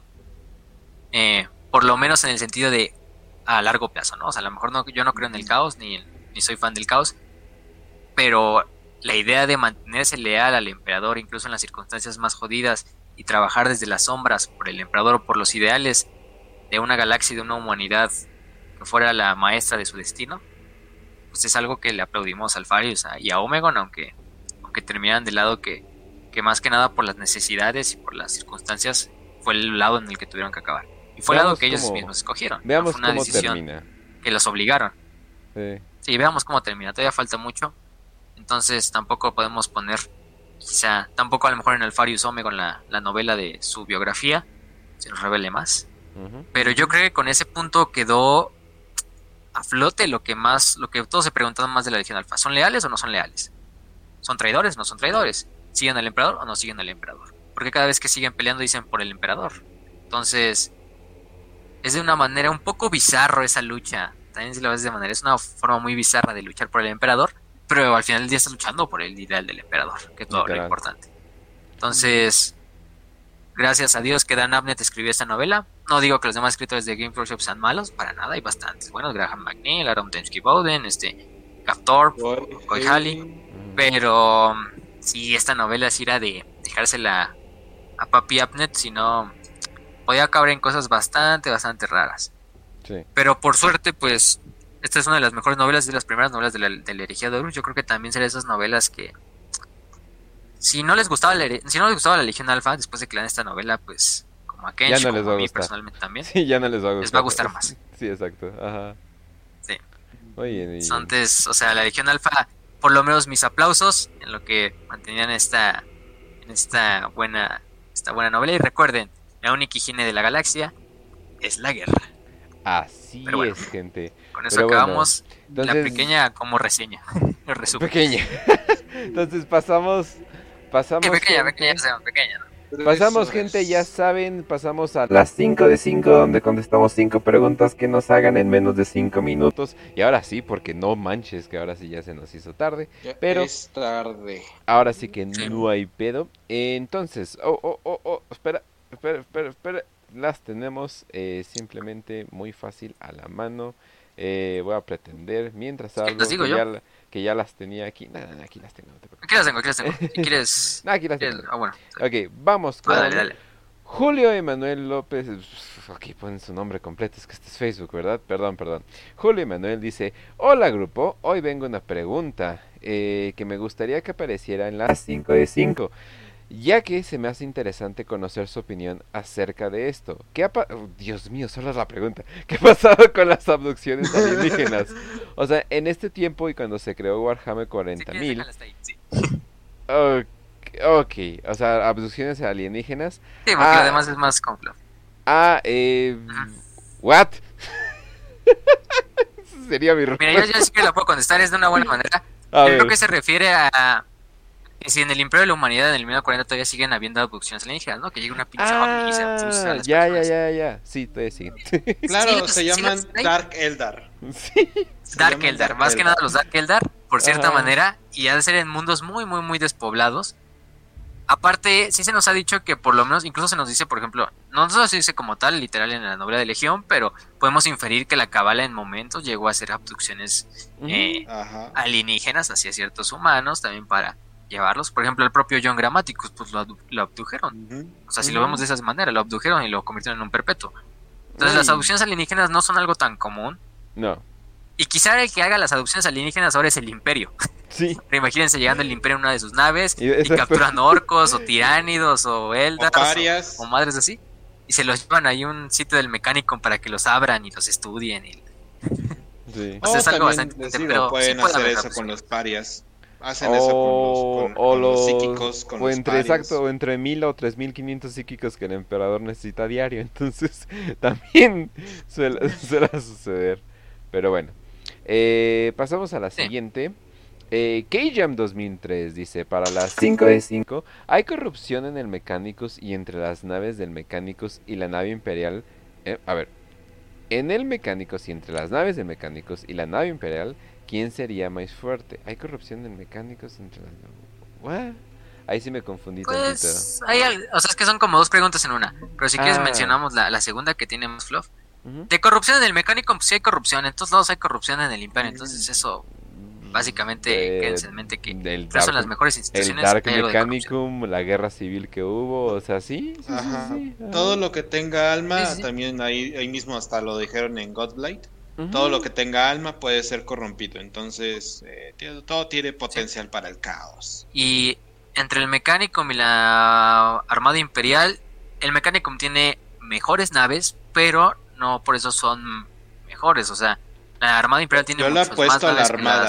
Yo le he mecánico. puesto a la Armada Imperial. apuesto la Sobre todo porque. Solo por el punto el de que son más naves. Ajá, y pues, no, con eso y tienes. Te, te digo algo, yo desde Battlefield Gothic le agarré un chingo de respeto a la armada porque muestran corazón al pelear. Los del mecánico son, oh sí, afirmativo, hay enemigos cerca, afirmativo, necrones. y, y la, y la armada imperial es, voy a sacrificar toda mi nave por el emperador. No Mm. voy a dejar que esta nave caiga en manos del... ca-". Entonces, esa, ese- esa pasión luego hasta cambia, cambia el flujo de, la, de las guerras. Y sí se ha demostrado En varias, varias cruzadas negras. Ok, pasamos Como a... cuando la Marina Imperial con tenis se lleva a tu papá. Sí. Ay, Dios mío. La siguiente es de Juan Augusto que tiene un Mishi con un parche. Dios mío, qué lindo es eso. 5 de 5. ¿Qué pasó con las naves glorianas de cada primarca? A eso iba Ras, ¿verdad? Tú. Ok. Dale ras, dale ras. Hay, hay, hay un resumen rápido. distintas naves, por ejemplo, eh, están varias de los Ángeles Oscuros, eh, la Razón Invisible, creo que sigue activa y es este Ah. como la nave más importante de los Ángeles Oscuros. Eh, la este Orgullo del Emperador, que termina siendo lisiada en la batalla de Tesala. Eh, la de los hijos del emperador. Ajá, la tormenta de espadas, que es de los este ah, cicatrices White blancas. Ajá, eh, Ah. termina siendo destruida en una batalla que vamos a tener que revisar eventualmente, no se preocupen chicos. Pero termina siendo destruida también contra, eh, creo que es un contingente de hijos del emperador y guardia de la muerte. Eh, la Ramfkel de los Space Wolves es de- termina desconocida, que es la misma que checamos el, el episodio pasado, que es la que se queda varada. Eh, la Cruzado Eterno, que le pertenecía a los puños imperiales, eh, termina en este, pues, manos de los templarios negros. Sabemos que los templarios negros pues, son templarios negros. Ajá. The Eternal Crusader. Y es Ajá, literalmente un pinche eh, asteroide, ¿no? O sea, es gigante. Sí, Sí, o sea, sí, es no, enorme la, Cruzada Eterno. Eh, creo que, es, está creo que es el la roca. La roca es la que es como un meteorito. Que es de los Sí, ángeles. ajá. Literalmente. Está el Conquistador, que es la de Angron, de los este, devoradores de mundos, que incluso, se- o sea, sigue activa e incluso tiene actividad durante la treceava, treceava ¿Y, cruzada negra. y- y- y quién la maneja? ¿Y quién la No maneja? tengo idea, creo que, Uf, que todavía no Mami, decirlo. Mami Lotarra Sarrín, que por cierto, Mami, mami, gra- lo gracias. que no sabemos si sobrevivió, pero Que por cierto, gracias a, de- gracias a los de Adeptos Ridículos, ya que ya hay Rule, tur- Rule 34 de derrotar a Sarrin. Un aplauso, Oh, como oh, dice, Dios, no. un aplauso, como dice el No. Boomer.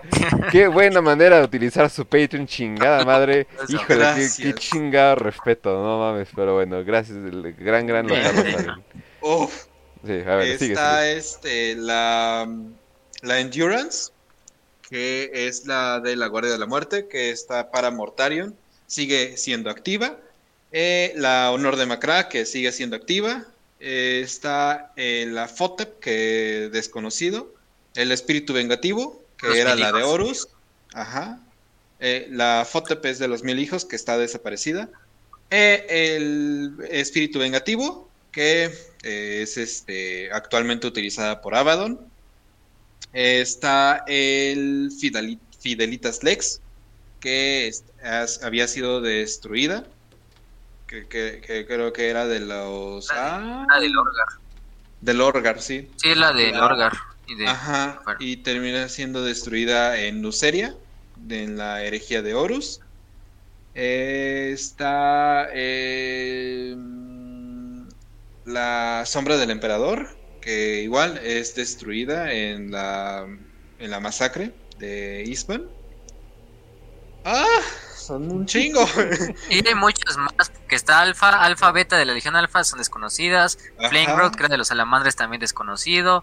La Fotep, la Sí. Fist of Iron, que era de los Manos de Hierro, también desconocido. La Red Tear, que es la de Sí. Sanguíneos, también desconocido. Pa- pasa, la pasa lo Nightfall de mismo los que con Lords, bastante primarcas. desconocidas. Pasa lo mismo que con muchos primarcas. Terminan en un lugar desaparecido. Y, y lo sorprendente es que son naves que tienen el tamaño casi de un continente. No sé Sí. si han visto, por ejemplo, la bucéfalo, que es la del emperador, tiene el tamaño de la luna casi.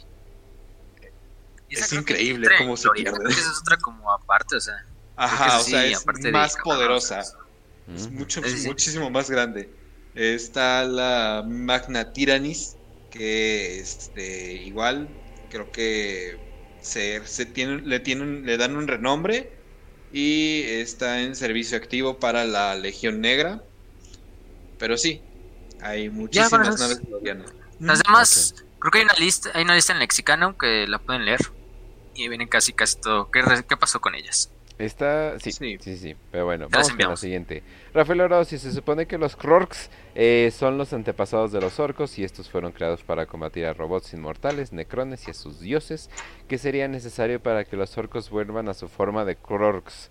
Eh, básicamente sería como que un chingo de selección, un chingo de selección artificial y básicamente Mucha deshacer guerra. todo.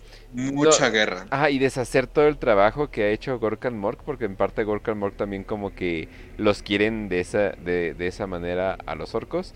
Eh, eh, está difícil, es como volver a rehacer una taza que se te cayó, no, no, vas a, no va a salir igual. Entonces, de no. hecho, o sea, se supone que los orcos de. ¿Cómo se llamaba? Ulanor. Eran tan poderosos que ya estaban comenzando a hacer como que protocrorks. Ándale. Y sí, pero este, lo mismo le... regresarían, o sea, sí podrían regresar, pero no serían exactamente Crocs. O sea, ya sería No. como que otra cosa. Ajá, o sea, ya, lo ya. mismo que pasa con lo de que platicamos el emperador, de que sí puede volver, pero no sería el emperador, sería algo muy... Eso es de Godblade. Pero bueno, entonces, eh, vamos a 5 de 5. que el que mora en el abismo. Deberías de tomar agua, te noto un poco con la garganta seca. ¿Te Es que eso es bien? spoiler. Pero bueno, eh, el que mora en el abismo dice 5 de 5. Eh, dice, se sabe que capítulos como los ejectores y los Carcharadons roban equipo de sus enemigos muertos aunque sean del caos. Ahora, eso está prohibido por el imperio o por el Codex Axartes, los dos. Te lo puedo decir Por rápido. los dos, Santo pero Dios. pues, trabajan en lugares muy muy a su pedo, entonces la verdad a quién le importa siempre y cuando los Carcharodon sigan siendo leales. Entonces, pues, ustedes se pueden dar cuenta de que hay bastantes capítulos de Astartes, no solo ellos, que terminan robando tecnología Pero- de otros Astartes, de otros Astartes del caos, pero um, es más por circunstancial, no es tanto que Bro, quieran. lo la la Inquisición. y pues nada. La Ordo Xenos utiliza energía alienígena. Y, y la Death Watch usa armas alienígenas. Bro, Sí, sí, sí. Ujú. Sí, pero en teoría está prohibido por las dos cosas, tanto el códex no, no prohíbe, prohíbe que puedas utilizar armas que no sean astartes o imperiales, y obviamente el imperio, imagínense, utilizando armas alienígenas, que a lo mejor en la práctica dice, ah, no, no, no, no, no lo hagan, pero en la, en la teoría no lo hagan, pero en la práctica pues sí se hace más bien. Sí, Sí, eso es exacto. básicamente. Sí, Sí. o sea, para, para hacerlo corto, así de no deben, pero eh, a ver, tú deténlos. Pero bueno, gente, eh, eso ya sería la última. Sí, ya sería la última. Sí, es Entonces, eso sería todo, gente. Nos despedimos. Qué bueno que todavía tenemos la mayoría de las personas eh, en el stream. Muchas gracias a todos los que nos estuvieron viendo en el stream. Sí, Si gracias ver- porque se quedaron casi Hombre, casi sí. a las dos horas ya estaban como todavía 45. Sí, Si yo me estaba eh, quedando dormido. Entonces, nos vemos. ah, Estamos, bueno, estamos viejos, carajo. sí. Oh, Dios. Ya saben que nos pueden ver en Spotify y Google Podcast y varias formas de podcast. Ahí simplemente nos pueden buscar. Pero muchas gracias a Anchor por darnos el, el hosting. Muchas gracias a YouTube, que ahí es nuestro como que lugar principal. Y ya saben que en Telegram ahí tenemos nuestra comunidad y nuestra comunidad de libros. También ahí está, ahí está la librería. Eh, más que nada, si ustedes, eh, si ustedes se quieren como que a ver qué pedo no- nos podemos unir, pues ahí están todos los links en t.me eh, diagonal W40K-Prieto. Y así se pueden meter a, a nuestro canal, donde ahí está la mayoría. O sea, cuando la mayoría de gente me dicen, hey, no avisaron, no manches, nomás métete a ese canal, no, los, no nos mutes, bro, y ya vas a saber que, todo lo que vamos a hacer. Y, Y... y lean completo el post, no lean nada más las cinco primeras renglones, leanlo completo porque luego... Luego, luego me dicen, ¿por qué, no pones. ¿por qué pones la hora como tres veces? ¿Por qué crees? Pero bueno, y también eh, les avisamos que este sábado vamos a hacer un stream, a ver si, eh, si ustedes nos pueden acompañar, lo vamos a hacer en, en vivo. Sí. ¿Para qué? A las 12 de la mañana, tiempo ¿Para México. qué? ¿Para qué, Facio? Para la preview, para la preview online de Octarius eh, Mission Briefing se nos van a revelar nuevas cosas de Kill Team. Obviamente de Octarius, o sea de orcos, obviamente estamos hablando de orcos, quizá tiránidos incluso. También de Dead Corps de Creek, para los que sean fans de Dead Corps de Creek. Que eso viene más que nada en lo de Kill Team. Pero por consiguiente, o sea, imagínense, a lo mejor hay algo ahí a lo mejor... No sé, yo tengo esperanzas de que haya algo más grande como un códex de tiránidos. No sé, a lo mejor. A lo mejor más miniaturas para los Dead Corps de Creek. Eh, Ya con eso. para los orcos, obviamente, O sea, que ya ya están sacando más miniaturas. O Con sea, eso ya, tenemos. ya con eso. Entonces vamos a estar en vivo reaccionando. Ajá. De hecho, Así o es. sea, creo que ya no había miniaturas de Dead Corps, ¿no? O sea, creo que las últimas se hicieron de metal. Y después ya cuando pasaron a plástico ya no pasaron Dead Corps ni hubo muchísimos regimientos que se quedaron atrás. Raz, Qué promociona bueno. tu podcast. Sí, casi nada más los cadianos que Ah, eh, vayan a ver, eh, ahorita está en YouTube, eh, el fin de semana se sube todos los podcasts a eh, Spotify, vayan a buscar Raz Podcast en YouTube, estoy haciendo el diván de Raz con algunos amigos que tenemos de, de los canales, de la comunidad, así que pueden revisarlos, hay como buenos los mensajes, ya hicimos uno con Facio, eh, vamos a hacer uno con Kench dentro de dos semanas, o sea, No, el capítulo sale dentro de dos semanas. O ah, sí, ya, ya, ya, ya. Ajá. Sí, sí, es Ajá. pregrabado. Es pregrabado. Entonces, sale dentro de dos semanas el capítulo con Kench. Ahí, este, a ver qué Kench tiene que platicar. y eh, también revisen a Facio, a Kench y a mí en eh, Twitter, arroba podcastras, arroba facio-aeternum y arroba kench1611. Todo en Twitter, todo tranquilo, haciendo el chisme y pues qué más decir que Facio Despide el te programa. la dejo. Exacto.